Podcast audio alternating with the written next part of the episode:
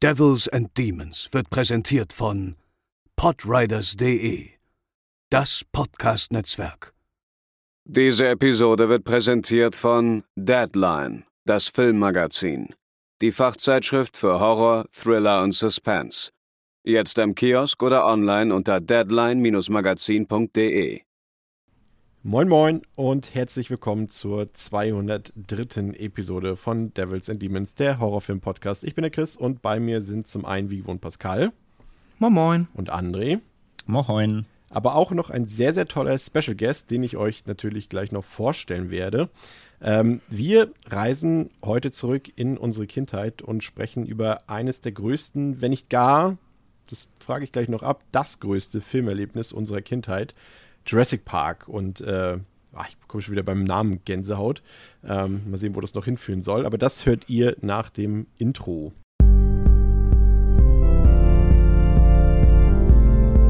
They're coming to get you, Barbara.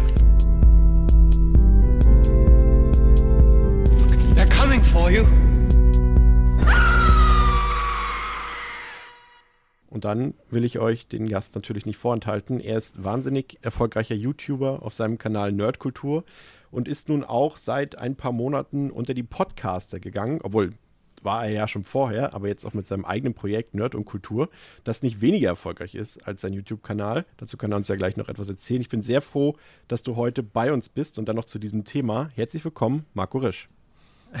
Hallo, freut mich sehr hier zu sein. Ich bin erfolgreich glücklich, ja, Marco, du bist ja äh, hier im Horrorfilm-Podcast gelandet. Und ich habe so ein bisschen schon rausgehört in unserem Vorgespräch, dass das jetzt nicht dein absolutes bevorzugtes Genre ist. Nee, nicht unbedingt, weil zwei Gründe. Ich bin nicht so der Trash-Fan. Es gibt Trash-Filme, die ich liebe, aber das sind jetzt weniger aus, die sind weniger aus dem Horror-Trash-Bereich und ich mag keine Jumpscares. Ich, ich sag nicht, dass sie nicht funktionieren bei mir, ne? Also ich, ich schreie wie ein kleines Mädchen. Aber, aber äh, das, das juckt mich nicht. Ich finde zum Beispiel Conjuring-Filme inszenatorisch eigentlich gut gemacht, aber die jucken mich nicht. Ich habe auch ideologisch sehr viele Probleme mit dem ersten Conjuring und bei den anderen weiß ich nicht, wie es da weitergeht. Äh, sehr viele religiöse Probleme und so damit. Ähm, aber mein allerliebster Horrorfilm ist Alien 1. So, und da ist schon ja. Sci-Fi mit drin. Das ist kein klassischer Horrorfilm, aber es ist mein Lieblingshorrorfilm. Und wenn ich so über meinen Lieblingshorrorfilm der letzten Jahre nachdenke, ist es wahrscheinlich Hereditary. Und der hat zwei Jumpscares. Also ich habe halt einen sehr, sehr wählerischen Horrorgeschmack. Ich glaube, ich mag Horror, Grusel, Mystery lieber. Also The Ring oder sowas, als mhm. reine Horrorfilme. Aber damit triffst du tatsächlich genau den Geschmack mhm. unserer ZuhörerInnen, denn wir haben vor ein paar Wochen quasi die 40 liebsten Horrorfilme unserer ZuhörerInnen wählen lassen und da waren Hereditary und Alien auch unter den Top 10. Also, nice. du bist hier genau richtig. Ich sehe, ihr habt Geschmack da draußen. Ja. Für diejenigen, die dich tatsächlich nicht kennen, das dürften jetzt nicht so viele sein bei uns, aber trotzdem nochmal, was machst du auf deinem YouTube-Kanal und in deinem Podcast? Äh, was kann man da hören und sehen? Ich, ich glaube, dieses Nerd und Kultur, auf dem ich immer so rumreite, impliziert das immer ganz schön. Äh, ich rede halt über nerdige Sachen, über die Sachen, die mich interessieren. Das sind eben Marvel, Star Wars, Game of Thrones und was alles nicht alles dazugehört. Ähm, aber ich versuche es immer mit so einem gewissen Anspruch zu besprechen. Ähm, ich habe nun mal Film studiert, aber ich habe natürlich auch Film studiert, weil ich halt äh, mich so gerne mit der Materie Film auseinandersetze und wie Film funktioniert, wie Dramaturgie funktioniert, warum Filme, die wir toll finden, so toll sind. Und äh, dieses Analytische versuche ich einfach so in den Mainstream zu bringen. Ich glaube, das ist, das ist äh, mein Kampf gegen die Windmühlen, den ich gerade mache. Sehr gut. Also schaut da und hört da auf jeden Fall mal rein. Wir kommen jetzt zu unserem Thema, André, Jurassic Park. Ich habe es eben schon großmundig angekündigt. Das Filmerlebnis unserer Kindheit. Trifft es bei dir zu? Mm, ja, doch, durchaus. Ich habe mir mal vorher überlegt, ich meine, wir hatten ja auch immer wieder mal abgefragt, so was, was war so gerade Anfang der 90er ist es halt bei mir, was war da so los, aber ich glaube schon, so dass Jurassic Park damals äh, so mit eins der absoluten Highlights war. Ähm, ich weiß nicht, also es war nicht der allererste Kinofilm, aber es war einer der ersten. Und ähm, ja, was, was, was soll man da groß sagen? Es war halt ein Wahnsinnserlebnis. Also mehr geflasht ging halt nicht. Ich war äh, völlig unvorbereitet. Also der, der Dino-Hype war eh schon zu der Zeit so ein bisschen am Start. Äh, erinnere mich dann noch an irgendwelche Sticker-Hefte damals mit Dinos, die geleuchtet haben, Dinos, die so einen Plüschüberzug haben. Ja, das ganze Stickerheft war voller Dinos. Und nach dem Film ähm, der, der natürlich komplett weggeflasht hat, ging es ja erst richtig los mit dem ganzen Jurassic Park Spielzeug und ich hatte jede Figur, jedes Fahrzeug, jeden Dino. Also der Hype war richtig real damals und Schön ähm, für dich. Und ja, finde ich Ich auch. habe das nicht bekommen. ja, ist schade. Muss man deine Eltern nochmal nachträglich schimpfen. Ich habe ich hab Ähm. nur die Sachen aus dem Quellekatalog, die habe ich mir immer und immer wieder angeguckt. Das sind die ausgeschnitten, ne, die Figuren. Habe ich ausgeschnitten. Ja, ja, ja. Ähm, ja, es war, aber es war Wahnsinn natürlich. Also Dinos auf der Leinwand. Also das war ja, das war ja völliger, völliger Gehirnflash damals. Ähm, und, und ich habe dann aber rück- rückwärts überlegt, weil wir immer noch im Horrorfilm-Podcast sind, wie der Film auf mich gewirkt hat damals. Und ich muss sagen, ich habe ihn damals tatsächlich nicht als ähm, irgendwie gruselig oder also ich, ich habe einfach geflasht von dem Film, das weiß ich noch. Also äh, meine, meine, meine Eltern hatten ja auch Bedenken so, weil ich, ich was war der ab 12, glaube ich, oder? War der, Ja. oder war der ab 6? Nee, war ab 12, ne? Genau, und ich war, glaube ich, gerade 11 oder so. Also ich war wirklich, das war so haarscharf an der Grenze, glaube ich. 93, oder, das- oder, oder, Bist du so viel Hast du uns was verschwiegen, André? Nee, was war ich? Nee? Weil ich war da denn? sechs und so viel älter bist du nicht. Äh, Aber er hat auch stimmt. nicht gesagt, dass er ihn im Kino gesehen hat. Als er, also Doch. das ist, Doch, Doch, doch, ich habe ihn im Kino gesehen. Ich Also hatte ihn ich auch gesehen. die ganze Zeit aber es kann auch gut sein, es kann aber auch gut sein, dass es in einer, in einer quasi in einer Nachfolgeaufführung war, die okay. nicht zum Kinostart war. Weil das, nee, das weil damals kamen die Filme ja, auch wenn ich mich nicht irre, auch erst ein bisschen später immer in Deutschland ins Kino, nach dem US-Start. Das war ja manchmal sogar ein Dreivierteljahr, ein Jahr bei vielen Filmen. In den 90ern war das, glaube ich, noch so teilweise so. Mm, Ja, aber, Aber relativ sicher, dass der Film 93 in Deutschland rauskam. Okay. Ja, bin ich Dann- nämlich auch. Und, und- ich meine nämlich, ich habe den dann nicht zum Release gesehen. Aber ich habe ihn im Kino gesehen und das relativ früh. Aber eben erst so, also ich so, ich glaube so elf müsste ich gewesen sein. Dann war es aber nicht zum Kinostart. Ich habe das nämlich auch die könnte ganze es zur, Wieder ja. Zur Aufführung von Lost World. Also Das das, ist das war möglich. 97, das war vier Jahre später. Ja, das, könnte kommt, auch das hinhauen. kommt eher hin. Also ich war auf jeden ich war nicht ganz, ich war so zehn oder elf müsste ich gewesen sein, dann muss es da gewesen sein, ja. Auf jeden Fall im Kind, äh, im Kino als Kind, aber nicht 93 dann, nee, nee. Ähm, aber trotzdem muss ich sagen halt, dass ich ähm, rückwirkend, ich kann mich nicht daran erinnern, dass ich ihn irgendwie halt, ähm, dass er mich irgendwie verstört hatte, dass ich da irgendwas halt äh, zu düster fand, sondern ähm, der Hype, so der Dino-Hype war auf jeden Fall zu, zu stark, um, äh, um da irgendwie was mit mir ähm, zu machen, sag ich mal. Also ich bin da einfach nur geflasht raus und wollte alles haben, was mit diesem Film irgendwie zu tun hat. Ähm, das war so auf jeden Fall, das war das, was ich mich erinnern, erinnern kann. Ich meine, ist auch lange her, ne? Klar. Aber, aber war im Kino auf jeden Fall ein absolutes, ja, Mega-Erlebnis natürlich.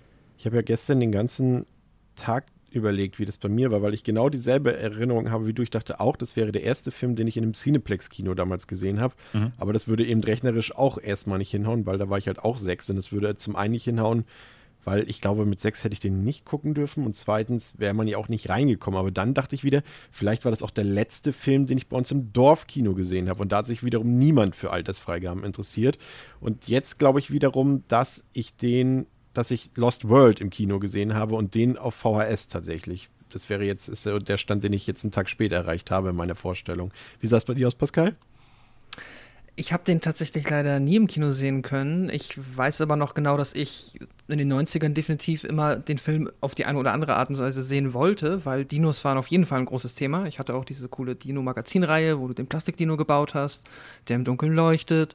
Und das war alles ganz fantastisch. Aber tatsächlich war meine Mutter, die den Film dann im Kino gesehen hat, aus Gründen, die ich heute nicht mehr ganz nachvollziehen kann. Aber meine Mutter guckt auch gar keinen Horror. Jeff Goldblum. sie war so traumatisiert und fand den Film so blöd, weil sie den halt richtig schlimm fand und gruselig, dass sie meinte halt, ihr Sohn darf den halt im Leben nicht gucken, bis der nicht, keine Ahnung, mindestens zwölf ist. Mindestens und deswegen, 18. Ja, ja, genau, mindestens 18, dann kann er machen, was er möchte. Nee, aber ich habe den auch erst leider in meiner Teenagerzeit zum ersten Mal gesehen dadurch. Also vermutlich erst in den 2000ern. Diese Hefte habe ich äh, damals auch bekommen. Ich, ich war ja auch riesiger Dino-Fan und im Kindergarten, ich glaube, ich konnte auch erst Latein und dann Deutsch.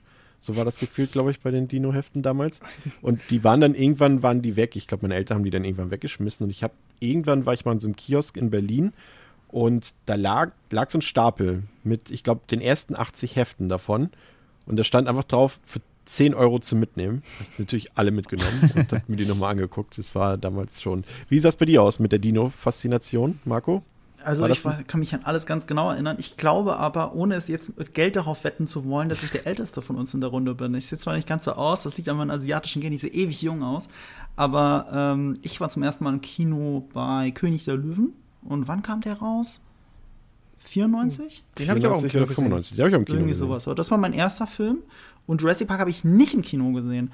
Ähm, ich weiß noch, ähm, ich, ich komme auch auf dem Land und das nächste Kino ist halt mehrere Kilometer weit weg und das war was Besonderes und wirklich mit dem Auto rausfahren und Kino gucken und so. Und mein lieber Patenonkel Hans hat mich damals mit ins Kino genommen, im König der Löwen gucken.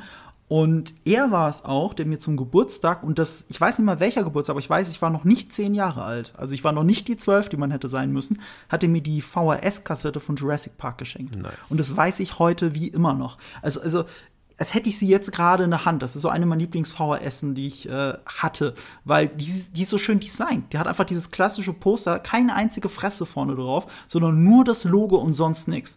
Und das war meine erste Berührung mit Jurassic Park. Ich war ja so klein, ich kannte dieses Phänomen Jurassic Park nicht. Ich habe nicht davon gehört, ich habe das nicht im Fernsehen gesehen, ich kannte nichts davon. Die Kassette war noch relativ neu. Das muss äh, 93 oder 94 gewesen sein. Und ich habe sie in der Hand, leg diesen Film ein und bin sofort weggeflasht. Weil in diesem Alter hinterfragst du auch nichts. Ich sehe da kein CGI, als ich das gesehen habe. Ich habe einfach richtige Dinos gesehen. Im Nachhinein klar, ist das ja. auch logisch, weil der Film so wenig CGI hat. Das sind, glaube ich, nicht mal 90 Sekunden CGI, sondern das ist alles Animatronik und einfach geschickt gefilmt. Ähm, für mich war alles echt, was ich da gesehen habe. Und beim allerersten Gucken, das war, glaube ich, noch an meinem Geburtstagabend, und ich habe gemerkt, oh shit, das ist diesem Bunker mit den Velociraptoren, als Laura Dern von denen verfolgt wird. Das ist zu heftig für mich. Und ich habe da wirklich als Kind, ich habe die Augen zugehalten. Wie man halt denkt, es kann dir einem ja nichts passieren, wenn man sich die Augen zuhält. Also habe ich mir die Augen zugehalten, habe nur die Geräusche gehabt, was es noch schlimmer gemacht hat. Wie der Velociraptor sie verfolgt, bis sie diese Tür rausrennt. Also ich bin mir ziemlich sicher, ich bin zu Tode erschrocken, als der Velociraptor durch die Gitter geht mit dem Kopf.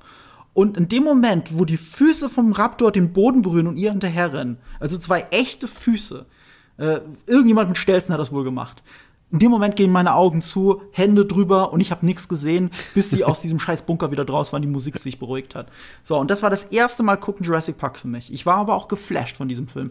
Zweite Mal gucken, ich habe es immer noch nicht geschafft. Ich glaube, ein paar Sekunden länger. Und erst beim dritten Mal gucken Jurassic Park. Und das kann nur ein paar Tage später gewesen, weil damals gewesen sein, weil damals habe ich die Filme rauf und runter geschaut. Da habe ich es endlich durchgehalten, Jurassic Park zu gucken. Und insofern ist das für gerade für dieses Alter, also meine Eltern hat das alles gar nicht interessiert, wann der Film freigegeben ist. Es war eine sehr schöne Kindheit. Ähm, das war wahrscheinlich einer der ersten Horror-Momente, die ich jemals Ja. gesehen habe. Das, das jetzt ist es mir auch wieder eingefallen, du hast mich quasi inspiriert. Ich bin mir jetzt sogar sicher, dass Lost World mein erster Cineplex-Film war. Weil ich kann mich erinnern, dass ich richtig Panik bekommen habe. Da gibt es doch die Szene, als die Raptoren, die die Söldner da durch dieses Feld verfolgen, wo Hohe die dann immer so Gras. rascheln. Das und, hohe und, Gras. Ja, und das zum ersten Mal mit so einer richtigen Surround-Anlage im Kino. Ich habe so, ich habe so ein Herzklopfen gehabt da. Also das geht jetzt, kann ich mich wieder dran erinnern. Das war Mhm. Definitiv. Ich bin seitdem in meinem Leben noch nicht durch äh, hohes Gras gelaufen, ohne an diese Szene zu denken. Also ich meine das ernst. Also ich, das war auch der erste Jurassic Park, den ich im Kino gesehen habe, weil äh, dann war ich auch alt genug und so. Ja. Ähm, das war schon ein besonderer Moment und es bleibt halt hängen. Und das ist so, das ist so ein bisschen die Spielbergsche Magie, die beide Jurassic Park-Filme umgibt. Man erinnert sich an jeden Moment. Das ist die, die perfekte Überleitung und das ist die Frage, die ich mir jetzt auch äh, wieder im Zuge der Vorbereitung immer wieder gestellt habe. Und das ist natürlich jetzt wieder so eine sehr nostalgische Aussage, die man auch leicht widerlegen kann, aber ich stelle sie trotzdem in den Raum. Blockbuster wie damals und Blockbuster, wie sie Steven Spielberg früher gemacht hat, werden heute in dieser Form nicht mehr gemacht. Punkt, Punkt, Punkt. Blockbuster, in die man als ganze Familie irgendwie hineingeht, wo sich irgendwie gefühlt alle darauf einigen können, dass wir das gucken wollen und das am Ende auch alles gut finden. Mir ist da jetzt noch Independence Day eingefallen, das war auch damals, weiß ich, waren wir alle im Kino und nicht alle im Kino, aber haben ihn alle VS geguckt oder im Kino und alle fanden ihn dann super. Ähm, Herr der Ringe ist so, Harry Potter, das sind vielleicht noch ein paar Sachen, die mir einfallen, wo das der Fall war. Aber so. Avatar? Wie? Avatar? Nee, Hab das war irgendwie schon, da, da konnte ich meine Eltern schon wieder nicht mehr mit abholen. Das war Mm, denen genau, einfach zu schon, künstlich. Schon nicht mehr, ja. Das war so irgendwie, ich habe das Gefühl, mit, umso mehr CGI reinkam, ist jetzt auch wieder sehr nostalgisch ausgedrückt, desto, desto weniger wurde das. Also ich weiß nicht mehr, warum ist das Blockbuster-Kino so untergegangen? Also es gibt es ja immer noch, sei es ja, Marvel ist ja jetzt hauptsächlich dafür zuständig. Ähm, und wir haben natürlich auch immer noch Star Wars und so weiter, aber, aber so richtig so Einzelfilme zum Beispiel, gut, ist auch Quatsch, sind jetzt auch, sind auch im Laufe der Jahre alles Franchises Ja, geworden. Wir reden über Jurassic Park. Ja, ja, ja. Also ich würde würd, ich würd der These einfach widersprechen. Also ich glaube gar nicht, dass es stimmt, was du sagst. Ich kenne aber, ich verstehe das so Gefühl, dass das da ist. So gibt es sowas wie Jurassic Park noch? Und dann denkt man so, nee, eigentlich nicht. Also auch wegen der Magie und weil das so ein perfekter Film ist, weil gerade die Marvel-Filme sind, ist keine einzig, kein einziger ist perfekt. So, wir müssen, dieses Perfekt müsst ihr mal im Kopf behalten. Wir werden über viele Sachen über Jurassic Park 1 reden, die ich als perfekt empfinde. Äh, kaum nachzuahmen. Also, wenn Frame für Frame ist dieser Film perfekt für mich. Ähm, äh, diese Familienfilme, was du meinst, das, das gibt es de facto gerade sehr viel. Es ist Marvel tatsächlich. Wenn du jetzt in die Schule gehst und die Kinder fragst, was sie gucken, dann ist es sogar noch Marvel vor Star Wars. Und was ich sehr interessant finde zu beobachten, ist, dass es auch Mädchen und Jungs sind. Das ist völlig wurscht. Da gibt es keine Geschlechtertrennung mehr. Und das sind Filme, die die Eltern auch gucken. Also ist es tatsächlich das, wovon wir hier die ganze Zeit reden. Das ist für die Familie. Star Wars ist noch eine Nummer weiter, weil das auch den Opa abholt. Das, das, das holt noch eine Generation mehr ab, mehr weil die ab. selbst damals im Kino waren ähm, als Marvel. Aber an für sich ist es genau das. Es ist nicht die gleiche Magie. Weil, weil gerade Marvel und, und auch Star Wars durch diese Franchisierung, da fehlt die Magie. Ich, ich, ich hatte das bei Star Wars das letzte Mal bei Star Wars 7, weil da war das noch was Neues. Oh, Star Wars wieder. Dann hast du so diese magischen Momente. Aber das hat sich dann auch ganz schnell wieder abgenutzt. Ähm, ist halt leider nicht so hängen geblieben. Und ich erinnere mich auch ganz dunkel, dass es die Hobbit-Filme rausgekommen sind, gerade als der erste rausgekommen ist, dass da auch ähm, mehrere Generationen äh, Herr der Ringe-Fans dann auch wieder als Familie zusammen ins Kino gegangen sind. Unabhängig davon, ist ein gutes Beispiel dafür, dass die Filme auch nicht perfekt sind. Also diese perfekte Kinomagie wie bei Jurassic Park, die finden wir gerade nicht. Aber ich glaube, das ist auch nur eine Frage der Zeit. Also Herr der Ringe zum Beispiel zählt da für mich auch rein und das ist 20 Jahre her, das ist schon ein bisschen ja. lang her. Könnt, könnt gerne was äh, in näherer Zukunft sein. Ähm, aber das ist ja auch immer nur eine Frage der Zeit. Irgendwann kommt alles wieder. Ich glaube, es war auch einfach, es ist, man muss ja auch viele Sachen damit einberechnen. Zum einen sind wir älter geworden, unsere Eltern ja, ja, sind genau. älter geworden, wenn ich den Vergleich aufstelle. Dann hast du natürlich eine, immer noch diese ganz andere Verfügbarkeit. Damals gab es nur das Kino so in dem Sinne und VHS. Deswegen glaube ich, deine VHS hast du, glaube ich, doch ein bisschen später bekommen, weil die kam in Deutschland wirklich, wirklich immer so zwei, drei Jahre später erst. Ähm, und ich glaube, das spielt da einfach auch so ein bisschen mit rein, ne? dass man A, auch so eine Begeisterung, weil wenn man damals, also ich kann mich erinnern, wenn wir mal eine VHS ausgeliehen haben, war das vielleicht einmal im Monat. Wenn wir mal ins Kino gegangen sind, war das vielleicht alle zwei Monate mal und da hat man das natürlich auch ganz anders aufgesogen, glaube ich, ne? wenn, wenn man so ein Erlebnis hatte. Also selbst, für mich hatte selbst Eight Mile so eine Magie damals, als ich den geguckt mhm. habe an so einem verschneiten Sonntagvormittag in Rostock irgendwie. Ähm, ich glaube, das ist wirklich diese, dieser, Marco hat es schon angedeutet, eher mein nostalgischer Blick auf diese Zeit zurück. Mhm. Ja, ja, und ich, außerdem gehört ja auch dazu halt eben, wie du gesagt hast, wir werden ja auch älter. Also du bist ja nicht mehr ein Kind, das sich mhm. Samstagabend fragst, Mama, was gucken wir jetzt vor dem Fernseher, sondern, ne, also äh, die, dieser Moment, dass, dass man sich zusammen als Familie irgendwas anguckt oder so, den gibt's ja kaum noch. Also du sagst explizit, mhm. hey Papa, wollen wir mal ins Kino gehen zusammen? Aber dieses Family-Ding, dass man zusammen irgendwie Samstagabend Wetten das guckt und dann mal irgendwie Freitagabend ins Kino geht, die Zeit ist einfach ja auch vorbei, so gesehen. Ne? Also macht man jetzt mit Freunden, aber nicht mehr dieses typische äh, wholesome Family-Ding, ähm, auch das liegt ja mit daran. Ne? Also es ist einfach nicht mehr die Zeit dafür. Und deswegen empfindet man es auch nicht mehr so. Also dieses behütete, wir gehen zusammen als Familie irgendwie was gucken, ähm, das hat ja dann auch nur in einem gewissen Zeitrahmen deines Lebens stattgefunden. Mhm. Und das ist ja dann auch dieser Nostalgie-Kick, der dann noch mit dranhängt. Ne? Was Marco? ich aber noch beobachtet habe, aber es ist eher wieder Streaming-Bereich, äh, Heimkino, Stichwort, ist Game of Thrones tatsächlich. Also ähm, ich habe halt viele Game of Thrones-Fans und ich wurde oft von Fans angesprochen, wo ich dann gedacht habe, und ich habe sie auch gefragt, äh, bist du nicht ein bisschen zu jung für Game of Thrones? Nee, die gucken das mit ihren Eltern. Ohne Scheiß. Also, also, äh, also gerade Game of Thrones, was ja teilweise ein bisschen sehr sexuell wird, wo ich mich gedacht, wo ich mich gefragt hätte, okay, das gucken Leute mit ihren Kindern und Red Wedding und sowas, okay krass, aber das passiert tatsächlich so ab dem Alter von zwölf oder so und sogar teilweise früher, man sollte es gar nicht meinen, gucken Kinder schon äh, mit ihren Eltern Game of Thrones. Das passiert. Ähm, ist natürlich ein bisschen arg früh. Jetzt mit Disney Plus, ich meine, jetzt kann man die ganzen Marvel-Sachen ja zu Hause nachholen. Und äh, die ganz großen Marvel-Sachen ähm, wie Avengers Endgame und so, die haben ja so viel mehr Zuschauer als die Marvel-Filme davor, dass das nur im Umkehrschluss bedeuten kann, dass die Leute entweder teilweise nicht alle Filme gucken, was verständlich wäre, oder und oder, dass sie halt im Streaming diese Filme gucken. Und im Streaming diese Filme gucken bedeutet es, mit der Familie zu gucken, tatsächlich. Und was man auch nicht vergessen darf, äh, wie gut Kinos am Wochenende tagsüber laufen, wenn die Leute Kinderfilme im ja. Kino gucken. Das, das blenden wir jetzt gerade aus, weil ich relativ selten tagsüber im Kino bin. Aber, aber das passiert tatsächlich und das passiert immer noch sehr erfolgreich. Deswegen ist ja gerade der deutsche Filmemarkt ist ja überlaufen mit deutschen Kinderfilmen, die alle scheiße sind. Leider. Da das, haben wir ja nicht so den höchsten Qualitätsanspruch. Dabei sind gute Kinderfilme auch für Erwachsene geeignet, das ist immer so mein Leitspruch. Eine Sache fällt mir noch ein, wo ich so ein ähnliches magisches Kinoerlebnis hatte, das war Guardians of the Galaxy 1.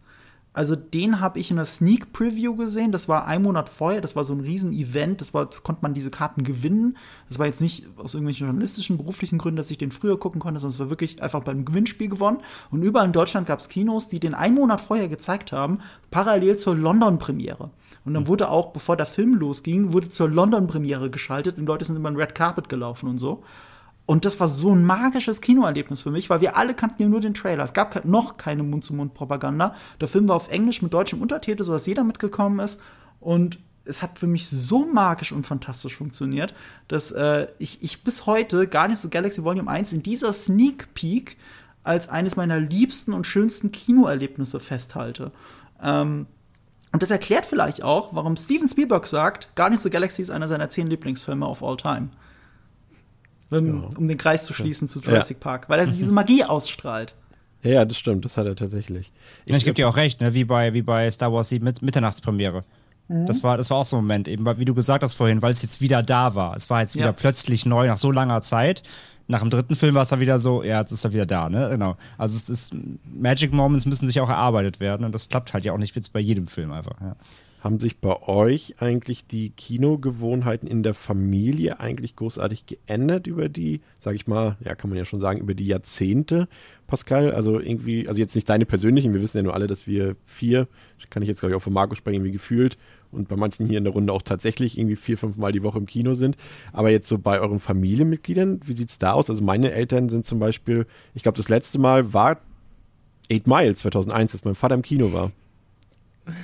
Ähm, mein letztes äh, Kinoerlebnis mit meinen Eltern tatsächlich zusammen war Avatar. Jetzt, ähm, das, da, daher bin ich wahrscheinlich drauf gekommen eben. Nicht, dass ich den Film besonders gut finde oder so, aber das war halt das letzte Mal, dass ich mit meinen Eltern im Kino bin und das letzte Mal, dass ich mich erinnere, dass meine Eltern im Kino waren, weil es dann doch in der Familie komplett durchs Streaming dahin gegangen ist, dass es eigentlich nur noch zu Hause im Heimkino passiert, entsprechend aufgerüstet wurde und da jetzt quasi Kino komplett nicht mehr interessant ist. Und ich glaube, meine Großeltern, die haben noch, also die habe ich nie als Kinomenschen wahrgenommen, aber die hatten, glaube ich, nur so ein weirdes Interesse für die Rush-Hour-Filme, die haben sie dann immer geguckt und das war es, glaube ich, war alles, was die jemals im Kino gesehen haben.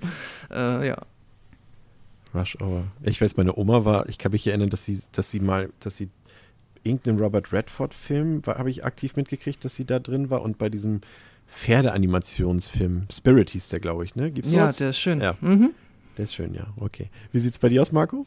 Hat sich da äh, irgendwas geändert in der Familie? Ich bin die Antithese zu meiner Familie. Also ich gehe mehrmals die Woche ins Kino teilweise, also im Durchschnitt Minimum einmal im Jahr mittlerweile, ja. wahrscheinlich öfter.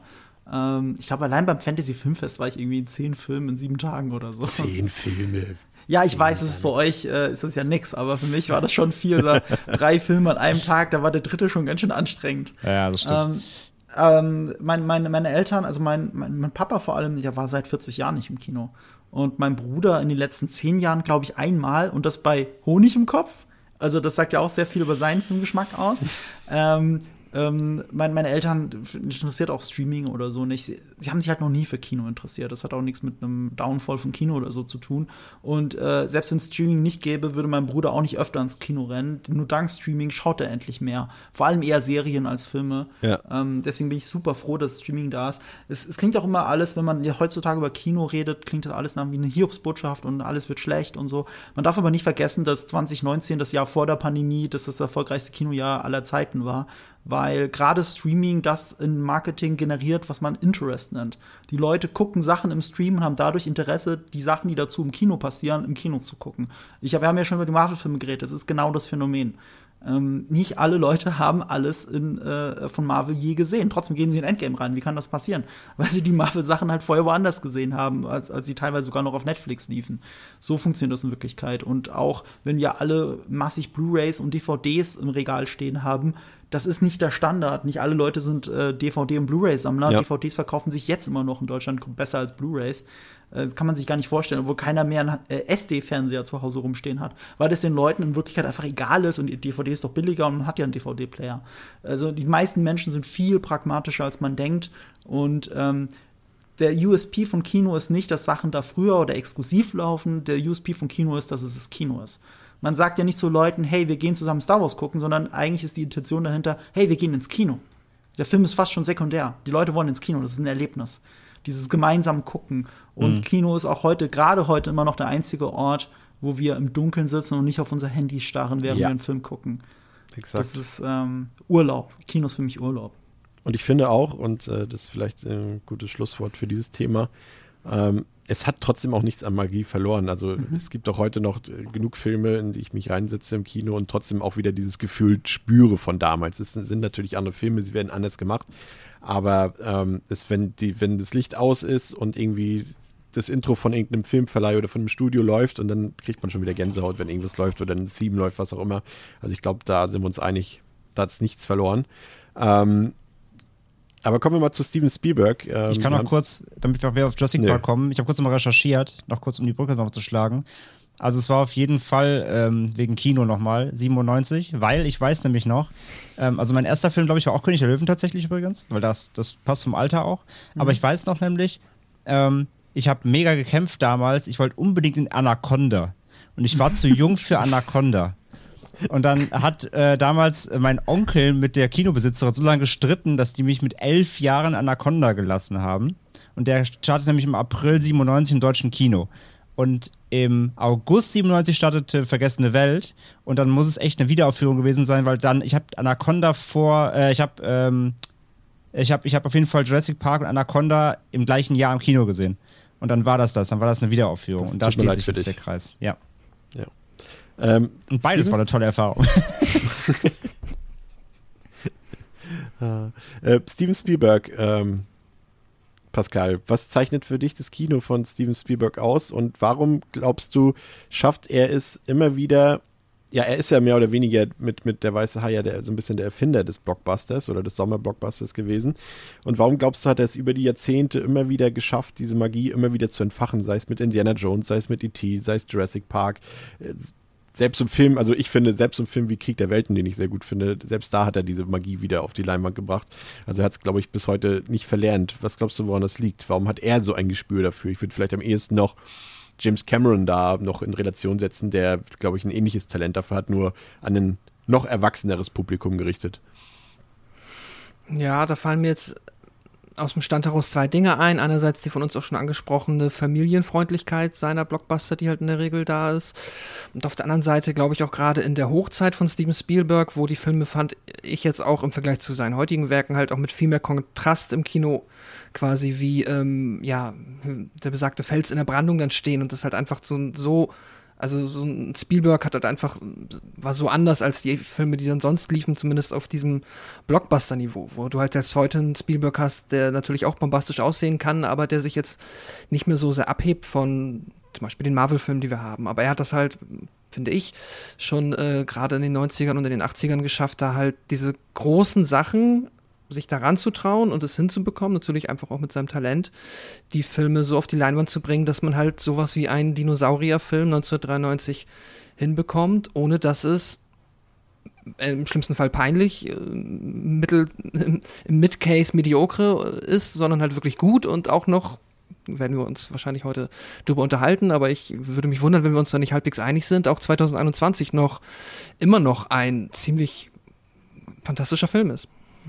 Ich habe immer das Gefühl, Marco, dass das so ein bisschen, Pascal hat es eben schon angedeutet, dass es wirklich die ganze Familie abholt, weil er es auch immer wieder schafft, jetzt vielleicht nicht die, die tiefgründigsten Figuren in seine Filme reinzubringen oder in, oder in den Drehbüchern stehen und er sie umsetzt auf die Leinwand, ähm, aber dass er es immer wieder schafft, dass er in jedem seiner Filme für alle Altersklassen Identifikationsfiguren auch hineinbringt. Ich meine, haben wir heute mit Jurassic Park natürlich ein perfektes Beispiel, aber das trifft eben auch auf andere Filme zu, die er gedreht hat. Du hast immer irgendwie Figuren bei, mit denen sich die Kinder identifizieren können, du hast welche, mit denen sich die Erwachsenen identifizieren können und das macht es, glaube ich, diesen Appeal auch so ein bisschen aus, ne? dass es eben alle ins Kino bringt oder brachte. Finde ich gar damals. nicht. Nee? Also der, beste Indiana Jones ist äh, Raiders for Lost Ark und der hat ja auch keine Kinderfigur. Also da denkst du jetzt an den zweiten, aber der wird ja auch als der schlechteste wahrgenommen. Äh, von den dreien. Von Achso, ich, ich hatte kurz Angst. Äh, ich, ich, du, ich vergesse mal diesen vierten. Ich vergesse ihn wirklich. Das sage ich nicht, um ihn zu trollen, sondern ich vergesse ihn einfach. Ähm, ich, ich finde auch nicht ganz, also ja, wenn man jetzt den Spielberg der letzten Jahre anschaut, vermisst man so ein bisschen das Besondere, aber ich glaube, da wird auch vieles übersehen, weil ich zum Beispiel finde, Tim und Struppi ist einer meiner Lieblingsanimationsfilme aller Zeiten und der ist, Der gut, ist der ist jetzt auch zehn Jahre her, aber Ja. ich finde Ja. den fantastisch. Also das ist der Indiana Jones 4, der uns ursprünglich versprochen wurde, so sehe ich diesen Film, so geil finde ich den. Ähm, und ist auf so einem Uncharted-Niveau. Wisst ihr, was ich meine? Also, wenn ihr Uncharted-Spiele spielt, Tim Struppi ist eigentlich die Verfilmung davon. ähm, äh, und wenn ich, äh, was ich jetzt gerade so lese über seinen West Side Story, dann muss der ja fantastisch sein. Also die Leute gehen ja ab über diesen Film äh, auf Social Media, die, die ihn schon sehen konnten. Also anscheinend kann auch Steven Spielberg jetzt gerade noch Ausrufezeichen setzen. Und ich meine, ich meine, wo hat Schindlers Liste eine, eine kindliche Identifikationsfigur? Weißt du, was ich meine? Der hat ja so eine Range. Das ist ja das Interessante an ihm. Der kann in, in, ähm, in äh, schundhaften Abenteuerfilm machen im Stile der Serials aus den 1920ern, der auch genauso aussieht und genauso schäbig eigentlich inszeniert ist. Und es ist ein All-Time-Favorite Classic. Ich, ich muss gerade ein bisschen ausholen. Ähm, also nur um die Magie von Steven Spielberg mal auf den Punkt zu bringen. Ich, als ich das letzte Mal von LA nach München geflogen bin, vor, ich glaube, zwei, drei Jahren, vor zwei Jahren ungefähr, ähm, irgendwann vor Corona, ist auch egal, da kam das Flugzeug in so Turbulenzen rein. Und zwar wirklich lange, eine halbe Stunde. Es hat wirklich sich durchgeschüttelt. Ich habe keine Flugangst, ich bin da total entspannt. Ich denke, da wird schon nichts passieren. Aber um mich herum haben die Leute angefangen, Panik zu schieben. Ne? Und es war so eine Schlafenszeit. Und äh, es hat halt gedauert, gedauert und ich guck so schon auf die Map. Wo sind wir denn gerade? Ah, mitten über dem Atlantik. Jetzt wäre ein schlechter Zeitpunkt zum Abstürzen. Und dann ist mir in den Sinn gekommen, dass der letzte Film, den ich auf dem Flugzeug geguckt habe, Bad Spice war. Oder wie er eigentlich heißt, The Spy Who Dumped Me mit, äh, na, mit, äh, ihr wisst schon, wen ich meine, die Frau von Ashton Kutscher. Wie heißt sie Ja, nochmal? Mina Kunis, ne? Ja, Mila Kunis, natürlich. Aber super Schauspielerin, Scheißfilm. Und ich habe wirklich gedacht, so, Marco, wenn du jetzt sterben solltest, wäre das wirklich blöd, wenn das dein letzter Film wäre. Und dann habe ich schnell, bin ich schnell durch die Bibliothek gegangen von dem Flugzeug und habe Raiders of the Lost Ark gefunden, den angemacht. Okay, damit kann ich sterben. Das kann mein letzter Film sein, damit kann ich leben, beziehungsweise damit kann ich sterben. So toll ist, ist dieser Film, so toll ist Steven Spielberg.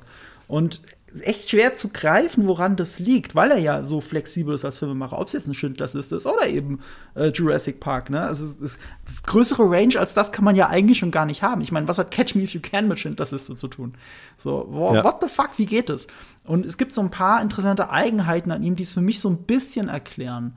Ähm, also erstmal, es sind nicht immer Kinder-Identifikationsfiguren dabei, aber er schafft es bei jeder Story, die er macht, eine kindliche Faszination auszustrahlen. Wir als Zuschauer werden so in, in dieses Kindheitsgefühl zurückversetzt, das eine komplett erwachsene Geschichte ist. Wir können uns immer in die Situation hineinprojizieren. Wir verlieren uns in diesem Film. Das schafft er total flawless. Wie er das schafft, uh, schwierig zu erklären.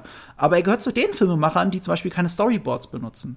Der geht ans Filmset mit seinem Stammkameramann, sie gucken sich um und überlegen sich on the fly, wie sie das drehen wollen. Und das sollte man gar nicht meinen, wenn so viele Sachen schon seit Indiana Jones und noch lange vorher so geschickt gefilmt sind. Ob er jetzt Hitchcock zitiert, ob er geile One-Shots macht, was er zum Beispiel perfektioniert hat, auch in Indiana Jones ist, dass die Kamera irgendwas einfängt, dann rumschwenkt und was anderes zeigt, also wirklich sehr dynamisch ist. Also er ist sehr gut im bildhaften Erzählen. Und wenn dann das dazu kommt, dass es schafft, uns die Figuren nahe zu bringen, was auch erklärt, warum so ein Guardians so einer seiner Lieblingsfilme ist, weil das ja auch so ein Film ist, der das schafft, auf so einer kindlichen Ebene uns die Figuren nahe zu bringen. Wir lachen und weinen mit ihnen. Das schafft er halt alles in ihren Filmen, selbst mit wenig Tiefgang, wie du ja schon richtigerweise gesagt hast. Die meisten seiner Filme haben wenig Tiefgang. Ich meine, selbst bei Schindlers Liste hat Schindler jetzt nicht so viel Tiefgang. Na, es, ist, es ist die Situation. Wir fühlen halt immer mit. Und er schafft es, es halt irgendwie in Bildern zu erzählen. Ich finde auch den Schnitt immer ganz genial. Ich habe ich hab den Anfang neulich für ein Video, habe ich den Anfang von Kingdom of the Crystal Skull noch mal gesehen. Und der Ja. Anfang ist so das Einzige, was ich in diesem Film mag. Und da ist mir noch mal aufgefallen, auch weil er da halt äh, äh, George Lucas, ähm, wie heißt er noch mal, American Graffiti äh, zitiert, ist mir noch mal aufgefallen, wie geil das eigentlich erzählt ist, dieser Anfang. Wie das geschnitten ist von seinem Stamm-Editor, Michael Kahn, glaube ich, heißt er, der auch ähm, Ja. hier Jurassic Park eben gemacht hat. Und äh, wie, wie, ohne zu reden und nur mit American Graffiti Musik im Hintergrund diese, diese Story zwischen den Soldaten und diesen Jugendlichen erzählt wird. Weil genau das Tarantino kann. Und dann hast du auch, äh, Tarantino Spielberg. Tarantino kann es auch, aber Tarantino, bei dem müssen die Leute mehr reden. Und bei Spielberg war es so, auch in dieser Szene viel mit Silhouetten gearbeitet und so. Richtig clevere Shots. Und wenn du dir dann überlegst, das sieht ja teilweise aus wie aus einem Comic-Panel. Da sehen, sitzen Soldaten inmitten, äh, also in diesem Laster. Du siehst nur ihre Silhouetten. Das, die Kamera guckt aus dem Laster raus und auf der Straße fahren die mit dem Auto vor. Das sieht aus wie aus einem Comic, wenn man da mal einen Stopp drücken würde. Und das gab es nicht vorher in einem Storyboard. Das hat er sich on the fly ausgedacht mit seinem Kameramann. Das, das ist so ein Talent, das Spielberg hat, das ganz wenige Filmschaffende jemals hatten. Spielberg ist so das Ergebnis des New Hollywood, geprägt von Hitchcock und Co. Und dann kommt dieser Mann dabei raus und wir können froh sein, dass wir ihn haben. Weil er auch viele der Filmemacher, gerade die Marvel-Filme und so, mit dem, was er gemacht hat, inspiriert hat. Mhm. Ich glaube, ich glaube, äh, ein, ich glaube, er hat einen einzigen Film mit Storyboard gemacht und ich glaube, das war ausgerechnet Jurassic Park. Ja, wegen den, äh, äh musste man machen wegen, die Animatron äh, wegen den animatronischen ja. Aufnahmen und so. Da genau. gibt es Storyboards, stimmt, das, äh, das darf man nicht vergessen. Aber ja. da geht es auch, auch, um die Dinos. er hatte sonst Richtig, keine Wahl. Ja. Bei dem Film war er auch noch mal cleverer. Das zeigt auch, was für eine Idee von Magie und Kinomagie Spielberg eigentlich hat. Ähm, das ist der eine Film, ich weiß nicht, ob er bei anderen Filmen auch gemacht hat, aber bei dem Film hat er es nicht in Cinemascope gemacht. Der hat diesen Film in diesem, ich glaube, 2 zu 1 Format gemacht, wenn ich mich nicht ganz täusche. Also es ist fast 16 zu 9 wie auf dem Fernseher. Und das hat er deswegen gemacht, damit die Dinos auch groß aussehen. Ja. Und wenn die Dinos mhm. groß sind, dann können sie erst auf den Zuschauer auch wirken. Deswegen musste das so sein. Das erklärt auch ganz gut, warum der letzte Jurassic World, ähm, wie hieß er nochmal? Fallen, Fallen Kingdom, Kingdom ne? so Fallen beschissen Kingdom. war. Also nicht nur, dass er sowieso beschissen ist. Es ist so, der, der ist ein 16, äh, der ist ein Cinemascope. Und das presst die Dinos zusammen und die sehen ganz klein und egal aus. Und dann gibt es auch noch Szenen, wo sie wortwörtlich mit dem Kopf an die Decke stoßen. So, der, der, der Film und wie sie es gefilmt haben, drückt die Dinos zusammen, macht sie klein und beliebig. Und das, genau das macht Spielberg nicht. Spielberg feiert diese Dinos und überlegt sich ganz genau, welchen Shot er für ein Dino verwendet und welchen nicht. Ja, das stimmt. Das fasst es gut zusammen. Und da gehen wir gleich jetzt noch ein bisschen genauer ins Detail, denn äh, es kommt ja doch einiges hier. Ähm, bevor wir das tun, ähm, kurz die harten Fakten zum Film, wie gewohnt. Bei uns auf Letterboxd hat der Film eine Durchschnittswertung von 4,1 von 5, auf der IMDb 8,1 von 10, ist wie André vorhin schon korrekt gesagt hat, ab 12 Jahren freigegeben. In dem Fall können wir uns auch, glaube ich, äh, das Prozedere sparen. Also ihr wisst, wo ihr den Film finden könnt, den gibt es überall ungeschnitten auf Blu-ray, DVD. Ich glaube, er ist aktuell auf Netflix, wenn ich mich nicht irre. Ja, ja, der ist auf Netflix. Ja, gerade. da habe ich ihn geguckt. Wenn ich ganz kurz erwähnen darf, ich habe ihn nie auf Letterbox bewertet. Ich erst seit ein paar Jahren wirklich versuche, einigermaßen alles zu loggen, was ich mache. Ähm, und ich habe ihn nie bewertet, aber ich würde ihm 5 von 5 geben. Für mich ist das ein perfekter Film. So, so, so, so enden unsere Folgen, aber das ist schon mal gut mit der Letterbox-Wertung. Ach so, äh, du hast gerade unsere Letterbox-Durchschnittswertung gesagt. Nein, nein, nein, nein. Die. Das ist die, die? genau. Ach so, ja. ich habe ich hab unsere verstanden. Ach schon, sorry. Ach doch nichts.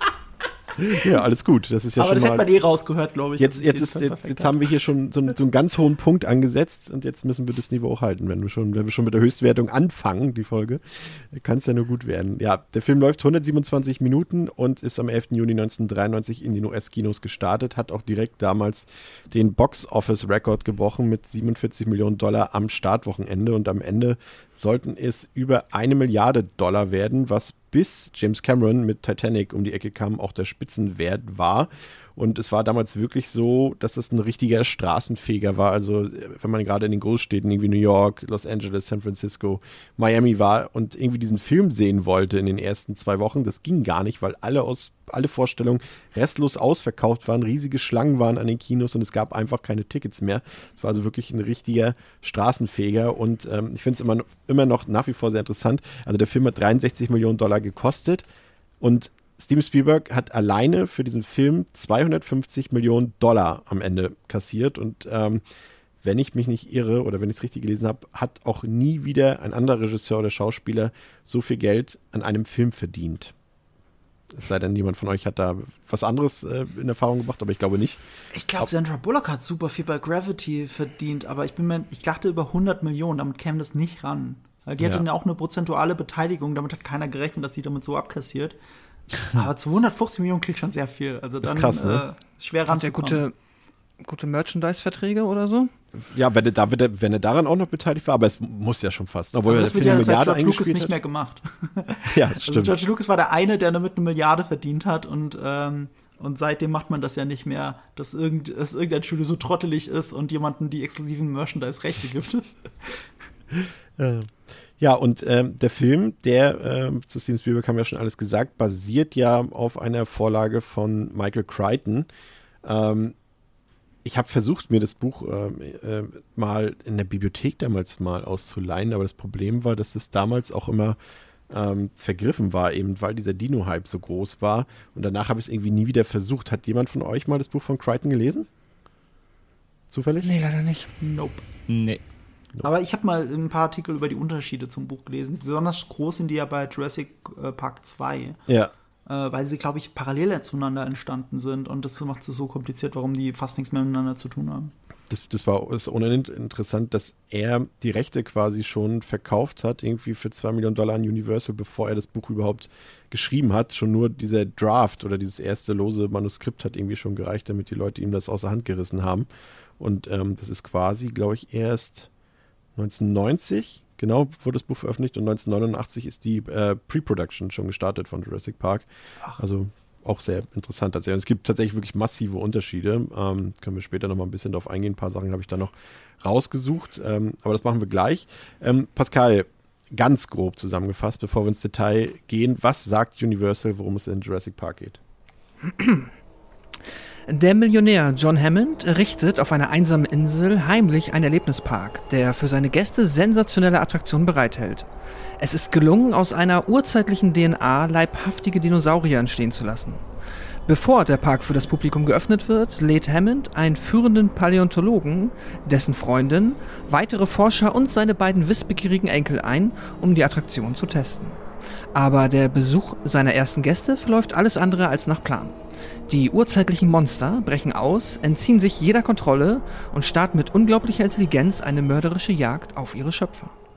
Der Film macht tatsächlich, äh, diese Beschreibung, dieser Klappentext äh, von der, von der Blu-ray, glaube ich, ist das, macht irgendwie so einen sexistischen Fehler, den auch äh, der Film ja selbst parodiert in dieser einen Szene, als irgendwie Ellie Mhm. später sagt, irgendwie ja, über Sexismus hier äh, können wir später reden. Und hier auch, ne? Ein Wissenschaftler und seine, Und seine Freundin, Freundin. die ja keine Wissenschaftlerin ist, ne? Nö. Schon, ja. Ähm, übrigens äh, sollte James Cameron ursprünglich diesen Film drehen. Das fand ich ganz interessant. Ähm, Er hat aber das dann abgelehnt und war auch sehr froh darüber, weil er meinte, dann wäre nicht so ein familienfreundlicher Film rausgekommen. Er hätte gesagt, es wäre dann eher so ein Ding wie Alien bei ihm geworden. Kann man sich auch gut vorstellen, André, oder? Wäre Ja, vielleicht so- jetzt für unser Podcast besser im Nachhinein, aber ja, für, fürs Fitting bestimmt, aber ja, dann wäre es irgendwie so ein Jurassic Abyss geworden oder so wahrscheinlich. Ähm, mit irgendwelchen. Aber wahrscheinlich das Problem dann wäre eben gewesen, es wäre vor allem kein Magic Moment Kino gewesen, sondern es wäre ein Kino gewesen, wo Cameron wieder irgendeine Tricktechnik erfindet, die er dann auf die Dinos legen kann, damit er wieder ja, gut, das haben wir irgendeinen hier auch mehr oder weniger. Unique Selling Point hat. Ja, aber bei dem, bei ihm wäre der, wäre der, wäre die ganze Technik im Vordergrund, nicht der Film, äh, wie es immer bei Cameron oder oft bei Cameron ist. Von daher, ich glaube, es ist ganz gut, dass wir Spielberg bekommen haben und nicht ihn. Ja. ähm, Ich glaube, war das nicht sogar so, dass äh, durch Terminator 2, durch den T-1000, dass sie dann erst auf das CGI bei Jurassic Park gekommen sind? Also ursprünglich hätte der Film ja Stop Motion gedreht werden sollen. Also das ist die- die exakt Dinos. genauso, wie du es Ja. sagst. Ja, das war ja, der. genau. Und die Leute, die den T1000 gemacht haben, haben dann bei ILM gemeint, ja, wir wir könnten das auch mit den Dinos machen und Ja. haben denen so eine Demo gezeigt. Und das war auch so ein Magic Moment für Spielberg, wo er gesagt hat, okay, wir machen das genau so. wir machen das so und fertig.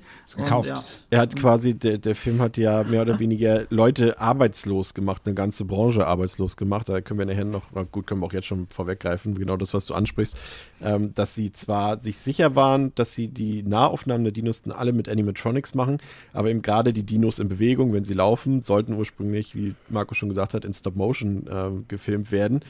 Und da haben sie sich ja auch die, die wichtigsten und bekanntesten Leute, die für diese Tricktechnik in Hollywood bekannt waren, geholt. Und dann hieß es eben, ja, guck mal, hier, ILM, hier, äh, Terminator, guck mal da. Und dann so, ja, da machen wir das. Und so irgendwie, das war so in dem Making-of, sie haben ja irgendwie, ich habe äh, ähm, noch dieses Return to Jurassic Park gestern nochmal geguckt, das ist so ein neueres Making-of, was sie dann nochmal, glaube ich, im Zuge der Heimkino-Veröffentlichung noch, Veröffentlichung nochmal aufgenommen haben. Und da sieht man richtig die traurigen Gesichter der Leute, die eben so perfekt dieses Stop-Motion beherrscht haben. Die haben sie noch am Set behalten, weil sie eben trotzdem natürlich auch diese technische Erfahrung hatten, wie man solche Sachen umsetzt in Bewegung und so weiter. Aber ab da war es, glaube ich, in Hollywood vorbei mit Stop-Motion. Ich glaube, das wäre der letzte, wäre quasi, wenn sie ihn gedreht hätten mit Stop Motion, wäre es dann quasi der letzte gewesen. Aber das haben sie ja nicht mal mehr gemacht und die Leute waren dann, mussten sich alle nach anderen Techniken und Jobs umsuchen. Dann irgendwie auch ein bisschen traurig. Aber weil ich mag Stop Motion eigentlich, auch so aus Kindheitsnostalgie natürlich, aber Ja, es war halt mit Stop Motion als Special Effects, aber Ja. ähm, ich meine, die ganzen Knetsachen, also von den äh, Leica Studios und so, die kamen ja erst danach. Ja. Und äh, Henry Selick hat ja auch, glaube ich, danach noch viele Filme gemacht. Also, also es gibt immer noch coole Stop Motion. Ähm, es wird natürlich weniger und selbst die Stop Motion Studios setzen immer mehr auf CGI. Und selbst was nach klassischem Stop Motion aussieht, hat in Wirklichkeit Zwischenbildberechnung mit, mit, mit CGI. Ähm, also wo, wo halt die KI quasi berechnet zwischen zwei verschiedenen Zuständen, wie der flüssige Zustand dazwischen aussehen müsste, damit die Stop-Motion noch flüssiger aussieht. Also selbst Stop-Motion profitiert von CGI. Ich sehe das gar nicht so schlimm, weil ähm, CGI hat ja umgekehrt auch viele Arbeitsplätze geschaffen und uns ganz andere neue magische Momente verschafft, die uns Stop-Motion nie hätte verschaffen können. Muss man ja auch sagen. Also da, da ist auch ein bisschen nostalgi nostalgische Verklärung mit dabei. Habe ich ja ist. Habe ich ja gesagt. so ist der, also eher aus dieser Mhm. Jason und die Argonauten-Perspektive von ganz, ganz früher noch gesprochen. Ja. Oder, oder Evil Dead. Army of Darkness. Aber selbst genau. Terminator 1. Ich meine, das war auch Ja, eine coole. Stop-Motion. Fetzt ja auch, sieht ja auch cool aus. Ähm, ich fand es interessant, da kannst du ja, ähm, wahrscheinlich äh, hast du da auch noch ein paar Informationen zu, Marco. Ähm, das fand ich, fand ich immer wieder interessant, auch schon als ich es damals das erste Mal gelesen habe, dass äh, Steven Spielberg ja quasi, ich glaube, er ist ja direkt, nachdem der Film abgeschossen war, hat er ja Schindlers Liste gedreht und die Post-Production hat ja zu weiten Teilen George Lucas übernommen. Also natürlich in, in Verbindung mit, mit Steven Spielberg. Ähm, aber das fand ich immer, immer wieder faszinierend, diesen Fakt. Ich weiß nicht, ob du da als Star Wars. Dazu weiß ich nichts. Ich weiß halt nicht, wie viel. Es war halt überall Ja. liefen ja die Effekte, deswegen war das automatisch auch George Lucas und die zwei waren halt, ich meine, das sind beste Freunde, das sind halt Kollaborateure bis zum Ende. Ähm, aber was heißt die Post-Production übernommen? Ich glaube nicht, dass George Lucas im Schnittraum saß. Also da würde ich dir Brief und Siegel geben, weil der nämlich wirklich nicht so gut im Schneiden ist. Ähm, selbst die alten Star Wars-Filme, die er noch gemacht hat, also die alte Trilogie, da hat seine Frau mehr damit mit dem Schnitt zu tun gehabt, weil sie die Cutterin der Filme war, als, als er selber. Ähm, ich weiß noch bei, also George Lucas neigt ja dazu, im Schnitt Sachen zu machen. Er ist halt ein sehr fauler Filmemacher, im Anführungsstrichen. Das sieht man ganz gut bei den Prequels, weil da hat er immer mit zwei Kameras Dialogszenen gedreht, wie in einer Soap Opera. Das macht man nur in einer Soap Opera, das machst du bei Kino nicht. Du drehst alles mehrmals immer mit einer Kamera, weil du dann geile Kameraeinstellungen machen kannst und er dreht es wie eine Soap Opera auf Effizienz. Damit, wenn man sich dann die Behind-the-Scenes-Materialien anschaut, George Lucas sitzt dann irgendwo weit weg vom Set in seinem Stuhl und guckt sich zwei Bildschirme gleichzeitig an und sagt, ja, it's a cut, äh, okay. Und er ist happy, ne? Also, er, ist halt, er hat keinen Bock auf Drehen, das sagt er ja selber. er will halt alles im Schnitt machen. Und bei Episode 5, den hat ja sein, sein Lehrer aus der Filmhochschule gemacht, ähm, äh, Irvin Köschner.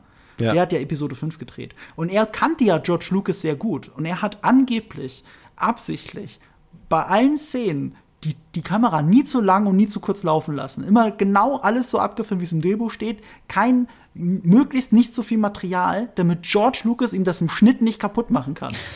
Das, das wusste sein fucking Lehrer. Und das erklärt auch, warum Episode 5 in den Special Editions am wenigsten verhunzt ist von allen Filmen. Und das, obwohl George Lucas von den alten Star Wars-Filmen Episode 5 als den schlechtesten Film empfindet. Hat er da am wenigsten rumdoktern können. Und das ist gut so.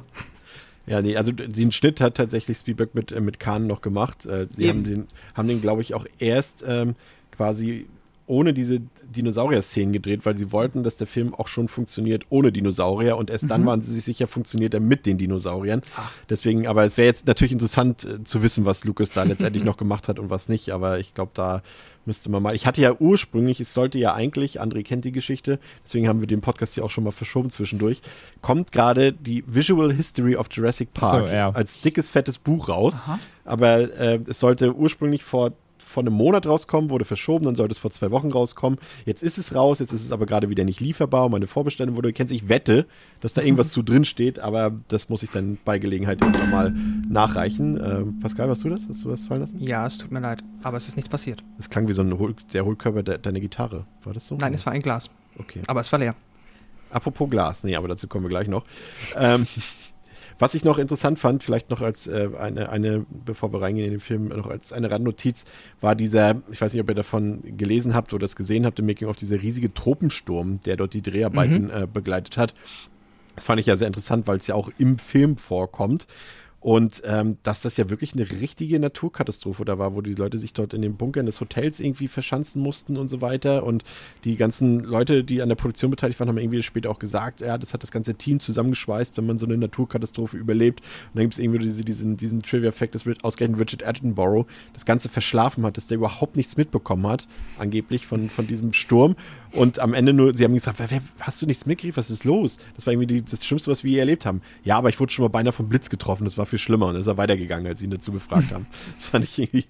ja, Richard Attenborough, der hat doch sogar im Krieg gekämpft. Also ja. er hat bestimmt schlimmere Sachen erlebt äh, im Zweiten Weltkrieg als das. Ich glaube, er meinte wahrscheinlich auch eher diesen, diesen Blitzkrieg, als, er, als sie ihn gefragt haben, glaube ich. Ich glaube, das meinte so, er auch in dem Fall. Ja, ja, also ich glaube es zumindest. Es war, ja. jetzt, war jetzt ein bisschen blöd. Im Untertitel de, de, ja. des Making-ofs stand halt wirklich Blitz.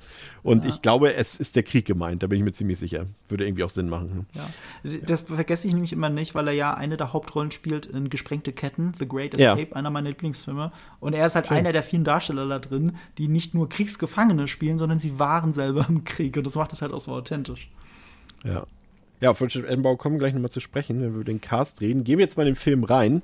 Da haben wir nämlich auch schon ähm, seine Figur, nämlich den Multimilliardär John Hammond, der ähm, auf einer Insel, die zu Costa Rica gehört, das große Vorhaben hat, einen Dinosaurier-Erlebnispark zu eröffnen.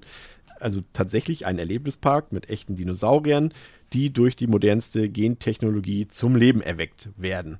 Doch statt der Eröffnung steht dann erstmal eine Überprüfung des Parks auf dem Programm, denn beim Transport eines Velociraptors, ja, eines echten Velociraptors, wurde ein Mitarbeiter in Anführungszeichen versehentlich getötet.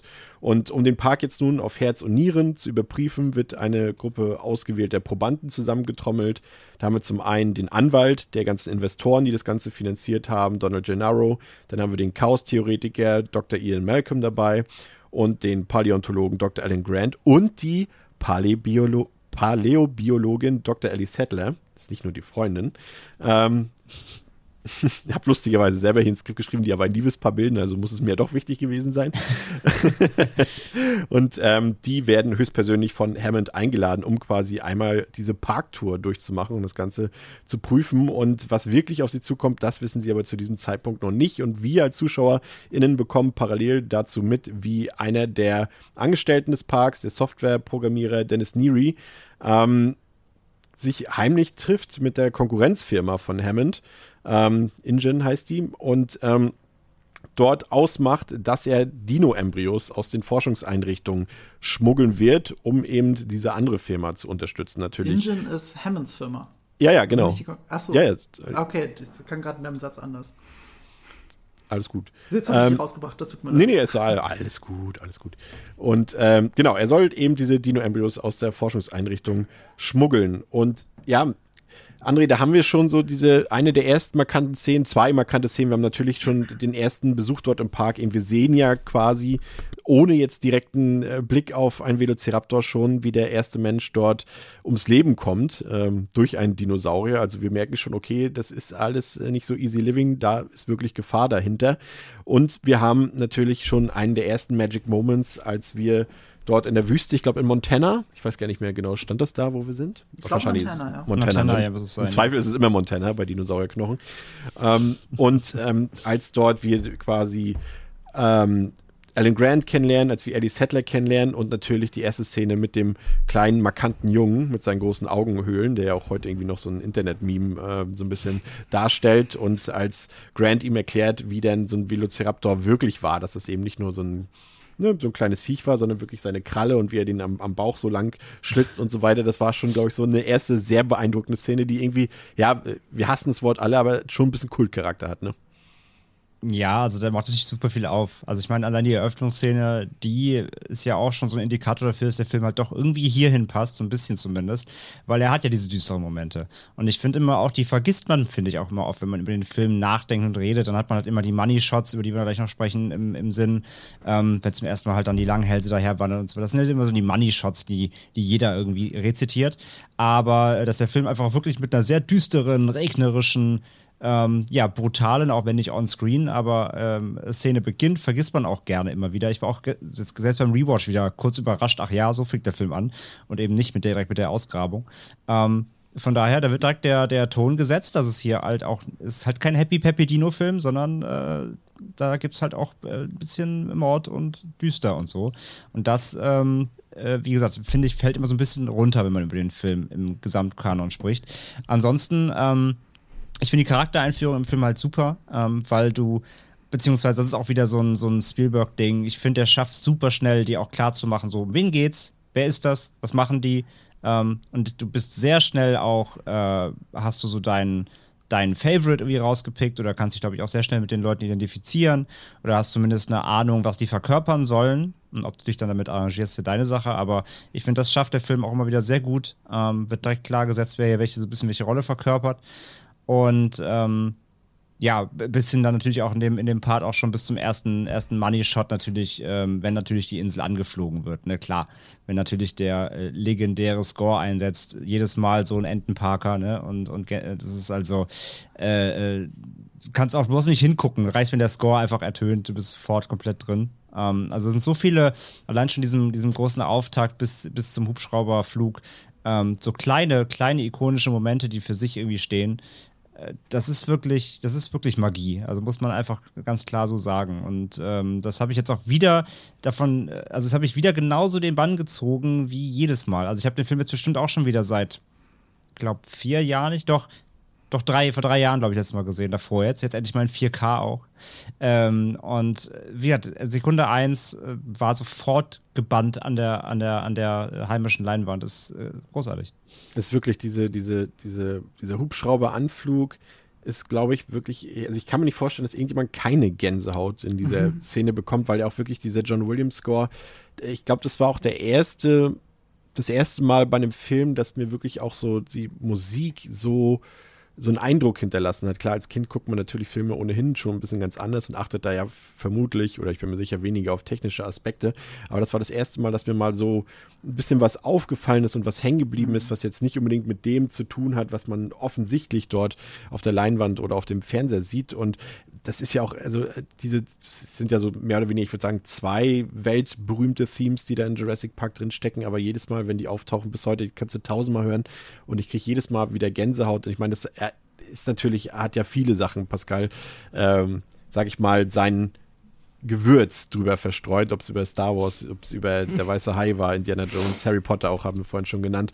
Ähm, ist unverkennbar und, und trägt so wahnsinnig viel bei zum Gelingen des Films, ne? Ich habe gerade so Bock, Jurassic Park wieder zu gucken. Das war ja Gelaber. Es ist wirklich so, so ich denke so, oh fuck, ja, stimmt, der Anfang war so geil. Es, es, es, fängt bei Jurassic Park mit dem Score ja schon an. Du siehst ja nur die Credits ganz am Anfang. Du siehst erstmal nur ein paar Namen einblenden und dann hörst du schon die Musik von John Williams, die aber Spannung aufbaut.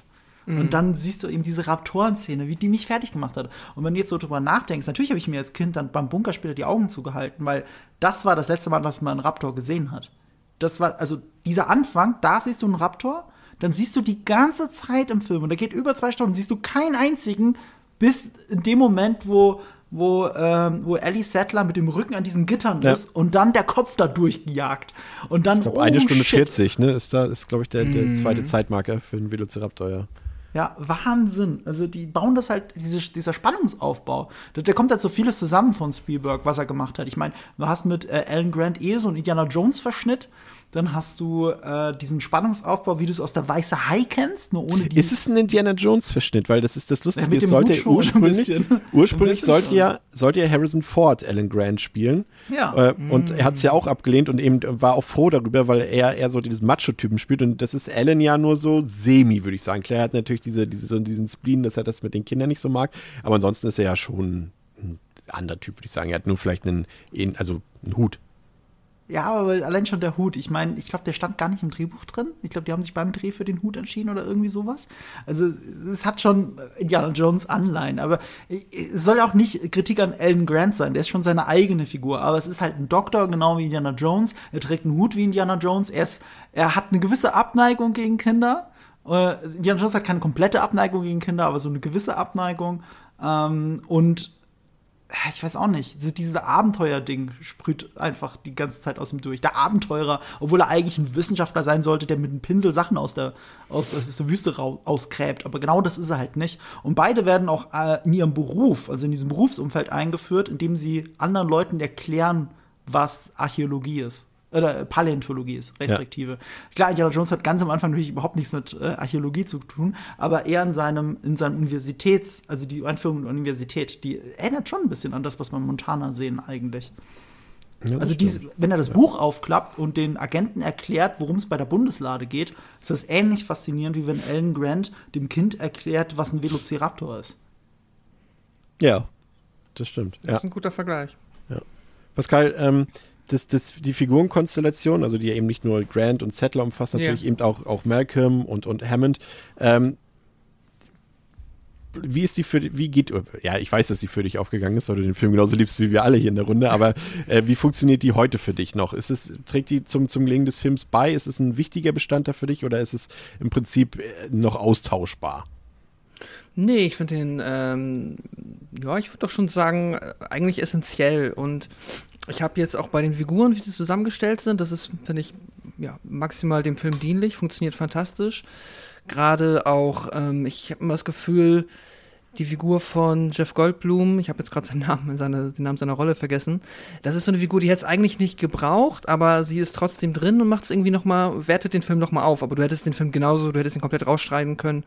Ähm, der hat nie, nie den großen plotrelevanten Anteil gehabt der war absolut Bonus. Also so fühlt es sich für mich immer an. Aber wie Jeff Goldblum dann halt auch hier schon funktioniert, ist er dann halt auch wirklich ein Bonus und macht dann halt nochmal eine ganze Ecke mehr Spaß. Äh, also die Figuren so gesehen finde ich fantastisch.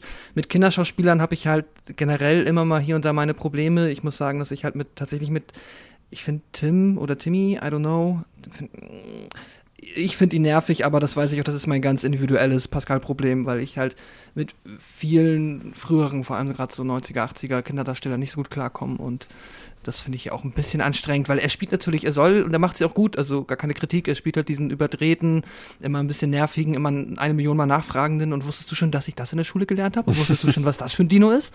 Und mir geht es halt wirklich auf den Keks. Aber das ist in Ordnung, das will der Film ja auch so ein bisschen provozieren. Also so eine Kritik in großen Anführungszeichen, aber grundsätzlich Figurencast, klasse. So wäre ich früher auch, wenn ich, wär, hätte ich die Möglichkeit gehabt und ich wäre jetzt an Timmys Stelle gewesen, hätte ich genau, mhm. wäre ich genauso wie sie gesagt, hier übrigens ja, in meinem Dinosaurierheft mit dem Skelett, mit dem leuchtenden mhm. nachts, da stand das und das drin. Wussten Sie das schon? Das hätte ich auch gemacht. Ich, das ist nur realistisch. Meine Mutter bestimmt, bestimmt genauso genervt. alles nachvollziehbar. Und ich meine, Goldblums Charakter ist ja im Grunde auch so ein bisschen im Grunde ist er ja eigentlich nur ein, er ist so der Einklinker aufs Buch.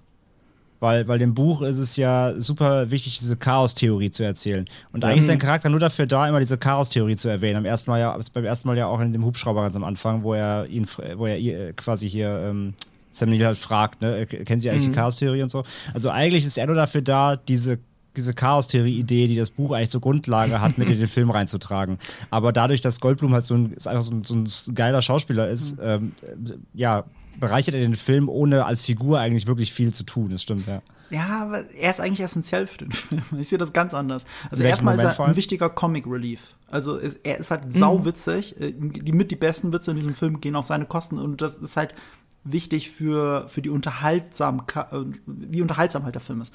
Mhm. Dann, ähm, ähm, ja, also das mit der Chaos-Theorie, aber es ist auch diese Grundaussage des Films, ist ja, die Natur findet sein, äh, sein, ihren Weg. Und das ist, das ist, er ist die Figur, die das formuliert. Er formuliert die Grundaussage dieses Films. Das macht ihn für die Gesamtbedeutung so wichtig. Und äh, was es mit, mit der Gruppenkonstellation auf sich hat, da ist er auch nicht so unwichtig. Also die besten Filme die orientieren sich da eigentlich witzigerweise an, an den Grundregeln in der Kommunikationswissenschaft, dass eine Gruppe aus immer ähnlichen Rollen besteht, also eine funktionierende Gruppe. So eine Art Alpha-Tier, Alpha-Tier ist das falsche Wort dafür, aber ich habe nicht so eine gute Note in dem Fach geschrieben, deswegen fällt mir jetzt kein besseres ein. ähm, es gibt immer eine Art Alpha-Tier, äh, es gibt den, der für die Gruppe eigentlich gar nichts, gar nicht so wichtig, Wichtiges beisteuert, außer dass er für den Humor und die gute Laune sorgt. Es gibt halt immer so eine Grundgruppendynamik bei funktionierenden Gruppen von fünf Personen. Und das kannst du skalieren auf 10, auf 20, auf 100. Mhm. Und in der Filmgeschichte und Seriengeschichte ist es ein Phänomen, das hat Joss Whedon auch sehr gut etabliert oder nochmal deutlich gemacht, dass Familienkonstellationen bei Gruppen fantastisch funktionieren. Es gibt eine eindeutige Vaterfigur, das ist hier Alan Grant. Es gibt eine Mutterfigur, mhm. das ist Ellie Sattler. Es gibt den verrückten Onkel, Das ist, äh, das ist halt hier ähm, Jeff Goldblum. Äh, Jeff Goldblum. Dann hast du auch einen bösen Onkel in der Regel, das ist hier der Anwalt. Du hast die Kinder, du hast den netten Opa, der auch so eine Art Mentorfigur ist, das ist Richard Attenborough. Also du hast immer so eine Gruppenkonstellation. Nur deswegen funktioniert Avengers 1 so fantastisch, nur deswegen funktioniert Firefly so fantastisch, deswegen funktioniert eben auch Jurassic Park so fantastisch, weil du diese Gruppenkonstellation hast. Selbst bei Star Wars hast du genau das, beim ersten Star Wars-Film. Und Wobei deswegen ja ist auch Jeff Goldblum so wichtig, weil er einer der Bausteine ist. und er hat vor allem auch noch die noch eine andere wichtige Rolle und zwar ist es ja auch der so ein bisschen der Männlichkeitsclash, der da drin steckt, weil er ja schon auch ein Konkurrent zu Grant da ist. Also es ist ja nicht so, als würden Stimmt. sie nicht um dieselbe Frau buhlen Ja. in dem Film und das macht ja wiederum auch mit Grant dann wiederum was Mhm. am Ende, der ja am Anfang immer so nicht so, er kommt ja nicht so richtig in die Pushen, was Familiengründung angeht, Hei Thema heiraten, Thema Kinder und so weiter. Und ich glaube, dass da die Figur von Malcolm nicht unwichtig ist für seine Charakterentwicklung im Laufe des Films. Also Das, das, ist ein guter schon Hinweis. ja. Er, er Das fordert stimmt, ihn stimmt. quasi, quasi antagonistisch heraus, zu einem Zeitpunkt, wo es ja noch keine Antagonisten gibt. Äh, Ja. Die Dinos sind noch nicht ausgebrochen, noch hat sie niemand befreit. Dennis kennt ja keiner, was auch so ein witziges Phänomen, finde ich, bei diesem Film ist. Niemand hat Dennis je gesehen oder mit ihm gesprochen, außer Richard Attenborough und äh, Samuel L. Jackson. Das sind die einzigen zwei, die, die quasi sich gewahr sind, dass es Dennis überhaupt gibt. Das ist so ähnlich wie in Das fünfte Element, wo Bruce Willis niemals äh, Gary Oldman begegnet. ja. Das, ich mag Das- wenn, wenn Film dramaturgisch so clever ist, obwohl es einen eindeutigen Antagonisten gibt, dass der Held ihn eigentlich gar nicht kennt und es trotzdem funktioniert. Das ist übrigens eine Sache, die ich finde auch maßgeblich beiträgt dazu, dass Jurassic Park, sag ich mal, können wir ja später noch kurz drüber diskutieren, aber sag ich mal, der einzige wirklich großartige Film in diesem Franchise ist. Für mich zum Teil eben auch, weil er keinen richtigen menschlichen Antagonisten bei hat, der irgendwie, also du, klar hast du, hast du Dennis Neary bei, der versucht das Ganze zu manipulieren, aber er ist trotzdem nicht so wichtig für den Film. Er ist letztendlich Ja. nur der das Böse in Anführungszeichen in Gang bringt, aber er ist keiner, der jetzt für uns irgendwie bis zum Ende, er wird ja auch, kommt ja auch relativ früh aus dem Film raus, genauso wie, wie der Anwalt Gennaro, bei dem man auch dachte, ah, der könnte vielleicht so ein bisschen dagegen und so. Und, und äh, das machen die anderen Filme alle anders. Die haben immer noch so einen menschlichen, größeren Gegenspieler, der irgendeinen größeren Plan hat oder irgendwas oder irgendwelche bösen Wilderer oder irgendwie sowas. Und, und das hast auch du nicht der ersten nicht. Stunde gefressen wird halt. Ne? Ja, du kannst dich hier mehr wirklich auf, auf die Dinosaurier, die reichen als, als Chaospunkt in dem Film. Du musst nicht noch irgendjemand Menschliches dann noch dazwischen grätschen. Was eben, die anderen Filme finde ich alle so ein bisschen, ich will jetzt nicht sagen, die ziehen die krass runter, aber das ist so ein Punkt, der mir hier wichtig ist, warum der Film mir hier besser gefällt als die anderen. Ich finde auch, das ist, glaube ich, die Parallele ein bisschen zu den eine Million Zombie-Filmen, die wir auch schon besprochen oder gesehen haben, wo du auch ganz oft ähm, halt tatsächlich die Zombies mehr als quasi ein Gag der Welt, in der wir uns befinden, die als eine Bedrohung existiert sind. Walking Dead ist das beste Beispiel, die komplette ja, Serie. genau. Aber es geht immer um ja, andere menschliche Gegenspieler.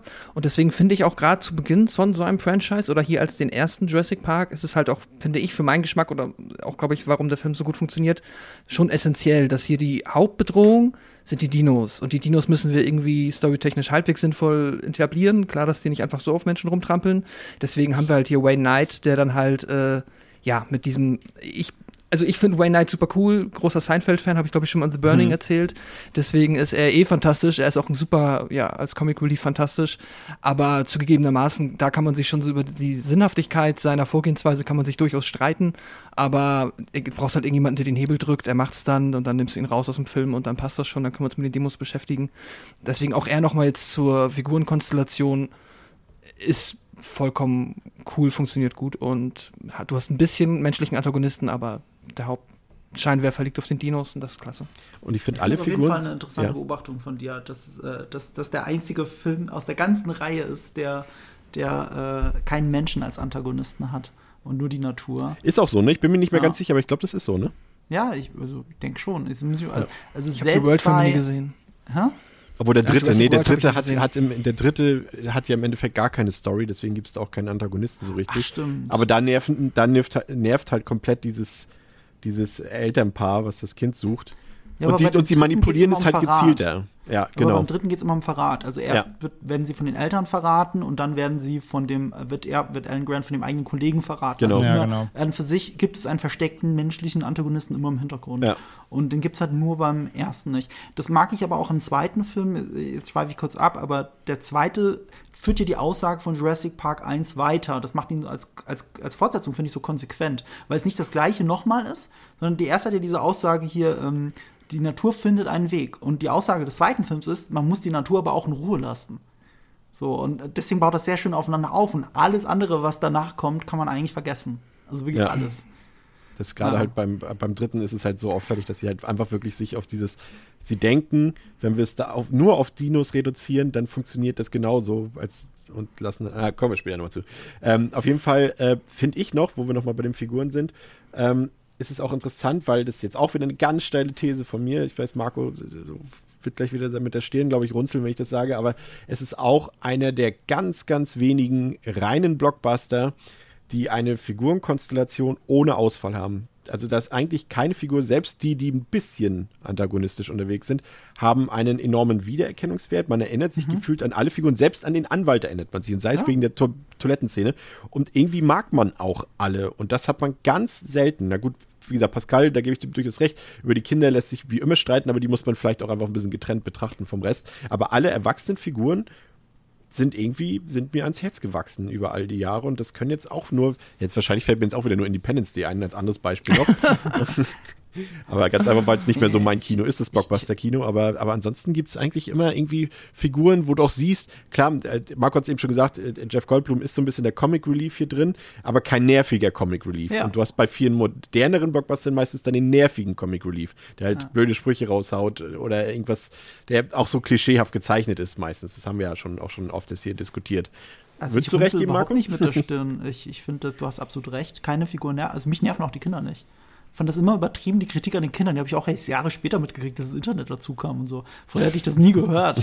also, als ich nur die VHS hatte und, und den zweiten Film im Kino gesehen habe, da, da war mir diese Kritik nicht bekannt.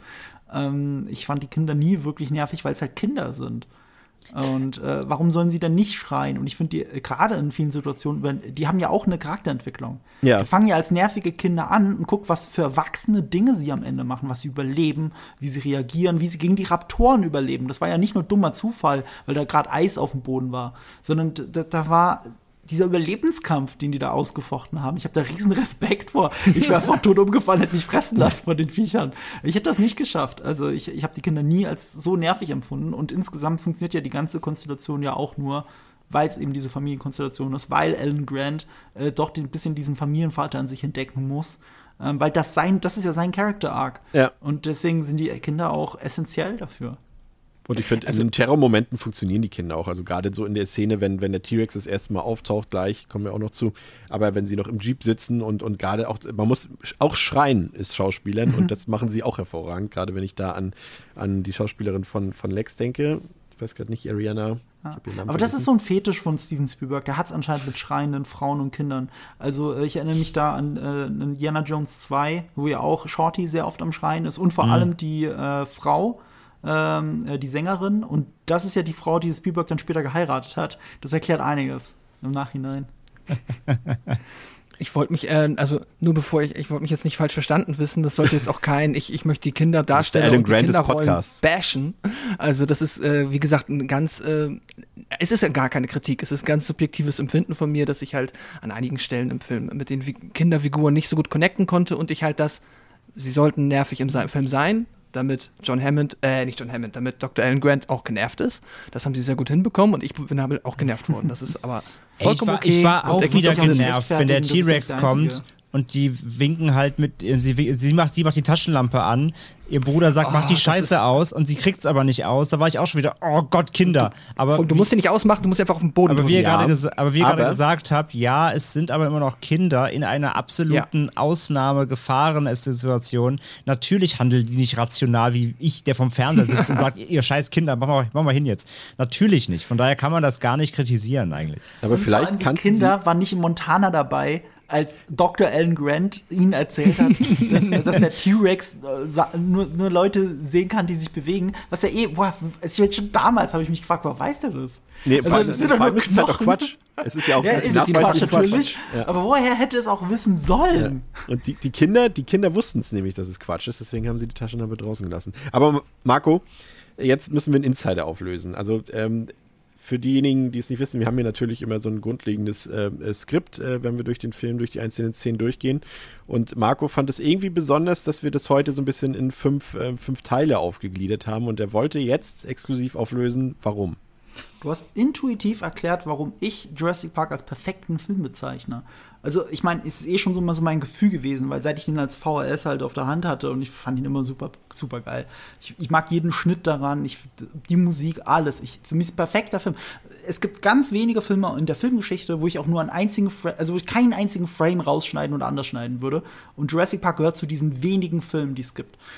Aber es hat auch einen Grund, ähm, wie ich dann erst später im Filmstudium erfahren habe. Und da weiß ich noch, wie viele Kommilitonen dann von mir gemeckert haben, wie wir schauen jetzt Jurassic Park, was soll der Quatsch? Das war in der Vorlesung über Dramaturgie. Und es ging um die altbekannte Dramlehre, Dreiaktstruktur in der Spielfilmdramaturgie und eben die Heldenreise. Und Jurassic Park ist ein Musterbeispiel dafür, wie man ein Drehbuch schreibt und einen Film inszeniert, ganz frei nach den Lehren von Sid Field und so weiter. Wobei, man müsste schon fast umgekehrt sagen, jemand wie Sid Field hat auch das, was er schreibt, teilweise auf Jurassic Park basiert. Also klar orientiert er sich eigentlich an der Odyssee von Homer und ja. so weiter, aber Jurassic Park ist so einer dieser Kinofilme, die perfekt auf den Punkt bringen, wie richtige Spielfilmdramaturgie funktioniert. Und in der Spielfilmdramaturgie spricht man eben von drei Akten, aber das kommt aus der Dramenlehre in fünf Akten. Und deswegen kannst du die Dreieckstruktur sehr schön unterteilen in fünf Akte eigentlich. Das sind drei Akte mit zwei Wendepunkten.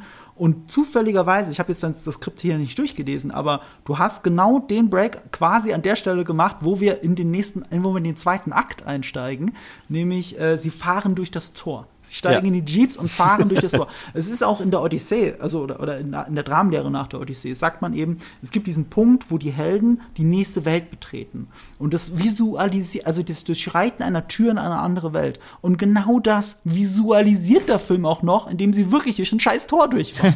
Man kann ja, natürlich ähm, in der Dramaturgie auch wieder darüber streiten, ob dieser Moment nicht eigentlich in dem Moment erreicht ist, wo sie die Brontosaurier zum ersten Mal sehen.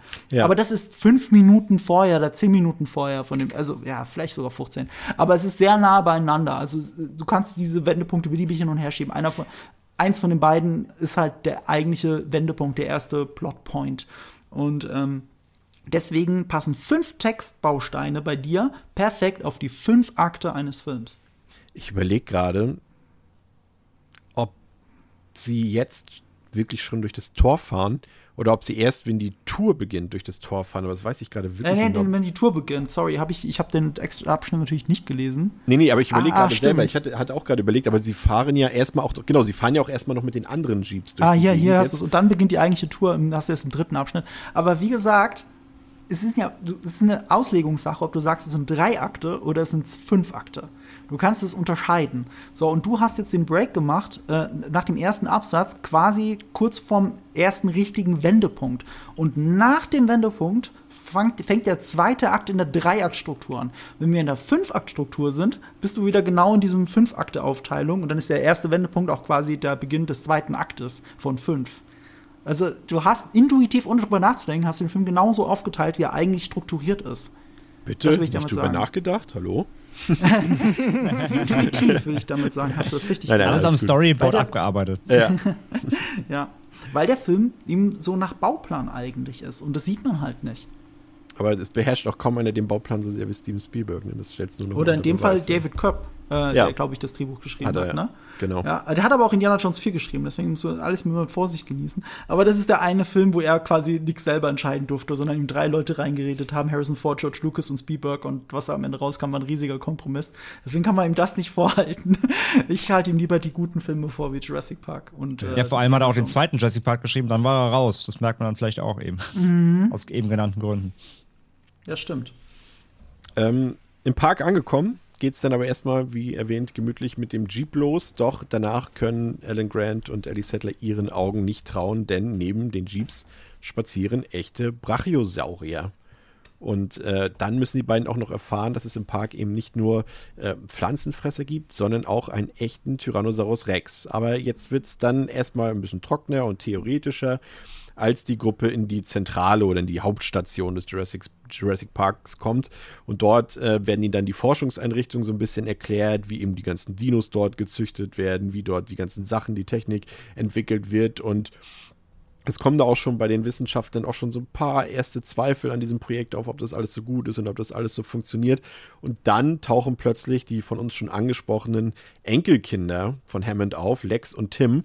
Und die sollen dann der anstehenden Tour im Park auch noch beiwohnen. Und das ist natürlich gerade für Dr. Alan Grant schwierig, der eben mit Kindern so gar nichts anfangen kann. Und als wäre das noch nicht genug, zieht oder kündigt sich auch noch ein großer Tropensturm an aber die Tour beginnt trotzdem erstmal und dann fahren wir durchs Tor durch. aber da würde mich mal so ein bisschen, vielleicht mal gehen wir sogar mal so ein bisschen weg vom Cineastischen in dem Fall. Ähm, schauen wir uns mal so ein bisschen diese Designs an, die da in dem Film ja irgendwie auch so markant sind. Ich weiß auch nicht, ob es daran liegt, weil die Designs so genial sind oder weil es wieder meine Erinnerung aus der Kindheit ist, weil André hat vorhin auch schon gesagt, er hat das ganze Zeug auch als Spielzeug gehabt, die ganzen Autos und, und so weiter. Ich finde, die haben so ein richtig, die haben sich so viel Mühe gegeben beim Design dieses Parks. Ne? Wir haben das Tor, was Marco angesprochen hat. Wir haben erstmal die Jeeps, mit denen sie vom Hubschrauber in die Station gebracht werden, die haben so ein markantes Design. Dann die eigentlichen Fahrzeuge, mit denen sie durch den Park geleitet werden, haben auch so ein extrem markantes Design. Ich finde, das ist fantastisch ehrlich gesagt. Also das ist, ist zwar irgendwie wirkt es banal, aber ich finde, das ist so wichtig auch für den Film. Das, das ist gar nicht so banal. Also, der Film hat ein einheitliches CI. Ich habe ja vorhin schon von dem mhm. geilen Cover von der VHS gesprochen, was einfach ja. das geile Poster war. Ja. Äh, die, genau das Logo haben sie im Film die ganze Zeit. So ähnlich wie bei Ghostbusters. Genau das Logo ist auch im Film. Das ist ja. aber gar nicht so oft so. Also auch der Font und so, in dem der, der Filmtitel geschrieben ist, ist auch genauso im Film die ganze Zeit. Steht ja auch so über dem Tor. Und das ist nicht normal, weil diese Sachen normalerweise unabhängig voneinander passieren. Marketing und wie es im Film selber aussieht, was sich der Regisseur ausgedacht hat. Ich glaube, was, wenn ihr einen Christopher Nolan-Film denkt, dann habt ihr sofort so auch so ein Poster, ein Symbol, äh, die Schriftart auch vor Augen, wie Inception geschrieben ist, wie The Dark Knight geschrieben ist. Aber so steht das nie im Film. Das sieht anders aus. Das ist ein ja. anderer Font, das ist ein anderes Design, weil Nolan macht was ganz anderes, als das Marketing macht. Aber hier greift wirklich alles ineinander und das Merchandise, das sie im, im, in diesem Reisezentrum haben, das, in diesem Besucherzentrum, das ist gefühlt auch das Merchandise, das man wirklich kaufen konnte. ja, ja, genau. Das macht's ja, das ist ja gerade das Besondere daran. Ja. Das gab es jetzt nicht bei so vielen Filmen vorher, glaube ich, dass das so krass dann auch genutzt wurde, Pascal. Ne? Aber das ist so, man mhm. will die Sachen auch haben, man will da mitfahren, man will die Sachen zu Hause haben. Das ist schon so designt. Ja, absolut. Ich finde auch das Design, also diese, ja, wie Markus sagte, diese Corporate Identity des Jurassic Parks, den sich Hammond da ausgedacht hat, ist halt fantastisch, ne? Also diese Mischung aus ähm, prähistorisch, Safari und immer mit diesen leichten Sci-Fi-Noten drin. So, diese visuelle Ästhet Ästhetik ist äh, ja irgendwie maßgebend für Jurassic Park und funktioniert, hat für mich damals, oder was heißt, also für mich ein bisschen später damals, aber immer noch damals gut funktioniert. Und ähm, ja, ich hatte leider auch nie viel cooles Jurassic Park Merchandise. Und ähm, deswegen auch von mir mein, ja, kompletter Neid äh, an André, privilegiertes Witch Kid, I don't know. Aber sagen, André, das, das, das Merchandise, das steht ja sogar, es gibt ja diesen einen Kameraschwenk, ähm, später als es mal so einen kleinen ruhigen Moment gibt, da geht ja eine Kamera durch den Merch-Store sogar durch und da sieht mhm. man sogar die ja, Sachen, ja. die du dann als Rich Kid auch bekommen hast. ja, ich habe noch im Kino drauf gezeigt und meinte haben und dann draußen vom Eingang stand schon dann in, parat in so kleinen Tüten abgepackt. Äh, wart ihr eigentlich mal, warte mal kurz, ja, wart, wart, ihr mal, wart ihr mal bei so einer, ich war, damals gab es das bei uns, das gab es bei euch bestimmt auch ähm, in Rostock, so eine Dinosaurier-Ausstellung, wo tatsächlich, natürlich nicht auf Jurassic Park-Niveau, aber wo es so Animatronic-Dinosaurier gab die da so aufgebaut waren und sich bewegt haben und, und Geräusche von sich gegeben haben. Und da konntest du wie durch so eine Ausstellung quasi durchgehen. Kennt ihr das? Nee, ich weiß, es gibt in, hier im Norden einen Tierpark, der immer aus Gag auch Dinos überall hat. Ja, das ist halt, Hagenbeck. Nee. Ja, aber nee. Doch, in Hagenbeck stehen überall Dinos. Dinos. Ah, ich glaub, ja. Das sind Elefanten, in Hagenbeck stehen André. überall Dinos. Das sind Elefanten, André. Nein. In Hagenbeck nee, stehen überall Plastik. Ich meine jetzt, ich meine richtig Animatronics, ich weiß, was du meinst. bewegen ähm, und mit Elektro und so. Nee, ich, also ich, ich, ich, ich glaube, in irgendeinem Freizeitpark, wo ich mal war, gab es halt so ein bisschen äh, Dino-Kram. Aber so richtig ein eigener Park, nein, war ich nicht. Nee, das gab es bei uns auch nicht, aber mittlerweile gibt es das tatsächlich. Also ein Dino-Park. Ich weiß nicht, wie viel Animatronik da ist, aber ich weiß, dass mein Neffe gerne hingeht. Das Jeden Tag. würde ich auch machen. Am liebsten wenn's geht, wahrscheinlich. Ja. Ja. André, du wolltest Ähm, was sagen zum Wer zum Merchandise. Design noch sagen wollte, auch mit dem Tor, ne, dem schon angesprochenen. Ähm, äh, es wird ja sogar im Dialog der Gag auch gemacht, weil ich finde, das Tor hat halt auch komplette so King Kong-Assoziationen. Mhm. Und als sie reinfahren, ich glaube, es fragt sogar äh, Jeff Goldblums Charakter, fragt sogar irgendwie, was zeigen sie darin? King Kong? Also der, die Reference wird sogar noch äh, ausgesprochen und das ist halt auch komplett da, ne? Also dahinter könnte auch irgendwie äh, King, King Kong gleich durch, durch die, durchbrechen und sein, sein Opfer holen, irgendwie, sein, sein äh, seine, seine Opfergabe. Und ähm, ich finde überhaupt diese, das hat auch was von so einer alten Monsterfilm-Ästhetik so ein bisschen. Ähm, weil es wirkt halt gleichzeitig halt irgendwie billig, aber ja, es ist ja auch ein Park. Ne? Also es soll ja auch im Film ein Park sein. Es soll ja jetzt kein echtes Tor sein, was irgendjemand mal vor urtausenden Jahren irgendwo hingebaut hat, sondern es ist halt immer noch ein Tor von einem Freizeitpark. Aber so sieht es halt auch aus. Aber trotzdem, nichtsdestotrotz macht das halt diesen, das, das ganze, der ganze Park sieht aus wie so ein Playmobil-Park. Auch die Autos, weil die so überdimensioniert sind und alles ist viel zu groß und zu plastisch und zu, zu eckig. Und ich meine, es war halt 93. Ich, äh, Heutzutage könnte ja auch so ein bisschen von aus, aus so wie Tesla-Autos sein oder so. Also die sind alle so, die haben alle so eine, so eine gewisse, die sind zu sehr ausgearbeitet. Die sehen nicht real aus irgendwie. Findest die du? sind, die, ja, finde ich total. Die haben so eine krasse, der ganze Park hat so eine Playmobil-Ästhetik, aber als also wie halt positiv, Park, positiv gemeint. ich wollte gerade sagen, das ist so künstlich wie ein Park. Also, Ja. so Ja, ja, meine ich sein. ja, aber das meine ich ja damit. Also Aber so du meinst eine, es jetzt positiv oder negativ? Ja, ja, positiv. Achso, Ach so, dann ist ja gut. Ja, ja, äh, weil, weil äh, hier Jurassic World hat das ja, diesen Genau. Tesla-Look. Ja. Und der nervt ein bisschen. Der nervt, Und du ja, denkst, ja. ja klar, sie fanden Kugeln durch die Gegend. Ich bin der Weihnachtsmann. Warum ist die scheiß Scheibe nicht dreckig, wenn er damit durchs Gras fährt? So, das, das verstehe ich halt nicht. Nee, nee, genau. Also ich meinte, meinte mir wirklich, dieses- es hat so eine, es hat so eine, ich kann es anfassen, Ästhetik. Ja, also alles sehr, jetzt, so sind wir, ganz, jetzt sind wir zusammengekommen. das meine ich mit Playmobil. Also es wirkt wie, es wirkt, als ob gleich eine Hand in den Park kommt von oben und damit so spielt. Ja, es wirkt, es wirkt schon wie Spielzeug im Film. So, auch die echten Sachen quasi. Das, das meine ich damit. Und das ist sehr, sehr befriedigend, wenn man es danach auch wirklich sich kaufen kann. ja, ja, ja, ja.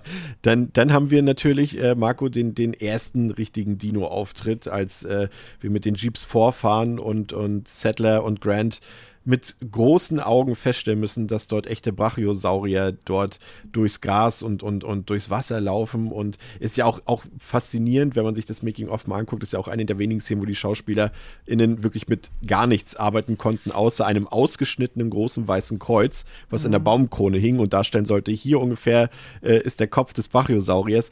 Ähm, habe ich, fand ich immer diese Begeisterung, die haben sie wirklich sehr gut dargestellt, aber wie begeistert warst du, als du dann jetzt wirklich zum ersten Mal Dinosaurier in dem Film gesehen hast? Wir waren doch alle begeistert, auch wie John Williams das dann mit der Musik, Musik Ja. zusammen auffängt. Ähm, ich ich habe neulich mit Yves das Gespräch, immer wenn wir über, über Shang-Chi sprechen, muss er immer das Beispiel bringen, was ihn an Shang-Chi nervt. Sie sehen alle zum ersten Mal Drachen und du merkst, dass es keinen mehr interessiert. Also weder den Zuschauer noch die Figuren. Wie soll es den Zuschauer interessieren, wenn es die Figuren nicht interessiert? Ja. Weil in der Welt, wo Thanos einmal gesnappt hat und alle sind weg, da überrascht einen nichts mehr. Aber in Jurassic Park überrascht es einen total, wenn sie, wenn sie wenn du die Dinosaurier da halt zum ersten Mal wirklich in aller Pracht siehst und John Williams dir durch die Ohren dröhnt.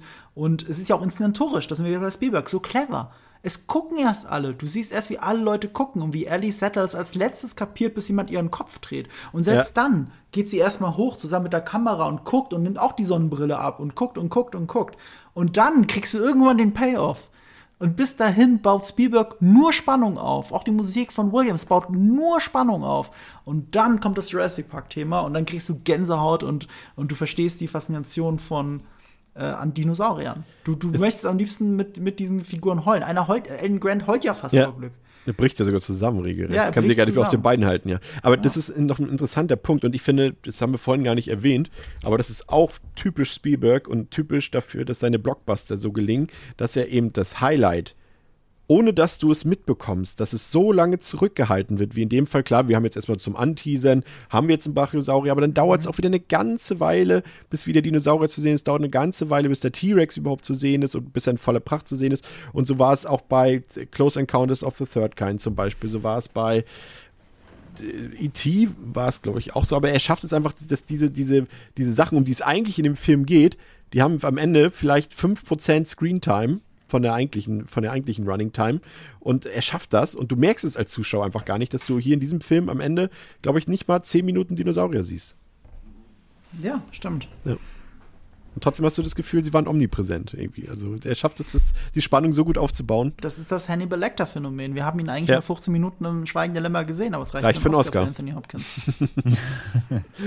Ja, ja ähm, und äh, hier vielleicht an der Stelle, weil wir bei den Brachiosauriern sind, äh, wir kommen gleich bestimmt auf eine ziemlich große Lobeshymne ähm, für die ähm, Spezialeffekte nochmal äh, zu sprechen. Hier finde ich, das ist der einzige oder einer von zwei, drei kleinen Momenten, bei dem man jetzt, umso fortschrittlicher das Heimkinomedium wird, dann doch ein bisschen mitbekommst, dass der Film doch manch ein paar Sekunden älter wird schon. Also ich finde, man sieht jetzt zumindest auf UHD sieht man schon, dass der Brachiosaurier jetzt nicht mehr die volle Texturierung bekommen hat, die er vielleicht heute bekommen würde.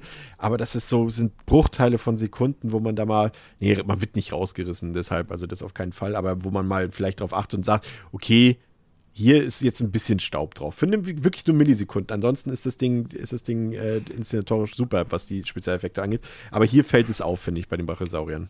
Das mag sein, aber ich habe ihn zum Glück noch nicht in UHD gesehen. Ich habe ihn das letzte Mal gesehen in 3D, weil die 3D Blu-ray war ja auch sehr geil. Das, der Ja. Film hat eine überraschend gute 3D-Konvertierung gekriegt, weil ja nochmal als Kino äh, Wiederaufführung dann auch im Kino. Und äh, da sah das immer noch ganz okay aus. Also ich, ich bin wirklich, ich bin eher überrascht. Guck mal, der Film ist fast 30 Jahre alt. Guck mal, wie geil dieser Film aussieht. Ja, klar. Terminator 2 ist 30 Jahre alt und der sieht ja auch noch geil aus, aber selbst da, ich meine, der T1000, jedes Videospiel auf dem Handy sieht besser aus als der T1000. Aber, aber bei, bei Jurassic Park, die Dinos, ich meine, dadurch, dass es so wenig CGI ist, sieht das halt alles so geil aus. Es sieht eher aus, als der Greenscreen nicht immer so toll ist, zum Beispiel in der Jeep-Verfolgungsjagd. Das ist nicht der T-Rex, der unecht aussieht, sondern dieses Digital Compositing von dem digitalen T-Rex und der echten Jeep-Aufnahme vor Bluescreen. Ähm, das passt nicht ganz zusammen. Es ist nicht mal der Effekt, der so schlecht gealtert ist. Es ist nur, wie sie zusammengefügt haben, weil sie es noch nicht besser konnten. Ich habe hier das Gefühl, ja. dass, dass die, die, die Hand von, von Sam Neill an der einen Millisekunde am Bein, am Oberschenkel von Ach. Brachiosaurier klippt. So ein Echt? bisschen. ja. Also das Das ist mir nie auch, aufgefallen. das sieht man auch nur in UHD, glaube ich. Also Ja, kann sein. Jetzt Ja, es ist auch nicht wirklich so, gucken. weil der Du Rest des Films, kaputt. weil der Rest des Films ist halt wirklich, also auf URD wirklich absolut crisp. Es ist Mhm. Wahnsinn, wie der aussieht, also einfach das Material selbst. Ähm, aber genau das ist, das ist ja der Punkt. Also steigst in den Film ein, du bist voll geflasht von dem Bild, bist so, wow, völlig neue, nochmal, ich sehe den Film gerade nochmal neu quasi. Und dann kommt dieser CG-Effekt, dieser eine, und du bist, ah.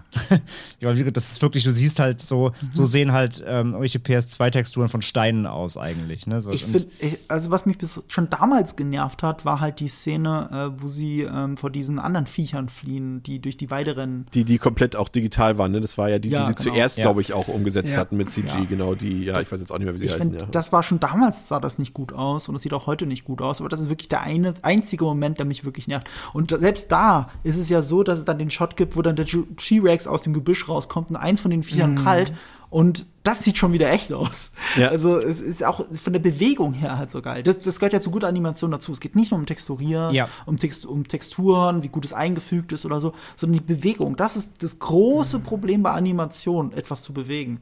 Es gibt, Ja, die- gibt dieses, diesen Standard beim, bei, bei Animation äh, als so ein Referenztest, wenn du eine Kugel fallen lässt und das animierst. Und das ist sehr schwer, das realistisch zu machen, weil eine Kugel, die runterfällt, wieder hochspringt und wieder runterfällt, die richtige Geschwindigkeit, in der das eine echte Kugel machen würde, ist super schwierig zu treffen. Und so ist es halt bei allen Bewegungen in der Animation. Weil unterbewusst siehst du, dass es nicht stimmt. Wenn die Kugel falsch animiert ist und, und viel zu schnell hoch und runter geht oder zu langsam, du merkst es sofort, weil du kennst es ja. Du kennst es ja, wenn ein Ball fällt. Du weißt, wie das aussieht.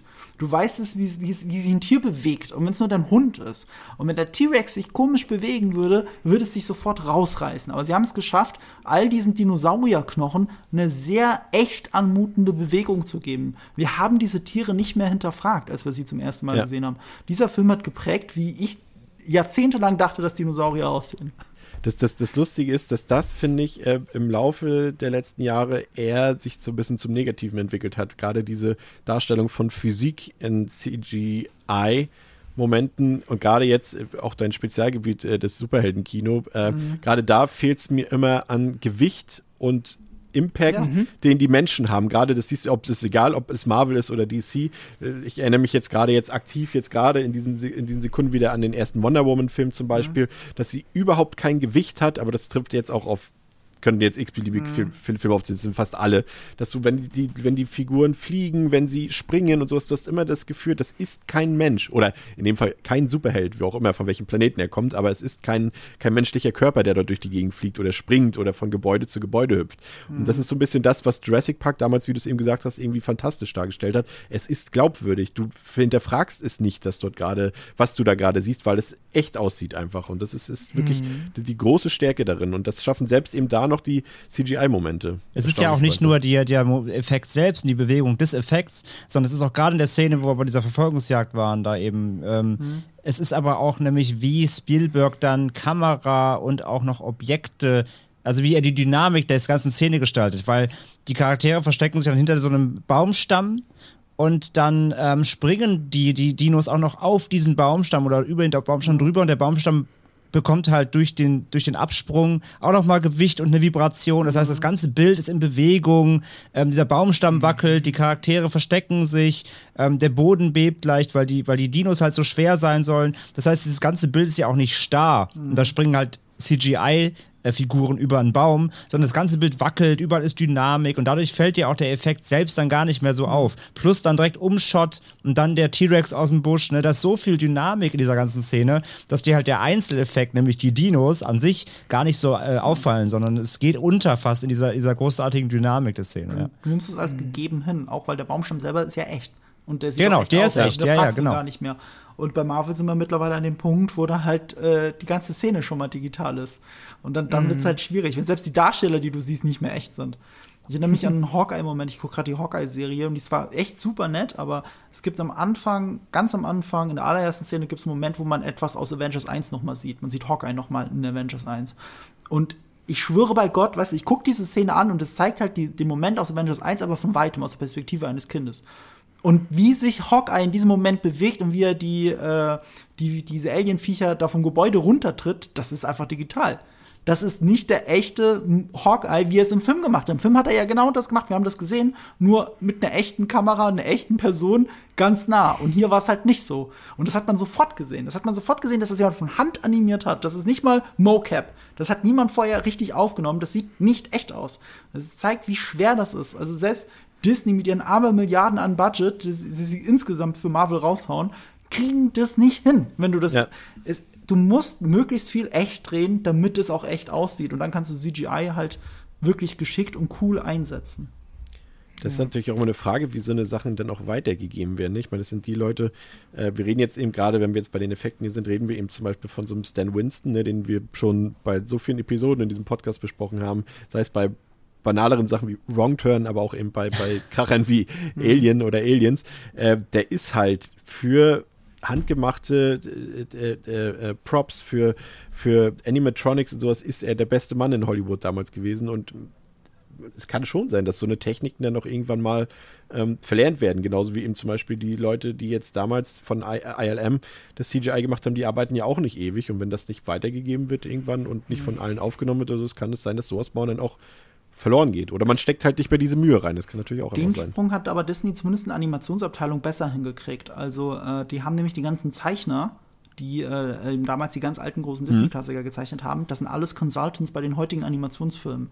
Weil die bringen halt den jungen Leuten, die von der ja. Uni kommen, bei, wie sich eine Figur bewegen muss, wie die Charakteristika im Gesicht aussehen müssen, damit das damit das äh, für den Zuschauer funktioniert, wie groß die Augen sein müssen und alles. Und in Wirklichkeit, auch wenn das alles 3D-Animation ist, äh, das wird vorher gestoryboardet als ganz normale 2D-Zeichnung, dann wird für die Korrektur legen die Papier über den Bildschirm und zeichnen da drauf, wie das, wie das, wie, wie der Stand, wie der Endstandpunkt aussehen soll, also dieser bestimmte Frame, wo die 3D-Animation hin soll.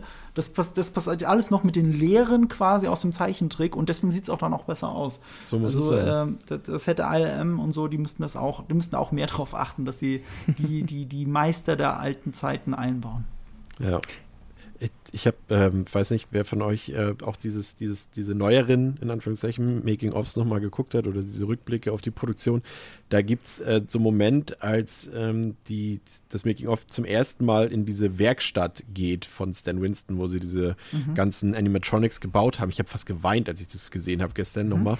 Das ist unfassbar. Du stehst denn da in so einer großen, riesigen Lagerhalle, in so einer großen Werkstatt und da stehen einfach überall Dinosaurier rum. Das ist halt einfach so krass, die einfach mhm. in Lebensgröße, manchmal auch ihr, ihr erinnert euch an diese eine Szene, als nur äh, quasi so ein Bodenshot ist und einfach nur Mm, der, das Bein von, vom, vom T-Rex in den Matsch reinrammt.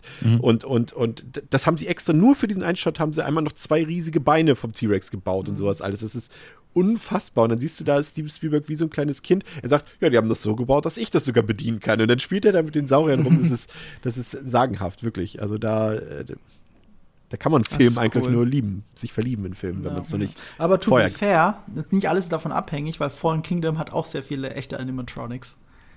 Und das sollte man nicht meinen. Aber an den, ja, wollte ich gerade sagen, an den scheitert der Film ja nicht. Nicht Das ist nicht das Problem. Das stimmt.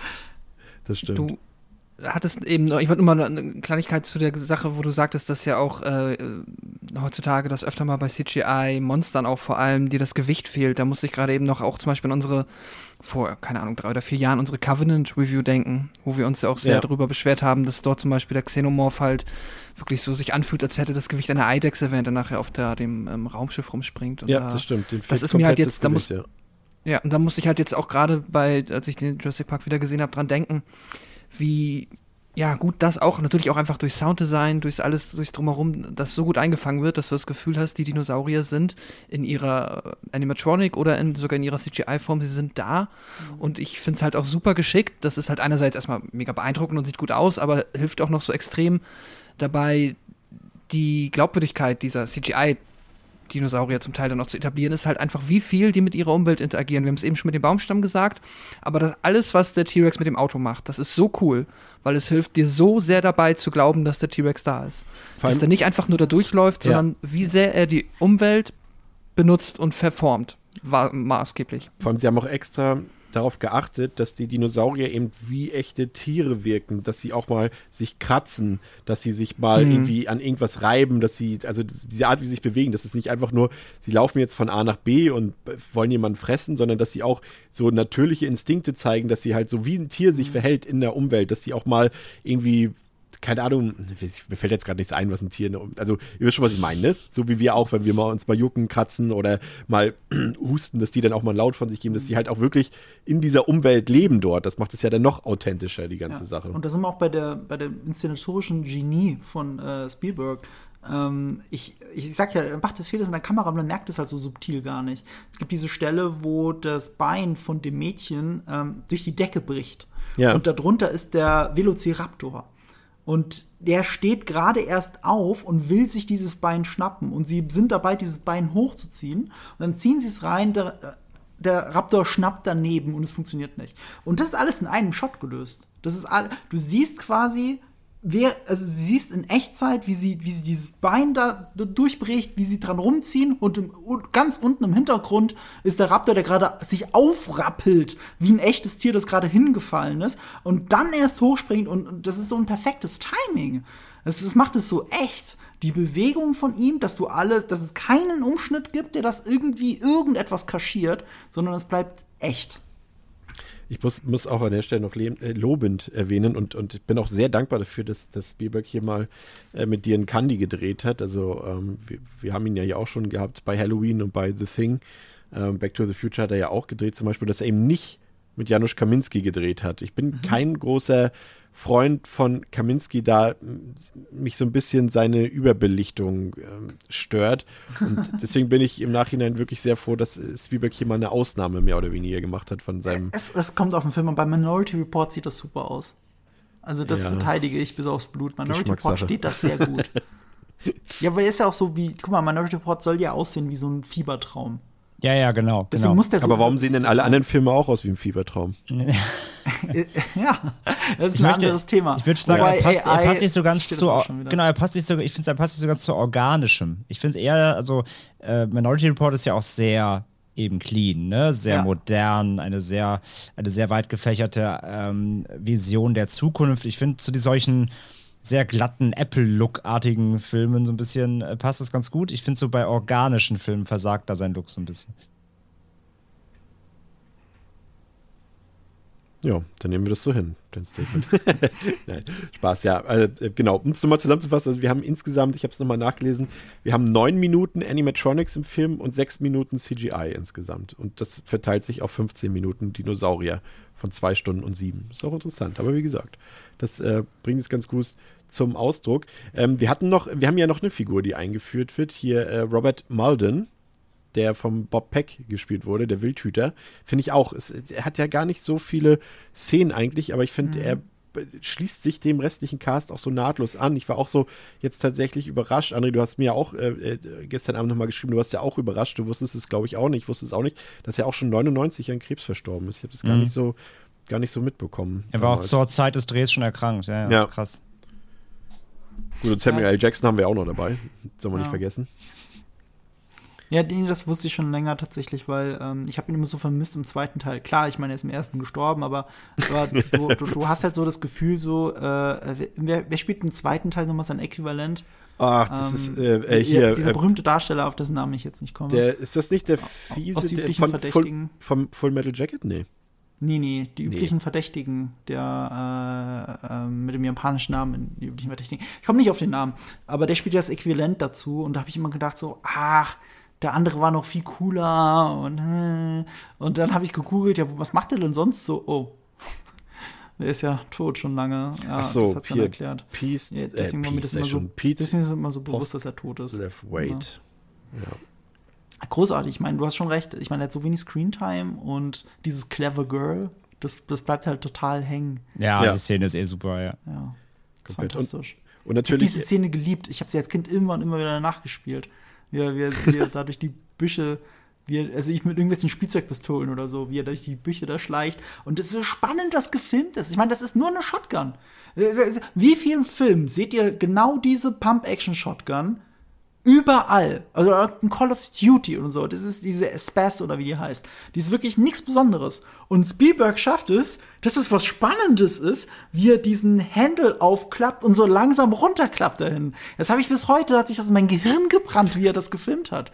Wie spannend und geil. Wahnsinn. Und das hätte auch Cameron nicht hingekriegt.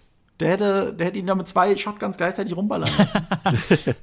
ja, wahrscheinlich. Wir haben noch ähm, eine Sache bei und äh, das äh, passt wieder zur Sache, die wir über Hammond, äh, nicht über Hammond, über, über äh, Malcolm vorhin gesagt haben, dass er so ein bisschen auch der so für die Exposition zuständig ist, äh, was so Chaos-Theorie angeht und was eben viele Sachen aus dem Buch angeht, ähm, dass er diese Rolle einnimmt. Und genauso haben wir es ja hier auch mit dem Erklärbär-Video von Hammond was ja auch irgendwie so eine super markante Szene ist, irgendwie, die ja auch so ein bisschen das Tempo mhm. erstmal rausnimmt aus dem Film, als er da hier mit Mr. DNA, diesem, in diesem Cartoon, das Ganze so ein bisschen erklärt wird, wie dort äh, ja. die Technik funktioniert und so weiter. Und das ist halt, ähm, ich glaube, das ist fast so gefühlt, jetzt mal ein bisschen übertrieben, aber so habe ich es gelesen, irgendwie ein Drittel des Buches, was in dieses Erklärvideo reingeflossen ist. Und so hat sich Spielberg quasi diesen ganzen Berg an, an wissenschaftlichen Informationen ja. gespart und einfach so verschachtelt zusammengepasst, dass es für die Zuschauer eine akzeptable Länge hat, würde ich mal sagen, Pascal. Ja, ja, ja super. zieht uns ja in die Welt rein. Entschuldigung. Sorry, alles gut.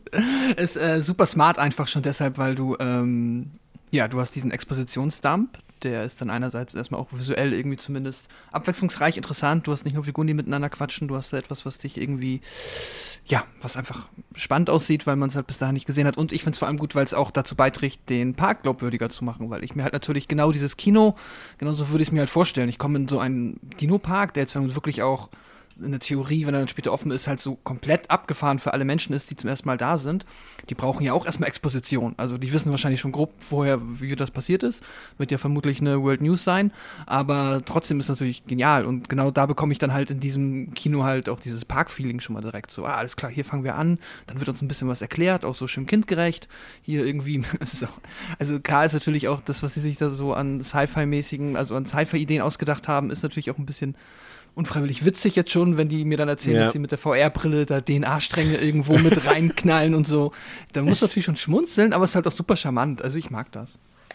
Es ist, ich, ich mag auch einfach diesen Moment, als sie dann so, so als sie aufstehen Ich, das ist auch für mich so ein, das ist auch so ein Ach so, ja. so Einfach gehen, krasser ja. Moment, aber sie gehen, das ist für mich so ein Magic Moment. Sie gehen und gehen einfach jetzt hinter die Kulissen. Zack, das reicht jetzt. Wir gucken, man auch was sagen muss, ja, dieses ganze Video ist auch so ein bisschen, ist so ein bisschen wie das Erklärvideo, was du uns geschickt hast, das wir uns angucken Ja, sollten. das stimmt. Das also ist ja auch so ein äh, bisschen Vorreiter von den heutigen äh, YouTube-Erklärvideos. So die gezeichneten mit anima kleinen Animationen und dann so eine Erklärbärstimme, die dann so so, kann man Lizenzen umgehen. in ganz ruhiger Art, genau, erklärt, was Phase ist. Das ist eigentlich Vorreiter so Erklär, Erklärvideo, ja. Was ich, was ich noch gut fand, ist, ich weiß, äh, Dr. Wu ist das, ne? Der Mhm. von BD Wong gespielt wird. Ähm, dass er, ausgerechnet er die Figur war, die dann in, in Jurassic World dann so eine deutlich präsentere Rolle abbekommen hat. Das fand ich immer ganz gut, weil das war für mich, das war für mich in Jurassic World so ein, so ein, so ein, so ein schöner Moment, dass, dass er da einfach auftauchte irgendwie. Das fand ich immer, fand ich irgendwie gut. Aber ich bin eh ein Fan von Jurassic World, äh, dazu später nochmal ein bisschen mehr. Äh, wir beginnen jetzt nämlich mit der eigentlichen Tour. Doch zur Enttäuschung unserer ganzen Probanden dort ähm, sind die meisten Dinos im Park nicht besonders zeigefreudig und bleiben eher im Verborgenen und lassen sich trotz äh, Lockmittel in Form von Speis und Trank äh, nicht blicken. Auch, eben auch der T-Rex nicht, als er dann äh, dort seine Meckerziege ähm, vorgelegt bekommt und darauf noch nicht irgendwie so richtig reagieren will. Und dann trifft die Reisegruppe auf einen kranken Triceratops. Und sie steigen aus den Fahrzeugen aus, was sie ja eigentlich gar nicht machen sollen. Das ist schon mal so, so eine Sache, die jetzt hier schon mal völlig aus dem Ruder gerät. Zwar noch in, in friedlichen Bahnen, sag ich mal, aber das ist eigentlich eine Sache, die jetzt im Park nicht so sein sollte, dass die Leute einfach aussteigen dort und äh, spazieren gehen in der Gegend und sie sehen sich dann den Dino aus nächster Nähe an.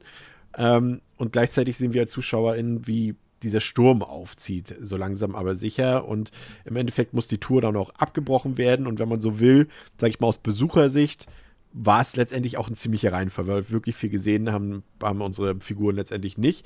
Ähm, Ellie bleibt dann noch bei Dr. Harding zurück und kümmert sich eben so ein bisschen um den kranken Dinosaurier. Das ist auch eine, so eine Sache, die sich zum Buch unterscheidet.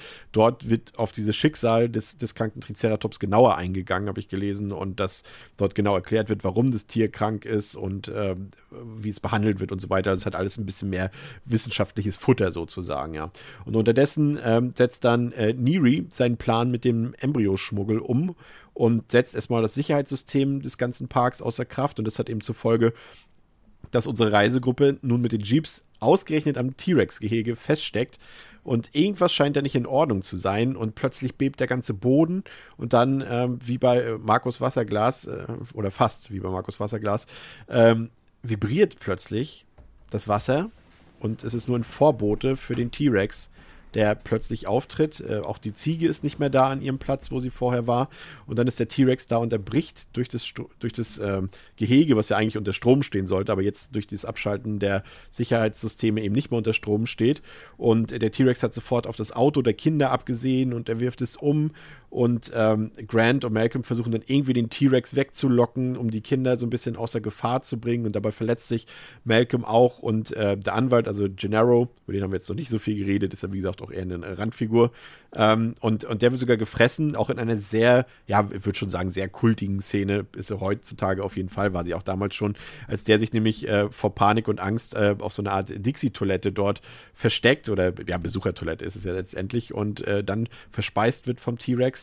Und ähm, Ellie und äh, der Wildhüter, die sind ja weil sie eben ja von der Gruppe getrennt waren, sind dann eben wieder in der Station und äh, wollen dann für Hilfe sorgen, wollen die, wollen die Gruppe irgendwie in Sicherheit bringen. Und ähm, dann sehen wir eben parallel dazu, wie Neri eben daran scheitert, sein Vorhaben umzusetzen, also dass er die ähm, Dino-Embryos zum Hafen bringt. Daran scheitert er, denn unterwegs macht er Bekanntschaft mit dem giftigen Dilophosaurus und der bringt ihn dann auch zur Strecke. Und jetzt möchte ich erstmal auf eine Sache mit euch eingehen, die Pascal vorhin schon angedeutet hat, das grandiose Sounddesign von Jurassic Park, gerade eben was äh, die Sounds der äh, einzelnen Dinosaurier angeht. Also ich habe es nochmal rausgesucht. Also der T-Rex, das äh, Gebrüll des T-Rex besteht aus einer Mischung aus Hund, Pinguin, Tiger, Alligator, aber vor allem von einem Babyelefanten, das Geschrei. Und die Schritte des T-Rex, dafür haben sie ähm, Töne aufgenommen von gefallenen Baumstämmen weil die so ungefähr das Gewicht hatten, was sie sich vorgestellt haben, wenn ein T-Rex ähm, auf dem Boden auftritt mit voller Wucht. Dann äh, der Dilophosaurus, äh, von dem haben sie das Geräusch einer Klapperschlange genommen. Immer dann, wenn er mit seinem, mit, mit seinem, wie sagt man, mit seinem, oh, hilf mir mal kurz, Neck auf Deutsch. Halskranz, Ja, Halskrause. Genau, wenn er damit so ein bisschen umher rasselt. Und äh, wenn er dann so lustig fiebt oder so süß fiebt, dafür haben sie dann Geräusche von einem Schwan genommen. Und äh, die Sounds vom Brachiosaurier waren eine Kombination aus Wal- und Esellauten. also auf jeden Fall sehr kreativ, aber ich finde auch das trägt einfach, ich meine, es ist ja Quatsch, ich meine, wir wissen ja jetzt, äh, und damals als Kinder wussten wir es erst recht nicht, äh, wie klingt denn überhaupt ein Dinosaurier? Und das weiß man ja heute auch zum Teil eben nur aufgrund, weil man äh, bestimmte Knochen gefunden haben. Wie nennt man das nochmal in, in der Biologie? Ich habe da nie so gut aufgepasst. Äh, so Klangkörper, sage ich mal, die dafür zuständig sind, sagen wir aus dem Nasenbereich zum Beispiel ähm, und aus dem Kieferbereich, äh, kann man ja ungefähr einschätzen, wie das vielleicht geklungen haben mag, aber ähm, ich finde, es klingt einfach echt. So stelle ich mir vor, so können Dinosaurier klingen. Pascal. Ja. André. Nee, äh, Vielleicht klangen sie auch wie Also gu- guck mal, André, du hast, du hast den Film jetzt auch in, in. UHD geguckt. Der, der ist ja auch die schöne, schöne Soundspur mit bei, die neue, die sie dann nochmal äh, aufgewertet und Ja. neu gemastert haben. Und allein, wenn der T-Rex brüllt, das ist absolut Das ist fantastisch, auch heute noch. Aber also alles. Ähm, angefangen eben mit dem besagten Wasserglas-Moment. Ne? Also wenn der Subwoofer da auf Anschlag ist, äh, dann haben die Nachbarn aber auch Spaß für, für den ganzen Tag. Ähm, das ist Wahnsinn. Und einfach die ganze, die ganze, also die Szene lebt ja auch komplett durch diese, wir haben einerseits gesagt, die, die Tiere, die Dinosaurier bewegen sich ähm, sehr dynamisch und ja, in Anführungszeichen realistisch und sollen eben nicht einfach stocksteif durch die Gegend warten, sondern sich wirklich verhalten wie Tiere. Die, die riechen mal irgendwas, die, die schnuppern an was, die drücken mal irgendwas mit dem Kopf weg, die reiben sich an irgendwas. Und genauso ist das Sounddesign, ja. Also die, die schnaufen, die, die atmen, ähm, die, die, die brüllen, die, die äh, ja, sind wütend, sind, sind auf der Suche. Also alles, was das, alles, was die Dinos übertragen sollen, visuell überträ überträgt auch das Sounddesign eben gleichzeitig mit. Ähm, jeder, jeder, jedes Auftreten ähm, ist, ist ein Grollen, so jeder, jeder Schnaufer. Also auch wenn die, ähm, äh, wenn wenn die Kinder im Auto halt vom T-Rex quasi äh, umgarnt erstmal werden, wenn er ins Auto reinschaut, wenn er die Scheiben anatmet und so weiter.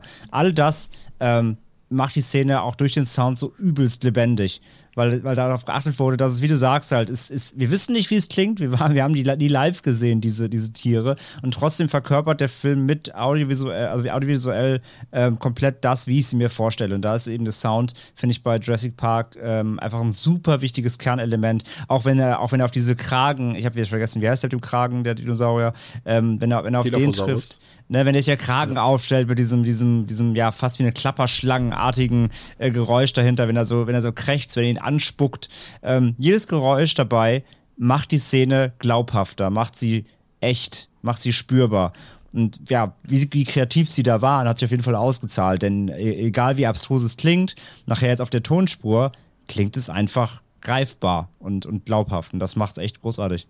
Gleicht es, Marco, dann so ein bisschen aus, dadurch, dass uns hier so eine gewisse Authentizität vermittelt wird, die ja aber eigentlich gar nicht da ist. Also wenn wir jetzt zum Beispiel, also es war ja, da haben sie ja ein bisschen Glück gehabt damals, die Raptoren, das wissen wir ja heute. Äh, gut, das sagt ja Grant im Film ja auch, dass er glaubt, also dass er sie sehr vogelähnlich findet und das hat sich ja heutzutage ja auch bestätigt, ähm, dass sie gefiedert waren höchstwahrscheinlich. Ähm, aber sie waren natürlich deutlich kleiner als im Film dargestellt. und Brutal groß. Ja, und Spielberg hat ja gesagt, nee, das, also der Dino ist cool. Eigentlich wollte er auch diesen Artverwandten haben, den Dino noch, Deinochinus oder Deinonychus, habe ich früher als Kind immer gesagt. Und äh, die waren ihm alle zu klein und er wollte sie größer haben. Und da hatten sie ja noch das Glück, dass parallel zur Filmproduktion wurde ja dieser Utah Raptor entdeckt, der tatsächlich so groß war wie die Raptoren im Film. Ähm, wollte man uns zumindest weiß machen. Aber gerade der, ähm, einige Saurier, die sind, die verhalten sich halt anders. Zum Beispiel hier der, ähm, Dilophosaurus, der hat ja zum Beispiel kein Gift gespuckt und solche Sachen. Da hat man also schon so ein bisschen, äh, sag ich mal, ja, Freiheit walten lassen. Ist das für dich wichtig bei so einem Film oder war dir das egal? Also genau das, was André sagt, der Film schafft halt seine eigene Realität, in der das Ja. alles echt ist, fertig. Also wenn ich die Augen zumache und Dinosaurier denke, denke ich an die Dinosaurier aus Jurassic Park 1. Sie haben es ja in den Film dann mit der Zeit auch ein bisschen angepasst, dass die Velociraptoren immer mehr Federn dazu gekriegt Ja, haben mit jedem stimmt. weiteren Film. Ich glaube im zweiten noch nicht so, aber ab dem Im dritten, dritten auf jeden Fall an. krass, ja. Und dann wird es auch immer mehr und sie wurden noch bunter, dass es halt ein bisschen mehr in diese Vogelrichtung geht, damit die aktuellen wissenschaftlichen Erkenntnisse auch so ein bisschen wenigstens drin sind. Aber ich meine, da sind wir jetzt auch noch weiter. Du hast auch das Video von Kurz gesagt, ja, im Vorfeld nochmal rumgeschickt. Ich kannte das schon, als es rausgekommen ist, weil kurz gesagt ist Ich mache selber deutschen YouTube-Kanal, aber kurz gesagt, ist der beste deutsche YouTube-Kanal, das muss man einfach sagen. ähm, die haben ein sehr schönes Video darüber gemacht, wie Dinosaurier wahrscheinlich wirklich aussahen oder was uns alles an Vorstellungskraft fehlt. Ja. Die haben es auch so schön gesagt, wenn man nur die Skelette von einem Seehund ausgraben würde und würde daraus versuchen, das zu rekonstruieren, wie der aussehen könnte, dann würde man auch bei Dinosauriern landen. Das heißt, die Dinosaurier könnten doch genauso gut wie ein Seehund aus, äh, ausgesehen haben. Wir wissen es einfach nicht. Es gab einen englischen Artikel, der hat mir, was das angeht, schon vor Jahren das Herz gebrochen. Ich weiß nicht mal genau, wie die Überschrift war, aber ich weiß die Zwischenüberschrift, die, die, der Untertitel, der war But I saw it in Jurassic Park. Es ging darum, dass die Brachiosaurier, dass es die nie gegeben hat. Ich glaube, es waren die Brachiosaurier oder Brontosaurier, ich weiß nicht. Auf jeden Fall die, die man ganz am Anfang sieht. Ja, ja, das Ähm, sind die Brach Es sind denselben Bronto. Ja, ja, und die gab's nie. Die basieren, äh, das weiß man aber schon lange. Die äh, da- da- damals bei diesem Dinosaurier-Wettrennen, bei dem Ausbuddel-Wettrennen, als dann die ganzen Knochen zusammengesetzt worden sind, dass es irgendwas mit einem Dinosaurier ergibt, dann hat halt irgendjemand, äh, um sich selber Ruhm zu erschleichen, hat die, die so zusammengebaut, dass der Brachiosaurier dabei rausgekommen ist. Den hat's aber nie gegeben. Aber der war doch in Jurassic Park. Und das bricht mir so ein bisschen das Herz. So. Weil in meinem Weltverständnis gab es natürlich einen Brachiosaurier, aber ich Vor allem, weil es ja auch eine der ersten Saurier ist, die eigentlich jeder als Kind kennenlernt, sozusagen. Ja. Also du kennst T-Rex, Raptor und Brachiosaurier. Das sind die ersten drei Dinos, die jeder kennt. So. Genau, es gibt, es gibt zumindest ähnliche Saurier, aber nicht, den, nicht wie der Brachiosaurier. Und deswegen, das ist so schade. J- Jurassic Park hat halt diese eigene Welt aufgebaut, dann lasse ich auch nichts draufkommen. Und bis jemand das Zeitreisen erfunden hat, äh, bleibt das für mich auch so. Ich, es gibt auch sonst keine Möglichkeit, das wirklich rauszufinden, wie Dinosaurier ausgesehen haben. Das ist einfach vorbei. Äh, was ich auch in dem Video gelernt habe, ist, dass man ja auch nur die Dinosaurier kennt, die so in den, diesen Steppen quasi gestorben sind, weil Genau, da bleiben ja. die Knochen übrig. Alle, die in einem Dschungeltod umfallen, da, da, über, da, da, überleben das die Knochen nicht. Das wusste Ja. ich vorher nicht. Also wir kennen auch nur die Sorten, die Arten, die in der Wüste rumgerannt sind und so. Ja, einen absoluten Und, ach, Bruchteil. Wahnsinn. Das ist schon, ist schon sehr interessant. Ja, das Video verlinken wir auch. Das äh, sollte man sich auf jeden Fall mal angesehen haben. Das ist schon echt sehr cool gemacht, aber auch sehr, ja, sehr charmant und rührend produziert, wirklich. Das äh, ist gerade für Dino-Fans, glaube ich, nochmal ein, ein kleines Highlight, was man sich mal so snacken kann zwischendurch. Ähm, ja, sie haben ja auch ein bisschen, also es ist ja nicht so, als hätten sie sich da nicht irgendwie äh, Beistand geholt. Also Jack Horner, das ist ja mehr oder weniger der Paläontologe, der so ein bisschen für Alan Grant ja auch Vorbild war und den hat man hier auch herangezogen, um eben für Authentizität so ein bisschen zu sorgen bei den Dinos und bei den, bei den, ja, bei der, bei der Gestaltung der Umwelt des Parks zum Beispiel. Und ähm, ich finde schon, dass der, der Film, der hat jetzt natürlich genügt ja nicht den höchsten wissenschaftlichen Ansprüchen, aber es ist eben auch kein Monster-Movie, ne? Und das wollte Ja. eben äh, Spielberg ja auch nie drehen. Und ich finde genau diesen, diesen, diesen Spagat, den trifft der Film halt eben perfekt, dass er eben schon, er nimmt die Saurier ernst, er versucht sie ernsthaft darzustellen, aber er vergisst eben dabei auch nicht den Unterhaltungswert, den das Ganze bieten muss. Und das äh, macht er, glaube ich, einfach ziemlich gut.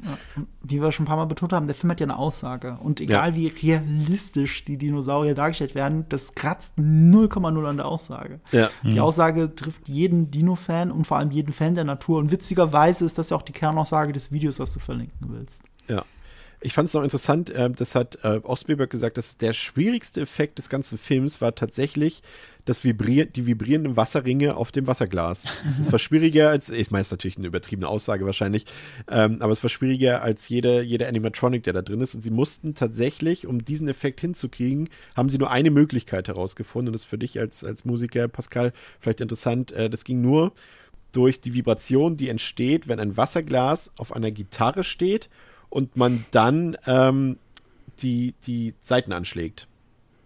und das, das wie haben sie das dann da gemacht? Steht das dann auf Im der Gitarre Auto, unter dem Kofferraum, also quasi unter der Fläche, Ja. so, sozusagen im, im Handschuhfachbereich Ja. sozusagen, äh, war, war eine Gitarre, die angeschlagen wurde. Und das haben sie tatsächlich vom Vorderrum quasi eingebaut. Anders ging dieser Effekt nicht. Das fand ich total interessant. Witzig, ja, das kann ich ja natürlich, muss ich definitiv hier dann einfach mal ausprobieren und äh, den Beweis antreten, dass Ja, das machen wir stimmt. Making-of bitte, Pascal. Ja, heute wäre es natürlich safe im CGI-Effekt, weil ich glaube, das bekommst du fotorealistisch hin. Ja, das stimmt. Und das hätte man, ja, das, das ist schon fast wieder zu viel Aufwand für den Effekt. Aber Ja. letztendlich trägt das alles dazu bei, dass dieser Film so fantastisch ist, ja. Ähm, André, wie sieht es bei dir aus?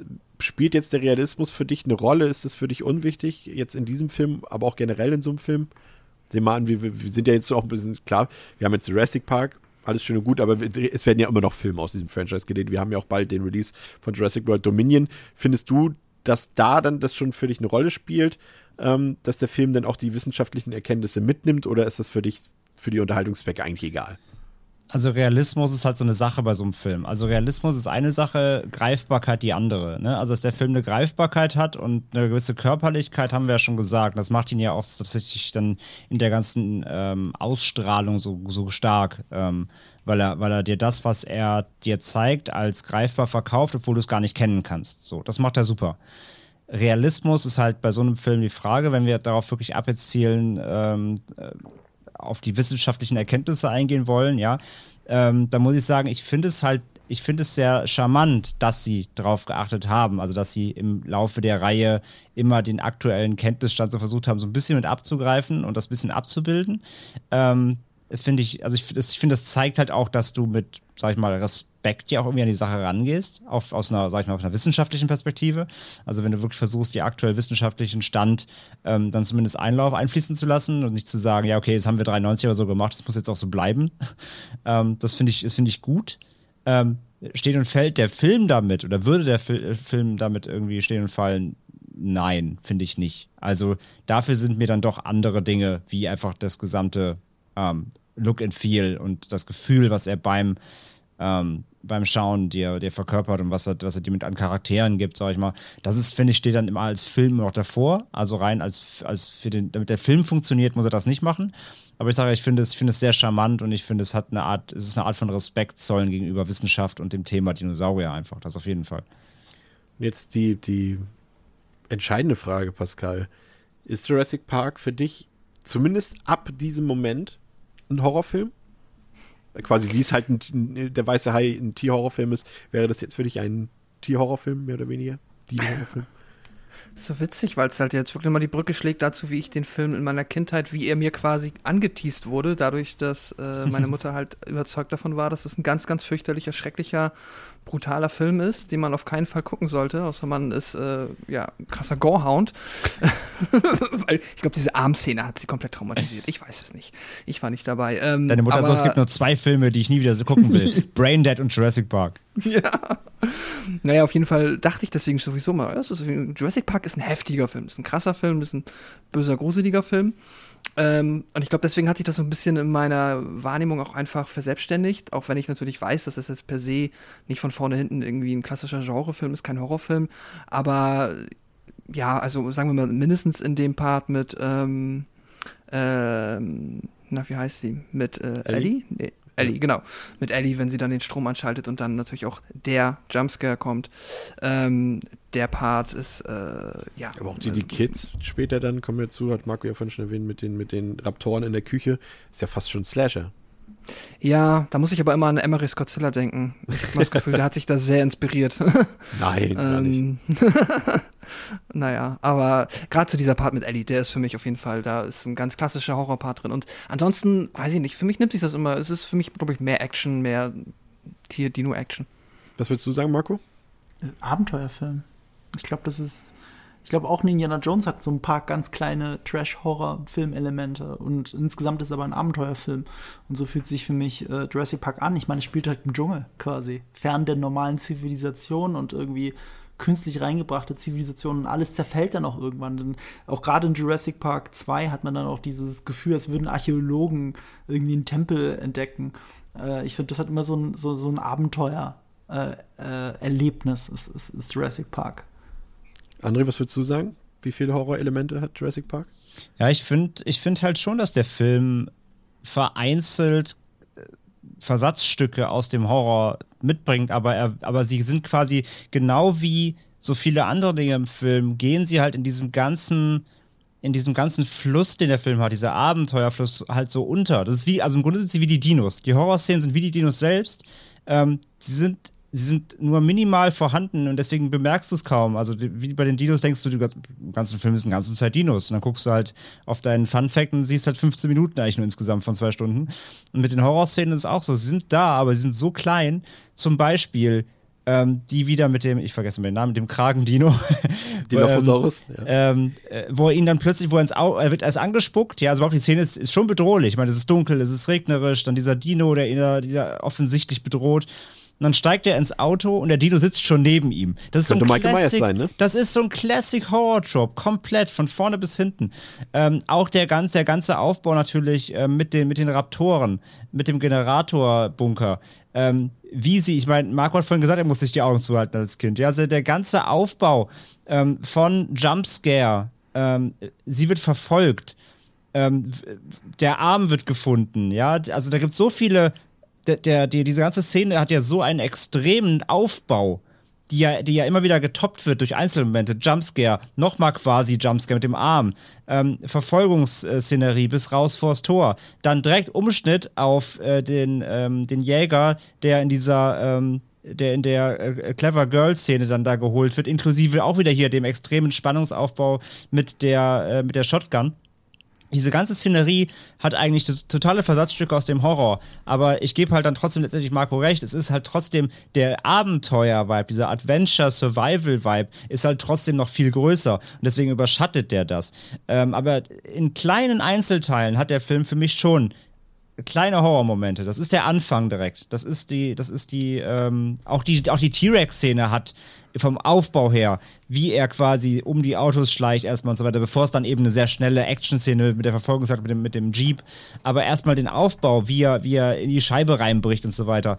Das sind, das sind Jumpscares am Ende des Tages eigentlich. Nur der Film hat so einen Family-Abenteuer-Vibe, dass sie dir nicht als Horrorszenen, sag ich mal, auffallen. Aber ich finde, letztendlich also ich würde den Film nicht als Horrorfilm bezeichnen, aber er hat Stilistiken des Horrors, die er sich halt im Detail entleiht. Das schon. Und das vor allem sehr effektiv. Wie Ja, Augen das zu sehr halten, das sagt wirklich alles. Tief, ja, nee, auf jeden Fall. Richtig gut. Ja. Funktioniert. Und da sieht man auch wieder, dass es funktioniert. Gut, wir haben gerade von einem rausgerissenen Arm äh, geredet, aber äh, es funktioniert auch ohne Splat. Ja, aber es ist ja, also das ist ja wirklich auch, das ist so eine Szene, die sticht, ich finde, die sticht immer noch raus. Weil es Fast eben. unnötig, ne? Fast ja, ein bisschen unnötig. weil es eben wirklich auch nur ein Moment ist. Also du hast im ganzen Film, vielleicht auch mit der Ziege, aber selbst das siehst du ja nicht so richtig. Und immer wenn auch so ein T-Rex jemanden frisst, das ist sehr unblutig. Äh, Es gibt ja eigentlich nur auf, auch da wieder auf dem O-Ton die Szene, wo der T-Rex bei dem Baum aus dem Wald kommt, den Dino frisst. Timmy sagt dann so, boah, so viel Blut, dann wird er weggezogen. Ne? Also, aber du siehst ja gar nicht so richtig. Jetzt, er, er reißt zwar was aus dem, aus dem Dino raus, aber du siehst gar nicht richtig, was er da macht. mich Deswegen die einzige Szene, die grafische Gewalt wirklich im Film Ja. on-screen zeigt, ist dieser Arm, ja. Mich würde mal interessieren, ob, da müsste man mal den FSK-Bericht von damals lesen, ob diese Szene explizit für die 12er-Freigabe verantwortlich ist oder ob es da irgendwie auch vielleicht die, die düstere Atmosphäre zwischendurch eine Rolle gespielt hat. Aber ich glaube jetzt der, der Klo, Klo-Kill an, an, an Gennaro, der ist so comichaft dargestellt und so ungrafisch. Ich glaube, der wird jetzt nicht ausschlaggebend dafür gewesen sein.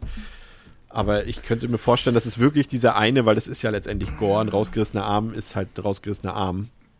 Auch Timmy und der Elektrozaun? Ich weiß Nee, nicht. nee, Elektrozaun. Der ist nicht böse, aber Das wird ja auch witzig dargestellt die ganze Zeit. Was wäre denn die Alternative für FSK 6 oder nicht? Ja, ja. Und ich glaube, es ist dann auch, ich glaube, es ist auch dann letztendlich dann doch die Masse der Szenen. Weil du hast Ja, halt, du hast, glaube ich, die Masse, es sind dann doch so genug bedrohliche Szenen, die verstörend wirken könnten, plus der Arm, äh, plus einfach, es sterben halt schon Leute. Das ist zwar nicht so on-screen so richtig, aber ich meine, der Jäger wird auch angefallen. Da ist halt nur so drei Buschblätter davor, damit nicht komplett siehst, wie er gefressen wird. Aber es sterben Mhm. halt doch einige Charaktere, es sterben Tiere, ähm, plus Ich glaube, wir brauchen diese, doch die James Cameron-Version nochmal. ja, also ich, deswegen, ich glaube, es ist dann die Masse, aber sicherlich hat diese Armszene dann noch das befeuert, aber ich glaube, es ist trotzdem in der Masse die Szenen, die doch so bedrohlich wirken, dass du es einem Sechsjährigen, glaube ich, nicht un einfach Ja. vor die Nase setzen kannst und guck mal. Ja, Grant, Tim und Lex stehen vor einem ganz anderen Problem, denn der T-Rex hat die drei samt Auto in den Abgrund befördert und nun hängt der Junge mit dem Vehikel im Baum fest und muss natürlich befreit werden, was nach einigen waghalsigen Manövern dann auch gelingt. Und Ellie und Robert finden dagegen den verletzten Malcolm und schleppen diesen in den Jeep und dann taucht der T-Rex plötzlich wieder auf und verfolgt die drei, wir haben die Szene vorhin schon besprochen, verfolgt die drei dann ich, ja, der halbe Jurassic Park ist es nicht, so lang ist es nun auch nicht, aber es ist eine kurze Verfolgungsjagd. Und äh, Grant und die Kinder suchen dann Unterschlupf auf einem Baum und freunden sich dabei mit Brachio- Brachiosauriern an. Ist auch eine sehr schöne Szene, inklusive des schleimigen Niesers des einen Tieres am nächsten Morgen. Ähm, und währenddessen verschanzen sich äh, Hammond, Robert, Malcolm und Ellie in einem Schutzbunker. Und Ray Arnold, das ist der äh, Kollege, der von Samuel L. Jackson gespielt wird, der will ja eigentlich den Strom rebooten und wird ja dann, sag ich mal, nicht vollständig wieder gesehen im Film. Äh, er scheint auf jeden Fall nicht zurückzukommen, weshalb Ellie und Robert die Sache dann selbst in die Hand nehmen wollen. Und Ellie schafft es dann auch zur Stromanlage und schaltet äh, diese dann wieder an. Ähm, auch genauso wie wir es besprochen haben, sie trifft dann noch auf die, die Raptoren dort und äh, muss von da aus flüchten. Und das ist ja dann eben der äh, Moment, den wir eben besprochen haben. Aber blöderweise schaltet sie auch genau den äh, Strom in dem Moment wieder an, als die Kinder und Grant gerade über den, über dieses eine Gehege rüber geklettert sind und äh, der Zaun geht dann wieder auf Strommodus, würde ich mal sagen. Und äh, Timmy bekommt dann, sag ich mal, einen kleinen Stromschock, der ihn noch kurz so ein bisschen bewusstlos macht. Aber am Ende wird da wieder alles gut. Dagegen wird Ellie dann eben nun von dieser Meute gefährlicher Raptoren verfolgt, die auch sehr clever agieren, extrem clever agieren. Und das bekommt eben Robert auch zu spüren, der von den Viechern dann erledigt wird. Ja, ähm, an dieser Stelle, Marco, du hast es ja schon gesagt, dass, was das Hauptthema des Films ist. Es gibt ja noch so ein paar Themen, die dann noch so eine kleine Rolle spielen, finde ich gerade so, was so ein paar ja, Weltanschauungen angeht, würde ich fast sagen. Also ich glaube, es ist so ein bisschen ja natürlich auch dieser wissenschaftliche Ansatz, der da diskutiert wird, wenn die Möglichkeit besteht, sollte man das dann machen, sollte man das nicht machen. Also es gibt ja, glaube ich, soweit ich weiß, hat man 2000 2005 oder 2015, ich weiß gar nicht mal, 2005, hat man zumindest ähm, von einem, in einem ähm, Knochen von einem T-Rex rote Blutzellen und auch Weichgewebe gefunden, was zumindest die Möglichkeit zulässt, einen Dinosaurier vielleicht irgendwann in vielen Jahren oder Jahrzehnten mal klonen zu können. Aber die Frage, sollte man das machen oder sollte man das nicht machen? Ähm, dann natürlich auch die Frage, sollte, wie, wie das kapitalistisch ausgeschlachtet wird, so ein, so ein potenzieller Park und generell das Leben von Tieren in Anführungszeichen. Und natürlich auch so ein bisschen dieser Idealismus, der da so ein bisschen bei Hammond mit drin steckt. Ist natürlich alles nichts, was jetzt besonders tiefgründig behandelt wird, aber ich finde, es kommt beim Zuschauer, ob jung oder alt, alt, kam bei mir auch damals schon an. Kommt auch heute noch bei mir an. Eben halt auf Blockbuster-Niveau. Ja, also die Themen sowieso. Und wenn du mich fragst, natürlich sollte man einen T-Rex klonen, wenn man ihn klonen kann. Ich will fucking nochmal wissen, wie die Viecher aussahen. Jetzt wirklich. Und es würde ja all unsere Weltvorstellungen über, über, über den Haufen werfen, wenn wir wirklich wüssten, wie die Dinosaurier sind, ob sie wirklich kalt oder Warmblüter waren. Ähm, am Ende doch nur kuschelbedürftig, wie in dem Video. ja, oder am Ende nur kuschelbedürftig. Ich, ich, mich würde das brennend interessieren. Es ist halt, ich meine, ohne diese wissenschaftlichen Erkenntnisse gäbe es ja auch nicht, es wird ja auch das Leben der Dinosaurier gefeiert. Es wird ja nicht nur dieser, dieser harte Strich gezogen, man hätte niemals ähm, so weit gehen dürfen, ja. ähm, äh, zu klonen. Äh, die Frage, die Frage, es wird gar nicht so sehr in den Raum geworfen. Da gibt es andere Filme, die sich eher mit dem Klon an für sich beschäftigen. Hier mhm. geht es hier geht es natürlich darum, schon um dieses Gottspielen natürlich, aber auch eher im Sinne von über das Leben bestimmen, nicht Leben erschaffen. Das ist nie das Problem, sondern das Leben bestimmen, über das Leben bestimmen. Das ist ja, glaube ich, auch so ein bisschen das einzige Thema, was sich dann wirklich noch durch die ganze Reihe durchzieht. Finde ich. Ja. Was, was sie dann irgendwie dann vergessen haben, außer Acht zu lassen. Mhm. Zufällig. Ja, Pascal, wie sieht es bei dir aus? Äh, ist das äh, doch angenehm positiv, ne? Dass da, dass da ja. durchaus auch ein bisschen Futter hinter ist, äh, ein bisschen was fürs Gehirn. Kann ja, ja auch nicht jeder Fall. behaupten. Es ist ja am Ende dann auch einfach eine schöne Moral, die man, denke ich mal, auch, ja, dann mit Sicherheit mindestens vielen jungen Menschen gut ähm, zubereitet zukommen lassen konnte. Und ich finde es ein bisschen schade. Also, ah, es ist, also das ist jetzt aber auch nur, weil es mir irgendwie einfällt, das ist auch wieder so eine Kritik in großen Anführungszeichen. Es ist halt dieses, die Natur findet ihren Weg. Ja, aber, aber auch, weil der Mensch in die Natur Frosch-DNA reingeklemmt hat. weil das ist ja dann die Begründung dafür, dass die Dinos ihre äh, quasi sich dann halt äh, doch fortpflanzen können. Und darauf aufbauend, das ist halt, äh, ja, wir sehen dann halt im Film, okay, äh, die merken, ah, hier sind Eier, hier sind Dinos geschlüpft. Ähm, das heißt, die Dinos können sich fortpflanzen, das ist ein großes Problem. Aber es ist nicht wirklich der Dreh- und Angelpunkt des Films und es wird auch nie wieder aufgegriffen. Und also wäre das nicht drin, hätte sich an dem Film sonst unter Umständen nichts geändert. Es ist, Haben ich sehe schon, dass es World aufgegriffen, nicht nur später. Das, I don't know, ich, ich kenne nur zwei und drei. Achso, mir war irgendwie so, dass sie da auch nochmal auf das Thema Geschlechter und sowas eingegangen ja, sind. Ja, machen sie. Äh, dass sie die Fehler ja, nicht wiederholen, in Anführungszeichen. Ja, genau, machen sie. Es geht ja auch vor allem darum, ähm, dass es ja so ein bisschen das hat man der Lore quasi nachträglich so auferlegt, weil sie im ersten Film ja auch davon reden, dass sie es halt mit Frosch-DNA gekreuzt haben. Deswegen sagen sie rückwirkend, ja, deswegen hatten die auch keine Federn, weil das Frösche haben ja auch keine. Und das war dann quasi die Frosch-DNA, die es verhindert hat, dass da keine Federn waren. Deswegen haben sie eher halt eine Echsenhaut. Ach so. Da haben sie rückwirkend die Lore quasi gesagt, deswegen war das so. Nicht, weil sie es auch noch nicht wussten. Ähm, also das nimmt aber später auf jeden Fall in World auch nochmal Bezug, ja.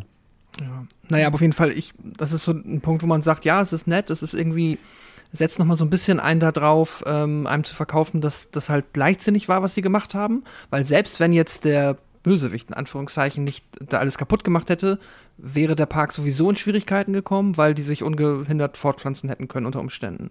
Ähm, aber das ist halt eigentlich gar nicht wichtig für den Film, weil wir ja einen anderen bösen Plot haben, deswegen. Ich mhm. so halb halb. Ich finde es halt auch gut, dass sie, obwohl man ja sieht, dass Hammonds Idee letztendlich ja gescheitert ist, dass sie ihn aber als Figur in dem Sinne nicht scheitern lassen. Also na klar, sein Projekt ist gescheitert, aber er wird jetzt nicht so als, ja, wie drückt man es aus? Er ist jetzt nicht, fällt jetzt kein er wird ja selber Wort, geläutert. Das genau. Er lernt auch noch, genau. Er lernt, er genau, er lernt, die, er lernt auch die Moral und das ist das Gute daran. Und das äh, macht ihn für den Zuschauer dann nicht irgendwie unattraktiver als Figur in dem Film. Und das finde ich auch ja. ziemlich gut gelöst in dem Fall. Ähm, ja, Marco, dein Fachgebiet. Funktioniert die Dramaturgie des Films? Ich weiß, das ist jetzt schon eine rhetorische hab, Frage. Das ist ein ähm, perfekter Film. Das ist ein Lehrfilm eigentlich. Ja, unter diesem super Mainstream, popkulturell so einpräg einprägsamen Film, den, der für jung und alt ist. Äh, wie jung haben wir ja jetzt die ganze Zeit geredet, aber der ist ja für jung und alt. Und dahinter verbirgt sich ein Dramaturgie-Masterclass-Film eigentlich. Sehr gut. Dann kommen wir jetzt zum letzten Akt, nämlich den Showdown, äh, in dem kommen Grant und die Kinder endlich wieder in der Hauptstation des Jurassic Parks an und äh, Grant versucht dann erstmal Ellie wiederzufinden und die Kinder sind so ein bisschen auf sich allein gestellt, die nehmen im Speisesaal Platz und äh, naschen dort ein bisschen rum. Aber auch die Raptoren haben es mittlerweile in die Zentrale geschafft, weshalb die beiden Kinder sich nun in der Küche verstecken müssen. Aber die Rakt äh, Raktoren schon, aber die Raptoren sind sehr clever. Das hatten wir schon erwähnt an der einen oder anderen Stelle. Die sind sogar so clever, dass sie ja wie kleine Schlingel miteinander kommunizieren und Absprachen treffen und sogar Türen öffnen können. Und ähm, so, die Kids schaffen es am Ende, sie, weil sie eben auch clever sind und sie haben eben auch die Entwicklung durchgemacht und äh, schaffen es, die Raptoren auszutricksen und schaffen es dann zu Grant und Ellie in den Überwachungsraum. Ähm, und auch dort äh, folgen dann die Raptoren. Ähm, aber man kriegt die Technik im Park wieder in Ordnung, sie läuft wieder. Ähm, aber eben solange die Raptoren laufen, gibt es eben kein Entkommen, zumindest von unserer Hauptfiguren nicht. Und sie gehen dann in den großen, ins letzte Setpiece des Films sozusagen, in den großen Vorraum des, äh, der Station, wo eben auch ein riesengroßes T-Rex-Skelett aufgestellt ist. Und dort ähm, werden sie konfrontiert mit den Raptoren. Aber ja, der Held des Tages, Pascal, ist äh, tatsächlich der T-Rex der die Situation rettet, der Hero of the Day und die lästigen Raptoren zu Brei verarbeitet und dafür sorgt, dass unsere ähm, Hauptfiguren, dass ihnen die Flucht gelingt. Ja. Ganz knapp. So, so, so, so, cool gemacht, weil dann auch nochmal das äh, Theme einsetzt, in dem Moment halt wirklich wie so die Deus Ex Machina, die dann einsetzt und die Protagonisten rettet. Äh, es ist ja schön. Äh, man kann immer kurz, ich denke immer kurz, ah, ist der T-Rex jetzt nett geworden? Ah, nee, er hat einfach nur entschieden, zuerst die Raptoren zu fressen und dann die Menschen. Und die entkommen dann halt. Das ist einfach nett. Es ist ja tatsächlich, haben sie für das Spielberg wo erst ein paar Wochen vor Drehschluss ein. Ursprünglich sollten die Raptoren einfach äh, von dem Skelett getötet werden, weil es irgendwann umfällt auf die, auf die mhm. Saurier rauf. Und äh, man dachte dann aber, okay, das könnte den ZuschauerInnen nicht gefallen äh, wenn der T-Rex nicht nochmal auftaucht. Und so hat man dann das eine mit dem anderen verbunden und das äh, funktioniert, glaube ich, als wirklich sehr rasant. Man muss ja auch wirklich sagen, äh, Marco, das ist ja auch sehr viel, was da im Showdown passiert. Ne? Die letzten 20 Minuten reißen ja nochmal ordentlich im Tempo an und sind sehr actiongeladen, aber das geht vollkommen auf, ne? Ja, vor allem, man, man, ist ja, man erwischt sich ja selber dabei, wie man drüber nachdenkt und äh, also in diesem Moment weiß man selber nicht, was die Lösung ist für das Problem. Also man hat die ganze Zeit, die flüchten ja schon die ganze Zeit vor den Raptoren und jetzt sind sie an dem Punkt angekommen, wo es wirklich keinen Entkommen mehr gibt. Dann kommt der T-Rex. Der Deus Ex Machina Vergleich ist auf jeden Fall nicht ganz verkehrt, ähm, aber ich mag das, weil es in diese Bedeutung des Films halt mit reinspielt, weil die Natur es selbst regelt. Das ist ja die Aussage, mhm. die sich wieder dahinter verbirgt. Ja. Und, und das ist auch so schön, weil wir ja auch die ganze Zeit gesagt haben, ähm, was, wer ist denn der Antagonist in diesem Film eigentlich? So, selbst die Menschen, also der, in Person von Dennis Neary, sind es auch nur bis zum gewissen Punkt und dann ist es, Genau. sind die nicht wichtig. Und dann wird die ganze Zeit werden die Dinosaurier als der große Antagonist dargestellt. Und ganz dieses Ende und dass der T-Rex eingreift, macht uns nochmal äh, klar, vergegenwärtigt uns, dass nicht die Natur ein Antagonist des Menschen ist. Ja. Ne, die Natur ist etwas Eigenes, zu der die Menschen aber auch gehören und das ist eine gewisse Symbiose. Das gehört alles zusammen und dazu gehört Leben und Tod, gerade bei Raubtieren.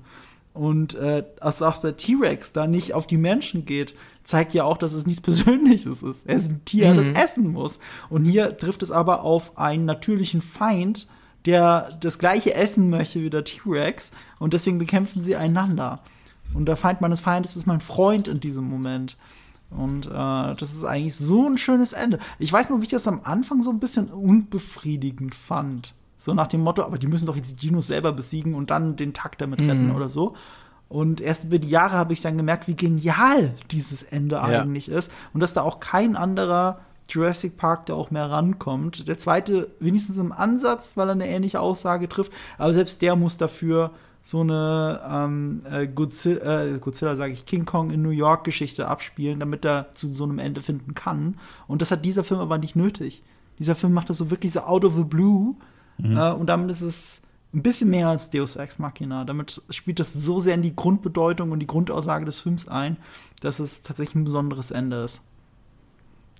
André, die entscheidende Frage ist jetzt, nachdem Marco schon gesagt hat, er würde auf jeden Fall den T-Rex klonen, nehmen wir mal an, er hätte, ihm wäre das gelungen oder ihm gelingt das und er macht einen auf Hammond und stellt jetzt hier, sagt, äh, André, das funktioniert wirklich. Wir gehen mal davon aus, der Park würde wirklich laufen. Er funktioniert, alles läuft technisch und äh, du kriegst eine Eintrittskarte. Marco ist natürlich kapitalistisch hier veranlagt, sagt, André, für 1000 Euro bist du einer der Ersten, die in den Park können.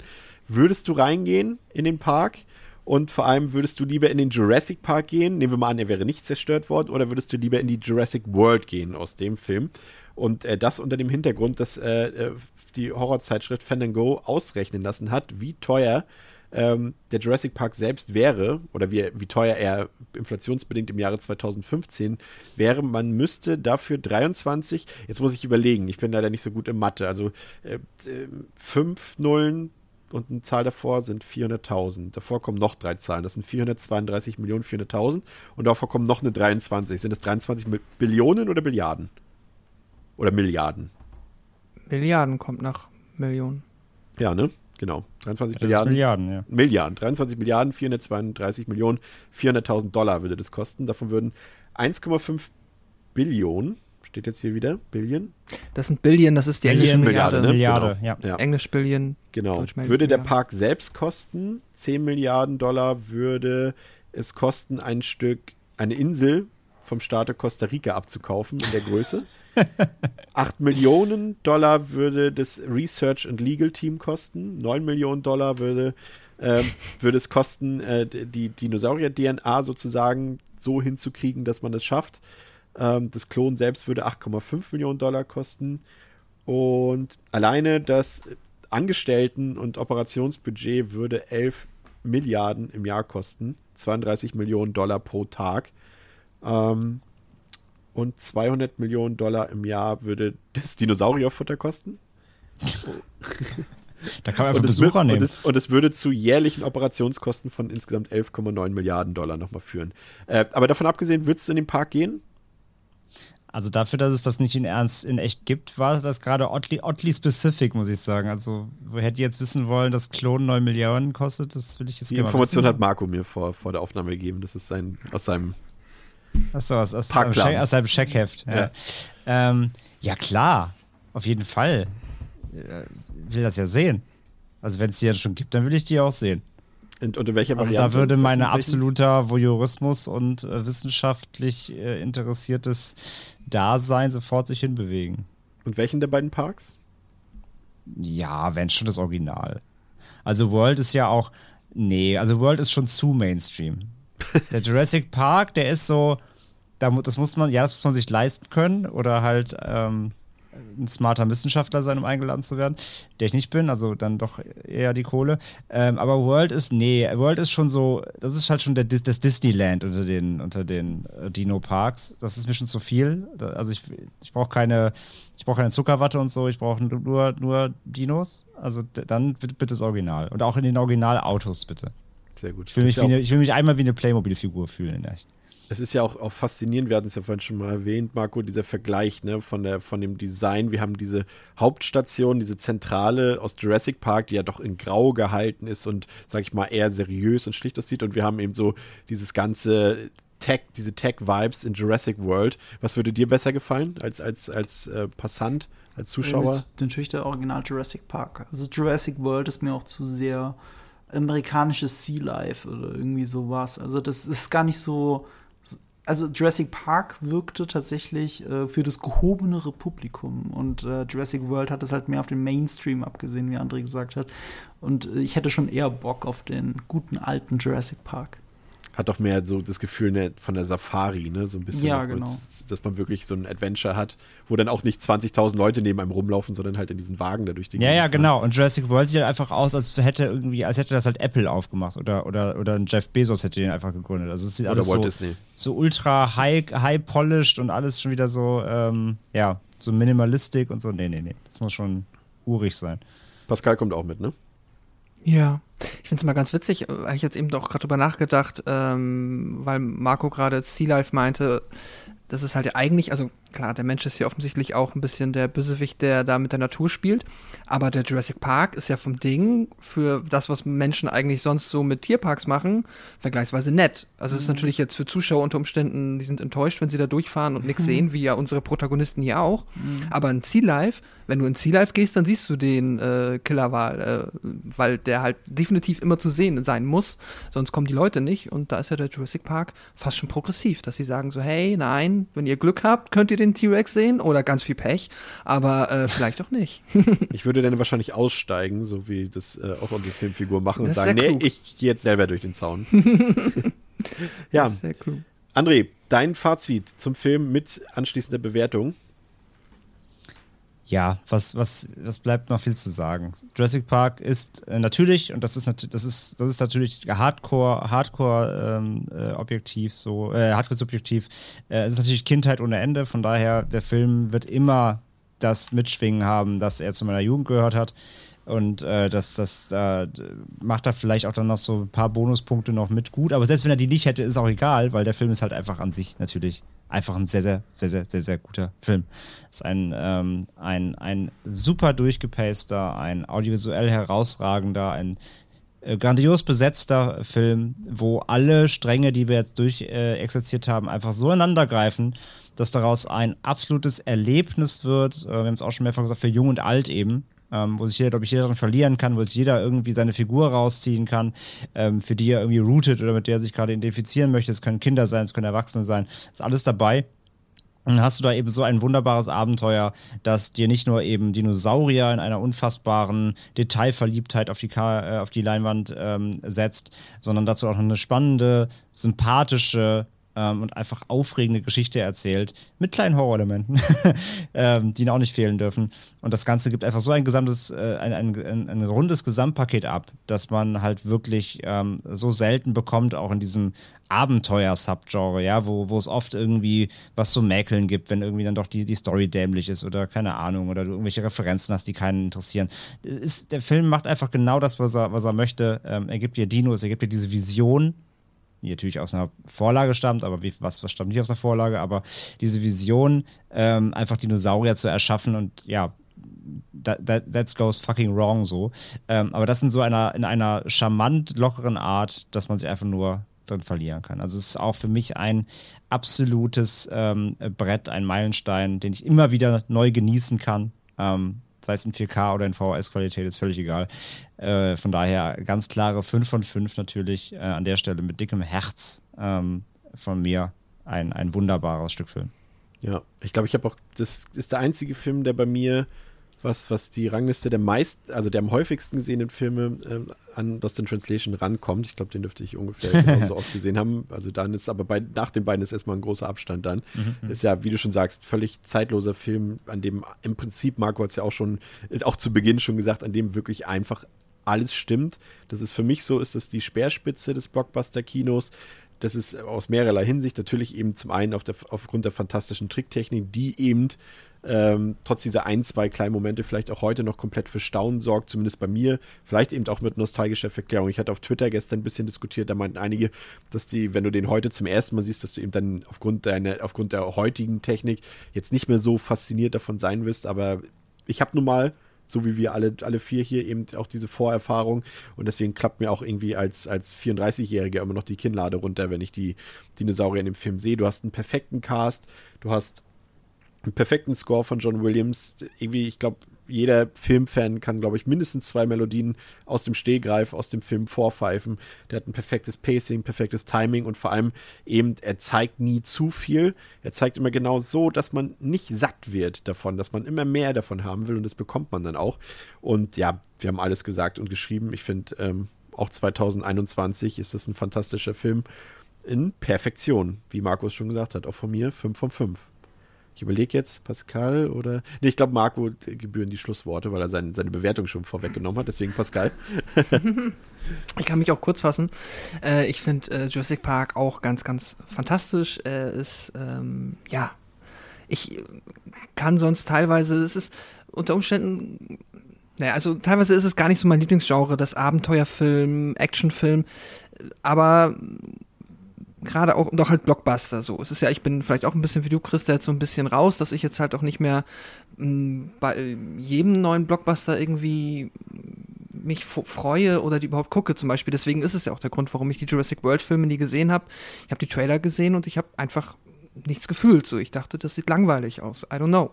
Ähm, vielleicht tue ich den Film auch ein bisschen unrecht. Vielleicht sind die besser, als ich sie wahrnehme. Chris, du meinst ja, du findest den ersten anscheinend gut. Wenn du mal, wir mal so, ich sag immer, wenn du mal einen Jurassic Park oder in dem Fall Jurassic World in Betrieb sehen willst, also wirklich mit ja, okay. Menschen, dann den. Das ist so wie, wenn, wenn in Freitag der 13.06 auf einmal echte Kinder dort äh, im Camp sind. So ist es hier ja, auch mit okay, Jurassic okay. World. Alles klar. Das ist, das ist okay, das ist ein cooler Vergleich. Naja, ähm, aber Jurassic Park, äh, ja, lieb ich. Würd ich. Vielleicht würde ich ihn noch ein bisschen mehr lieben, wenn ich ihn auch schon noch ein bisschen früher gesehen hätte, so wie ihr. Ich, äh, mir wurde das ja dann da aufgrund von zweifelhaften Umständen verwehrt. Aber trotzdem, ähm, ja, ich habe, glaube ich, das, ich finde, ein paar Kritikpunkte habe ich hier und da. Ich muss halt, es ist halt, das Ding ist, man muss die CGI eigentlich immer loben, weil sie halt für 93 so viel besser aussieht als so vieles, was später danach gekommen ist und sie so gut der Zeit standhält. Trotzdem ist es halt da und natürlich nagt der Zeit, äh, der, nagt der Zeit der Zahn auch ein wenig an dieser und man sieht es natürlich und ja, das ist aber trotzdem, glaube ich, der optimale Kompromiss, der 93 da an dieser Stelle getroffen wurde, weil anders ging es nicht und das ist das Beste, was man, denke ich mal, damals hätte machen können. Mm, und dann sind es halt noch so Kleinigkeiten, die mich vielleicht stören, habe ich auch schon erwähnt, dass dann, ja, die Dinos können sich jetzt reproduzieren, das ist aber für die Geschichte komplett irrelevant und auch der Plan von ähm, Wayne Knight ist ein bisschen seltsam ausgeführt, äh, aber sei es drum, das sind Kleinigkeiten. Und die Kinder natürlich. Ne? ja, die Kinder sind da, natürlich da, richtig scheiße. Also ich hasse die. können, hat halt mit der Bedeutung des Films zu tun. Die Natur findet ihren Weg. Das ist ja, das verstehe ich. Weißt du, was ich meine? Die Aussage ja, des weiß. Films, das ist halt eine, die jetzt noch aktueller ist als vor 30 Jahren.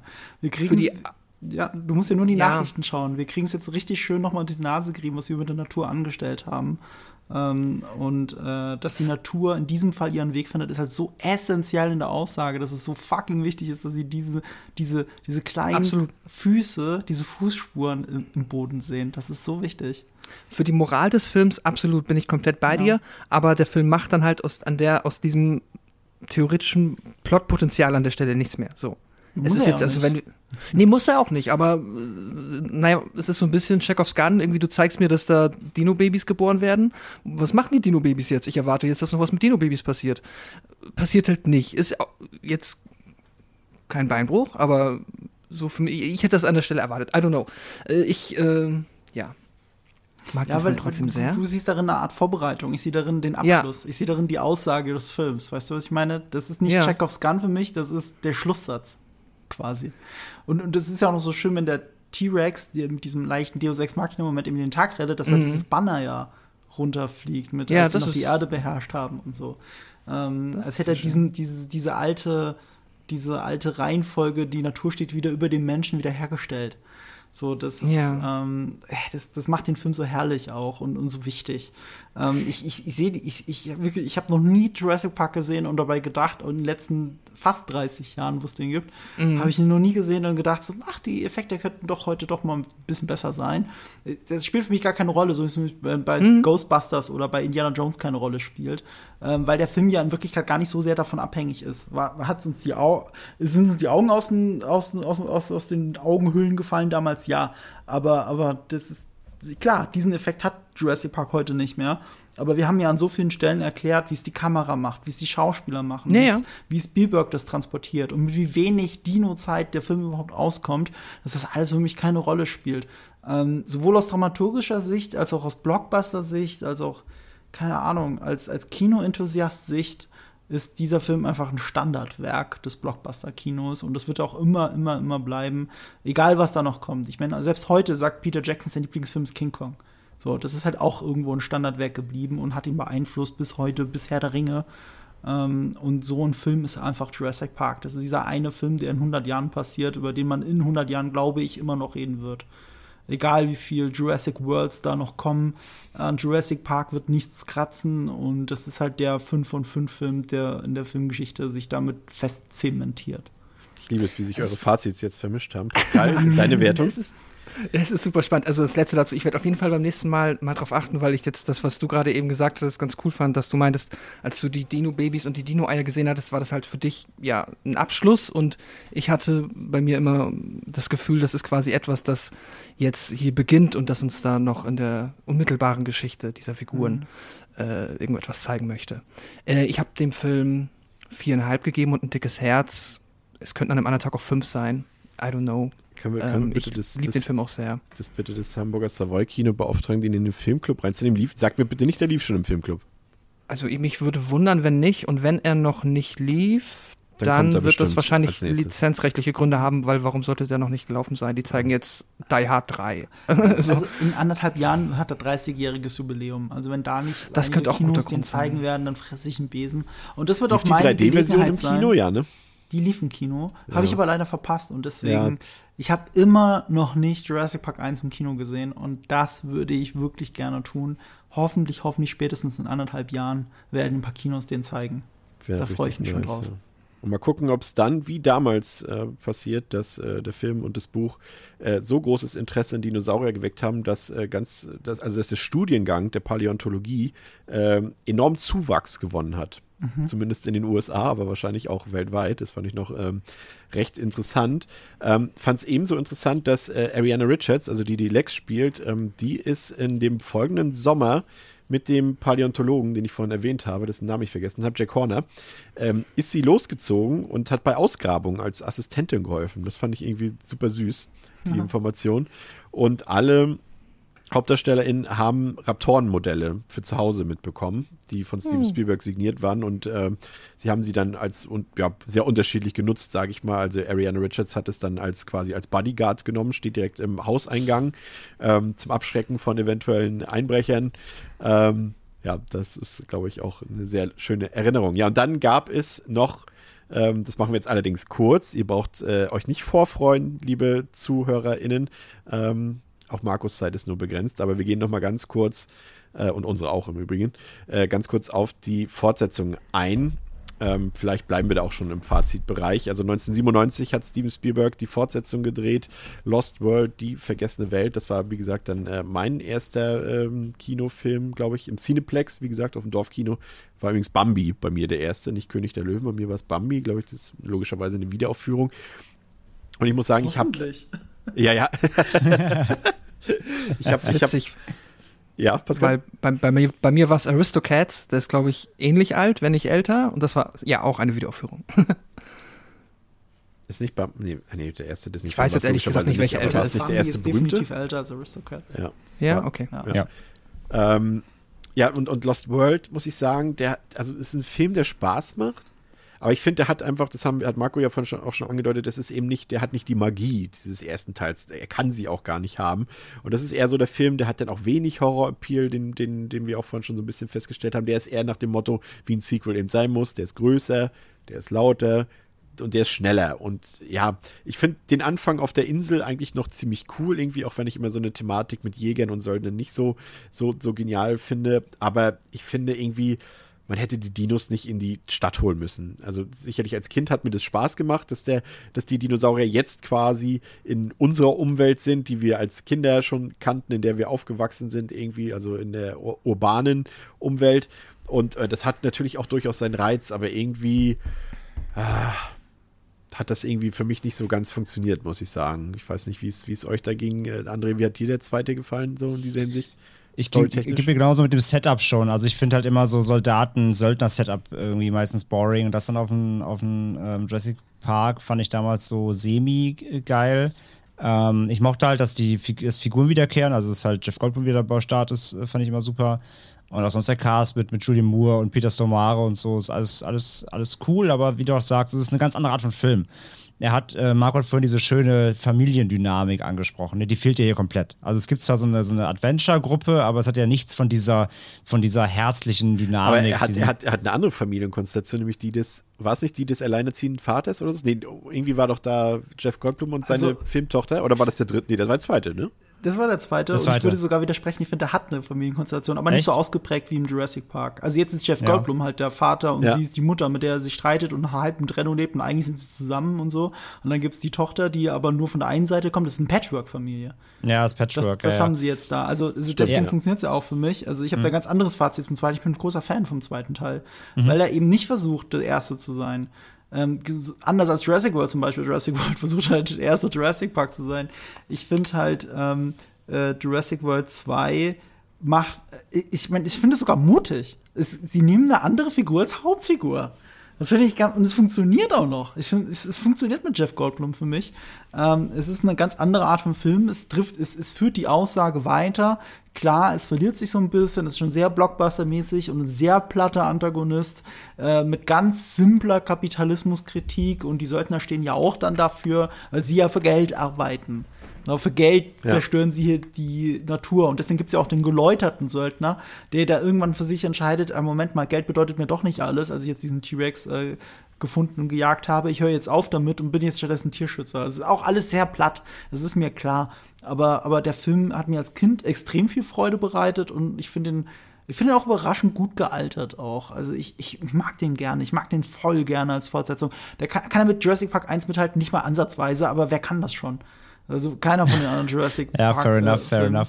Ja. Und er führt ja. neue Dinos ein. Du hast hier Stego, Stego, Stegosaurier zum Beispiel. Es, ja. es, ist ja auch nicht so, also der hat ja, also, ich, also es gibt ja wesentlich schlechtere Sequels, also nicht nur in dieser ja, Reihe, also als auch generell als, als, als, als Lost World auf jeden Fall. Der hat tolle Dino-Action, Dino der hat ja auch sympathische Figuren, das hat, hat, hat Marco ja eben schon gesagt. Und der ist auch alles andere als langweilig. Der hat auch wieder ein sehr hohes Tempo. Aber ich finde, es ist einfach, es ist natürlich zum einen ist die, die Sensation so ein bisschen weg, also weil mhm. wir Dinosaurier halt in dieser Qualität schon gesehen haben im ersten Teil nämlich. Also das fehlt schon mal dieses, dieser Impact so ein bisschen. Ja. Ähm, und für mich natürlich auch entscheidend, Janusz Kaminski hat den gedreht. Ist jetzt vielleicht nicht mehr ganz so schön anzusehen. Für mich jetzt, für meinen persönlichen Geschmack. Und er ist einfach ein bisschen ja, uninspiriert. Ich fand, das ist die nah, also die naheliegendste Lösung für ein Sequel ist, die Dinos in die Stadt zu holen. Und genau das macht der Film. Das kann man jetzt natürlich sagen, okay, er macht einfach das naheliegendste, das ist ja cool. Aber es ist halt auch nicht besonders kreativ. Das ich finde das nicht die naheliegendste Lösung. Die naheliegendste Lösung von Sequel ist, das gleiche nochmal zu machen. Und das macht Jurassic World. Das ist immer die naheliegendste Lösung. Das gleiche in größer. Ja, und das nee, ist Jurassic finde ich das ja sehr macht, weil da hast du ja einen funktionablen Park mit, mit, mit, mit Publikum. Das ist doch schon was ganz anderes. Also ich finde schon, also es ist nicht so viel anders, es sind nur mehr Menschen und die werden dann einfach paar, äh, die spielen ja auch keine Rolle, weil du folgst immer nur den gleichen. Die mehr Menschen werden dann einfach nur von den Vögel, äh, von den äh, Flugsauriern aufgespießt und dann, dann war es das auch, dann interessiert es auch keinen mehr, dass da so viele Leute sind. Ja, von ja ist das schon wichtig, der Bodycount. Ich, ich, ich spiele für den eigentlichen Film gar keine Rolle, wie viele Leute auf dieser Insel sind. Weil du folgst nur den gleichen Leuten und am Ende sind es auch komischerweise nur die. Wo sind denn alle hin? Also, ich, ich habe den Film auch nur einmal gesehen. Ich, ich kann mich wirklich an, an fast nichts mehr erinnern, wenn ich ehrlich bin. Und man, man sieht halt auch, im, im, gut, wir kommen ja gleich noch auf Jurassic zu sprechen, aber du siehst halt auch den Unterschied, dass das, obwohl Hammond hatte ja nun, also wäre ja auch unlogisch, wenn er es nicht hätte, hatte natürlich auch kapitalistische Vorstellungen, aber er war halt ein Idealist dabei. Mhm. Und ich finde, du siehst halt, okay, aber daraus ist gar nichts geworden, sondern es ist eine reine, sag ich mal, Disney World-Maschine geworden, ja. was sie daraus gemacht haben, wo nichts äh, nichts natürlich wirkt in dem Sinne, wo, wo die Dinosaurier irgendwie auch gefühlt nicht in so einem, mhm. wie, das hat André vorhin so schön gesagt, man hat das Gefühl in Jurassic Park, sie sind irgendwie trotzdem in einem Lebensraum, in dem sie sich wohlfühlen, sie haben Platz und sowas alles. Das hast du hier in Jurassic World irgendwie gefühlt gar nicht. Sie werden vorgeführt, allein bei dem, bei diesem SeaWorld-Teil dort, siehst du mhm. richtig, ne, diese Zuschauertribünen und sowas. Und ich finde schon, dass das irgendwie auch plump natürlich, das ist überhaupt nicht subtil, aber ich finde schon, dass, dass der das eigentlich ganz clever macht. Also nicht clever, aber anders ja, eben nicht clever. Ja. Es ist das gleiche in größer und natürlich weiter gedacht, aber es ist, das, ist, das ist eine klassische Fortsetzung. Abgesehen davon, dass es nicht die gleichen Figuren sind. Das fehlt an der klassischen Fortsetzung in dem Fall tatsächlich. Aber ansonsten ist es eine klassische Fortsetzung. Das ist der obvious choice. Ich finde, Lost World geht einen ganz merkwürdigen Weg, auch wenn es eine andere Insel ist und so. Also ich finde das schon sehr anders als der erste Jurassic Park und das mag ich daran. Und gleichzeitig fühlt es sich an wie von Spielberg inszeniert. Das, ist, das merkst du einfach. Auch wenn es ein anderer Kameramann ist. Es ist halt Godzilla, ne?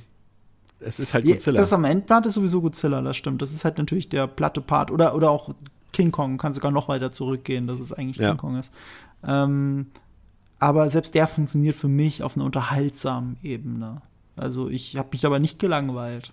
Aber nee, das, dabei gesagt, auf gar keinen Fall. Das auf keinen Fall, nee. Ja. nee. Auf gar keinen Fall. Dann haben wir 2001 den dritten Teil Jurassic. Achso, Pascal. Entschuldigung.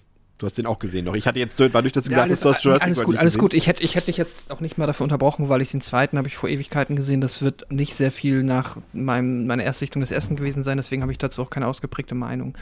Direkt gesagt, den dritten habe ich damals im Kino gesehen. Auch der einzige, den ich im Kino gesehen habe.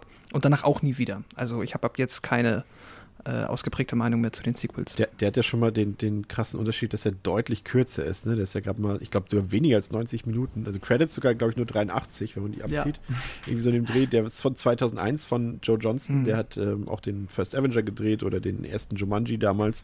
Ist, ich finde es ein Film, der sehr schwierig zu bewerten ist. Also er hat ja storytechnisch absolut gar nichts zu bieten letztendlich. Also die ist ja gefühlt, das Drehbuch ist ja nicht existent in dem Sinne. Ähm, man hangelt sich ja mehr oder weniger dort immer von Dino-Setpiece zum nächsten Dino-Setpiece, nur dass man eben auch mal wieder andere Dinosaurier sieht. Aber er hat auch ein ungeheuerliches Tempo. Also er hat wirklich keine einzige Sekunde gibt der Ruhe. Entweder äh, wird umhergerannt, wird umhergebrüllt oder umhergeballert, glaube ich sogar.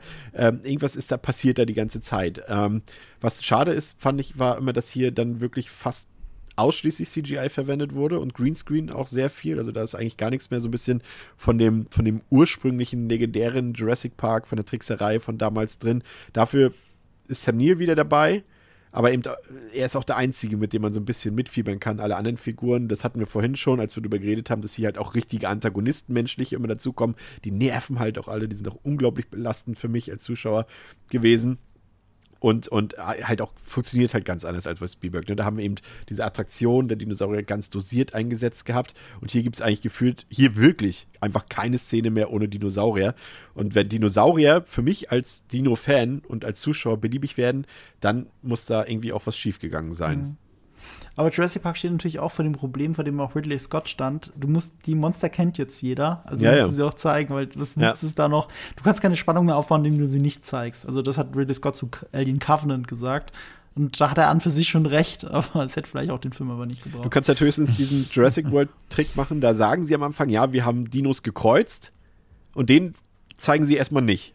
Der ist auch dann nur so ein bisschen häppchenweise erst zu sehen, wenn ich mich richtig erinnere. Und ja, so hätte man natürlich auch hier auch die neuen Rassen, hätte man die, die neuen Rassen natürlich auch so ein bisschen noch irgendwie im Verborgenen lassen können. Oder so. Aber der funktioniert halt ganz anders. Das ist halt kein, das ist halt einfach ein Actionfilm.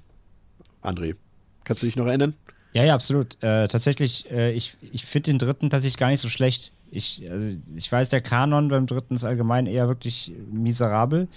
Ähm, der ist so ein kleines Guilty Pleasure, weil der ist total dämlich und der macht auch einen großen Fehler, nämlich er macht auch ganz klar die Dinos hierzu einfach nur zu Antagonisten auch. Also Dinos sind auch einfach nur Monster. Die sind doch keine Tiere mehr. Im dritten sind Dinos einfach dafür da, Menschen zu jagen. Das ist wie Predator eigentlich. Ähm, das ist alles total dumm und geht auch komplett weg von der eigentlichen Idee des ganzen Franchise oder des ersten Films halt. Ähm, aber wie du gerade sagst, so in seiner Dino-Action, davon gibt es halt eine Menge. So. Ähm, Finde ich ihn immer ganz spannend, so als Abenteuerfilm immer noch. Und der hat halt Sam Neill und, er, und der hat halt seine Momente und auch gerade die, da sind ja auch vor allem die Flug, Flugsaurier so im Fokus auch und allein dieser, diese Donnerkuppel aus Flugsauriern und so weiter. Das hat, das, ich finde, es hat alles was. Und es gibt auch so eine, so eine sehr bedrohliche Szene, wo so ein Flugsaurier so aus, der, aus, aus dieser Nebelbrücke so auf ihn zukommt. Das ist richtig cool. Ja. Der hat ein paar geile Shots so der Film, finde ich. Und deswegen, ich finde ihn gar nicht so scheiße. Mhm. Ähm, ich würde ihn aber so im Jurassic Park Kosmos, wenn man den so ausklammern würde, so als einfach eigenen Dino-Action-Horrorfilm, nicht mal Horror, aber Action, Abenteuer-Action-Film, dann finde ich den echt ganz okay. Im Jurassic Park-Kontext ist er, ist er, halt Bullshit leider. Das ist halt einfach so. Er ist ganz okay, aber er hatte ja. auch einen Raptor, der sagt Alan. ja, stimmt. Das dürfen wir nie vergessen. Wie Stimmt, das war, das war, das, das war im dritten, ja. Und das hat ja. nicht, mal das, nicht mal das Video von kurz gesagt, äh, uns äh, diesen ja. Also ich meine, wie auch hier, ne, so also nach dem Motto so PTSD vom ersten Teil immer noch, ne? Äh, er hat halt nun mal hart gelitten unter Raptoren, ja. Wobei er noch nicht mal richtig eigentlich. Eigentlich waren es mir die Kinder. Ähm, das ist ein bisschen wie in Kongo, wo wir auch bei Crichton sind. Wie in Kongo, Pascal, erinnerst du dich, als, als der Gorilla da sitzt mit dem Sektglas im Flugzeug? Ja, stimmt. Ja. Ja, ja, ja. Da war ja auch noch der Vergleich, dass sie dort kein CGI machen wollten, weil Fell noch nicht ging. Ja. ja. Aber, aber also ihr, ihr, ihr habt schon Quatsch, recht. aber ja. Ihr, ihr, habt schon recht. Also ich finde auch, der ist, also als Actionfilm ist der okay. Den, der hat ein paar, auch ein paar schöne Szenen. Ich fand das generell, äh, das komplette Setting mit der Brücke, was du eben geschildert hast, André, mit dem Nebel und auch unten am See. Dort, mhm. als dann äh, der, der Wasserdinosaurier da, als sie gegen den kämpfen und so weiter. Das war alles noch ganz in Ordnung, fand ich, muss ich sagen. Also, so als kurzweiliger Actionfilm ist der gut. Als Jurassic Park-Film ist der scheiße. Ja. Aber ja, allein wie du schon sagst, wo sie gegen ihn kämpfen, wie so ein, wie so ein Bossfight. naja, sie sind ja auch nur Randfiguren, so ja, ja, ja, sagen. Ja. Das ist ja auch wieder zwei Dinos, glaube ich, die gegeneinander gekämpft haben in dem, in dem Szenario. Ja, und äh, Marco, Jurassic World 2015 von Colin Trevorrow. Du Lass magst ihn nicht. Film kurz ich zusammenfassen. Also, äh, nee, also als ich im Kino gegangen bin, fand ich ihn ganz okay. Und umso länger ich drüber nachgedacht habe und bei dem Versuch eines Reruns ist mir jetzt aufgefallen, wie oft ich mit den Augen rollen muss. Aber eine Sache hat mich schon im Kino genervt und ich rede nicht mal von den fucking Stöckelschuhen, in denen sie äh, vor dem T-Rex wegrennt. Hat sie nicht vor kurzem ein Interview gegeben und das erklärt? Diese, diese, ja, sie, diese sie meint, sie kann doch damit schnell rennen, dann rennt sie da rum und hat sie auch recht, ja, sie kann relativ schnell rennen, aber trotzdem Blödsinn. Es ist trotzdem Blödsinn, du gehst nicht mit Stöckelschuhen zu einem T-Rex. Das kann mir doch jetzt keiner erzählen. Wenn das eine echte Situation wäre, würde sie nicht ihre Stöckelschuhe anbehalten. Fertig. Da kann sie sagen, was sie will. Ähm, ich meine, in derselben Szene wird äh, der Böse, wie heißt der äh, Supersaurus dann? Oh, Idenomo, nee, wie ist der? Irgendwas mit I. Indigenous, äh, irgendwie sowas, egal. Klingt wie Vicious. Äh, in, in Domnius Rex. Indominus ah, ja, Rex. Genau. Okay, Indominus Rex wird ja dann ins Wasser geschubst von, von, vom T-Rex und Velociraptor und sie gucken sich so kurz an und denkst, okay, jetzt geben sie sich ein High Five. Jetzt kommt's, jetzt kommt's. Und dann kommt sich, sie nicken sich zu und jeder geht in eine andere Richtung. Das ist dieser Film. Das ist so blöd. Also sorry. das, kann mir, das, kann mir keiner, das, kann mir, das kann mir keiner verkaufen als, als ein guter Schlusskampf. Nee. Das ist also, Godzilla-Niveau. Das, das ist, also hast du recht, gebe ich dir auch komplett recht. Für mich ist es einfach so, das, was ich mir als Kind gewünscht habe, einen mhm. funktionierenden, in Anführungszeichen funktionierenden, mhm. geöffneten Park, das wollte ich immer sehen in einem Film mhm. mal. Das war ja das, was mit Jurassic Park in Anführungszeichen leider, weil in dem Film ja. hat es natürlich funktioniert, aber was der Film mir nicht geben konnte. Und ich wollte ja. unbedingt mal sehen, wie das ist, quasi wie so ein, wie so ein Videospiel, so ein Theme Park-Spiel oder, oder, oder gibt ja Jurassic World mittlerweile auch ein Spiel. Ich wollte einfach mal so einen funktionierenden Park sehen, wie der einfach im Alltag aussieht. Das ja. ist schon nichts Besonderes. Das ist ja auch, und das ist auch so eine Sache, die der Film, finde ich, ganz nett macht, dass er das schon so darstellt. Das sieht man ja, als die beiden Jungs da eingeladen werden und dahin können zu ihrer Tante, war das, glaube ich, ja, ne? Und, und für die das gar nichts Besonderes ist, als sie dort ankommen und, und Dinosaurier sehen. Das ist halt einfach, ja, das sind Dinos. Den Park gibt es gefühlt seit 20 Jahren. Ne? Und was soll denn dabei sein? Der eine spielt lieber mit dem Handy, als dort einen T-Rex sich anzugucken. Und das ist, das fand ich eigentlich ganz, ganz, ganz, nicht subtilen, aber irgendwie ganz witzigen Kommentar eben auch auf die heutige Gesellschaft, auf die Sensationskultur und so weiter. Und ähm, das, das fand ich eigentlich nett gemacht. Natürlich hast du, ist es ein Dauerwerbespot, muss man halt auch sagen. Das nervt halt wirklich sehr. Mhm. Deswegen hatte ich auch die Vermutung, dass es nicht nur für Mercedes, sondern vielleicht auch für diese Schuhmarke ein Werbespot war. Kann natürlich auch sein. Ähm, ja. aber, aber ich bin dem Film irgendwie nicht böse. Handwerklich ist der in Ordnung. Ich finde die Effekte echt teilweise ziemlich gelungen. Der Score, den finde ich richtig gut. Auch wenn er natürlich nicht ins Original ranreicht, aber der hat auch sehr viele schöne Themes bei dem gefallen haben und, und an der Besetzung. Also Omar Sy fand ich gut. Ähm, ja, Chris Pratt lässt sich, wie gesagt, drüber streiten, aber in seiner Rolle mochte ich ihn. Bryce Dallas Howard mochte ich. Also ich kann da eigentlich nicht großartig meckern. Ich fand den unterhaltsam. Ähm, ich weiß nicht, ich fand den irgendwie gut, muss ich sagen. Ich habe den jetzt auch schon ein paar Jährchen, glaube ich, nicht gesehen, zwei, drei Jahre, aber das ist ein Film, den ich mir auch immer wieder angucken kann. Also ich kann ihm irgendwie nicht böse sein, aber es ist rein subjektiv natürlich. Wie sieht es bei dir aus, André? Mein, Warte, erst André, erst André. Ähm, ich habe gar nicht so eine riesen Meinung zu Jurassic World. Ich habe den einmal gesehen und ich fand den. äh, Ich fand, der lief halt einmal durch. Ich war so, ja, okay, habe in den Schultern gezuckt. Also ich fand den jetzt weder mega scheiße, weil der wäre trotzdem unterhaltsam. Also ich, der hat halt ein mega hohes Pacing auch und da passiert ja ständig was. Und das ist halt wirklich so ein typischer, typischer Neuzeit-Blockbuster für mich. Der ist halt durchgerattert, einmal ein Ohr rein, da raus. Ähm, in keinerlei erinnerungswürdiger Substanz mit dem Original verglichen, also außer dass er eben obviously eine, einige Parallelen zieht, äh, aus, aus Gründen. Ähm, aber das ist, weiß ich nicht. Ich fand den, ich fand den weder gut noch schlecht. Er hat ultra, er hat ultra viele dumme Szenen. Ja. Wie Marco gerade sagt, wo du mit den Augen rollen musst. Er hat richtig viele dämliche Szenen, wo du dich fragst, so, macht ihr das gerade extra oder ist, oder seid ihr einfach schlecht im Drehbuchschreiben? Da war zum Beispiel so eine Szene drin, weiß ich noch, ähm, da ist irgendwie so der, der, der Parkleiter oder so, der dann irgendwie selber seinen eigenen Escape-Heli fliegen muss, Ja. weil, weil er irgendwie sagt, ja, ich, ich habe nicht genug Männer dafür oder sowas. Oder irgendwie so, oder irgendwie sowas. Da, da war so, so ein Quatsch drin, ganz viel. Wo ihr halt echt fragt, ist das gerade, also wollt ihr gerade euch selbst persiflieren oder seid ihr einfach doof?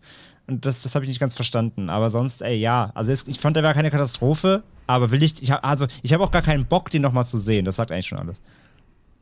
Marco, du wolltest noch was sagen? Ähm, was weiß ich überhaupt sagen? Ach so, das, du hast das Beispiel mit dem Kind gebracht. Ich verstehe die Aussage dahinter, oh, es will schon Dinos nicht mehr anschauen, das Handy ist interessanter. Aber es kann mir halt keiner erzählen. Du fliegst nicht um die halbe Welt auf eine fucking Insel. Weißt du, wenn die Leute an um die halbe Welt äh, an einen Sandstrand ankommen, fangen sie an, ihr Handy auszupacken und den scheiß Sandstrand zu ab zu fotografieren. Dann kannst du mir nicht erzählen, dass das Kind nicht anfängt, den Dino zu fotografieren, der gerade über seinem Kopf hinweg schwebt. Das ist halt Blödsinn. Ich, ich verstehe die Aussage dahinter, aber es ist in Wirklichkeit Blödsinn.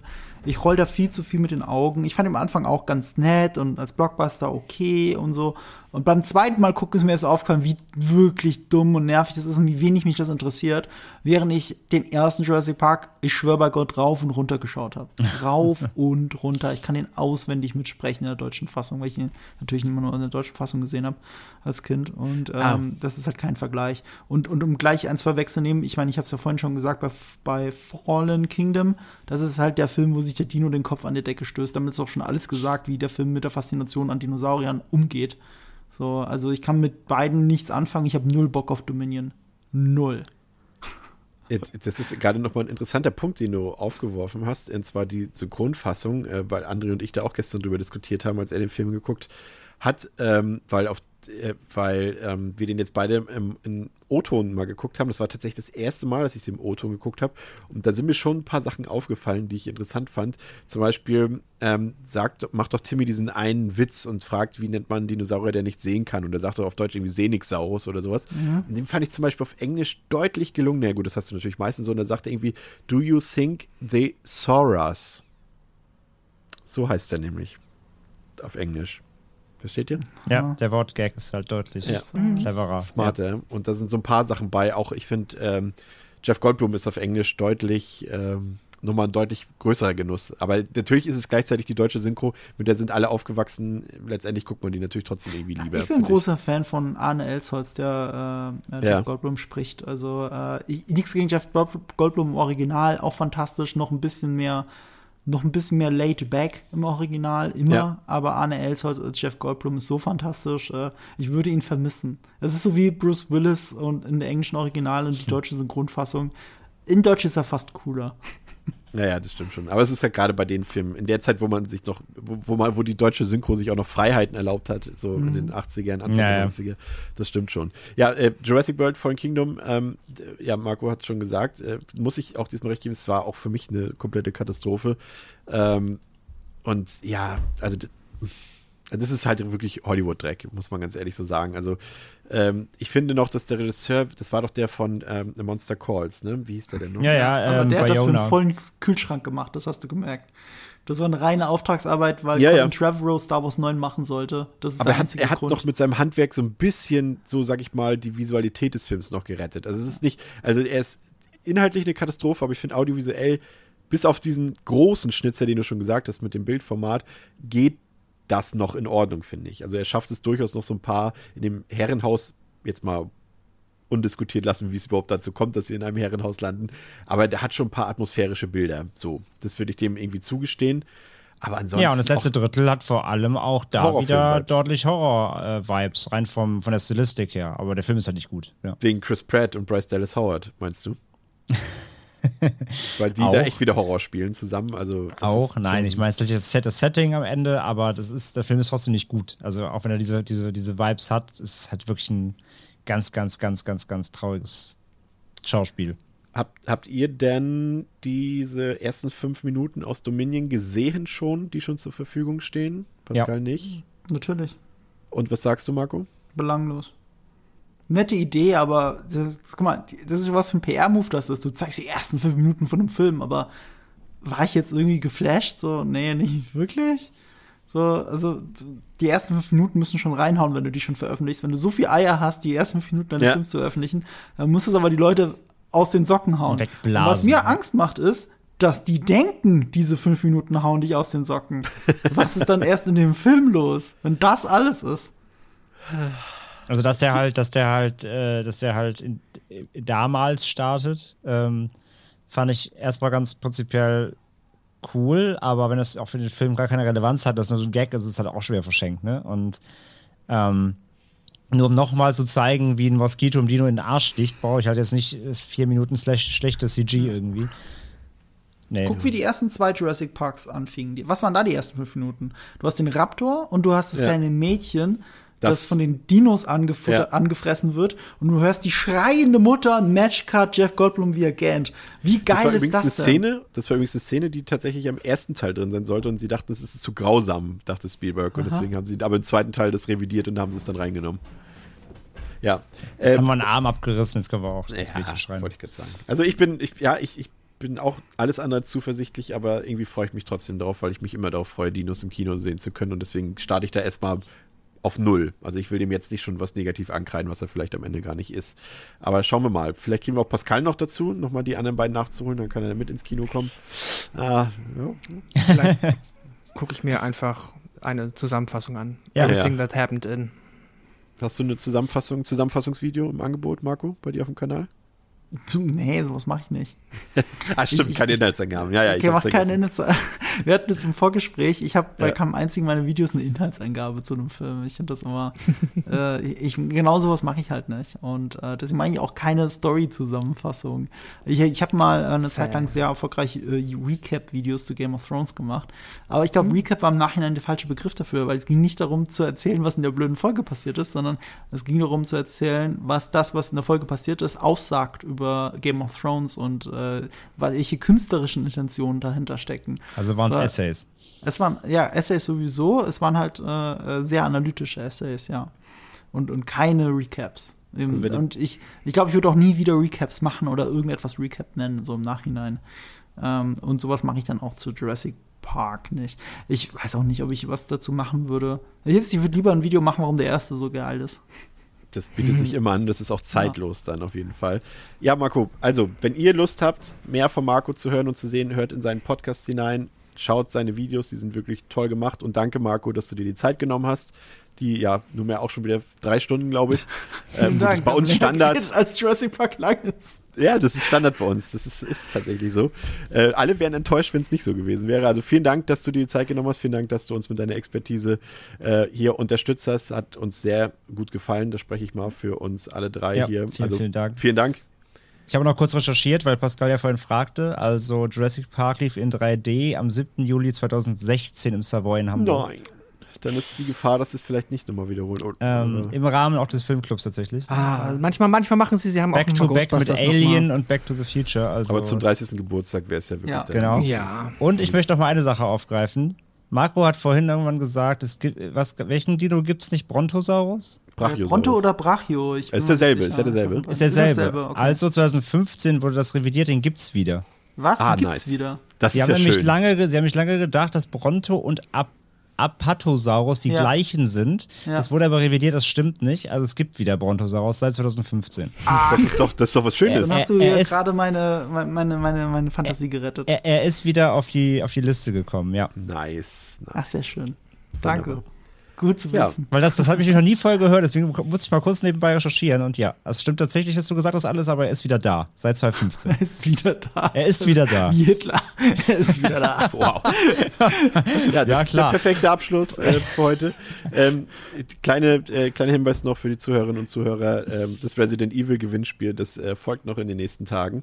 Da warte ich noch auf etwas. Und ähm, ansonsten hören wir uns nächste Woche wieder in einer ganz, ganz furchtbaren Mission. Ich habe jetzt schon furchtbare Angst davor. Ich sehe auch gerade schon Andres äh, ja, Gestik, denn wir schauen uns für euch die komplette Child's Play, also Chucky-Reihe an, vom ersten bis zum letzten Film und diskutieren die ausführlich für euch. Ähm, Also aber wenn ich kann, wieder kann mal dachtet, Marco die entwarnen. Folge war lang. Ich kann Marco aber trotzdem entwarnen. Äh, da gehen wir tatsächlich nicht in, in jede einzelne Szene rein. Also das, das ist dann selbst uns ein bisschen zu viel. Ja, Und trotzdem wird die Folge, ich, ich jinx es jetzt schon, wieder über fünf Stunden dauern. ja, definitiv. Also, vielen Dank, Habt ihr mal Marco. drüber nachgedacht, dann einzelne Folgen zu machen, sag ich über die einzelnen Filme? Ja, das haben wir am Anfang gemacht, Podcaster? aber das hat, verliert so ein bisschen am Flair. Das ist schon, die Leute wollen das, dass dann das Ding Ja. sieben, acht Stunden geht. Also von daher, Interessant, ist- interessant. Man schafft sich die Audience, die man verdient. Ja, ich merke schon. also wunderbar. Das soll es für heute gewesen sein. Danke, dass ihr zugehört habt. Danke, wie gesagt, Marco, dass du dabei warst. Bis zum nächsten Mal bei Devils and Demons. Ciao. Vielen Ciao. Dank. Tschüss. Tschüss.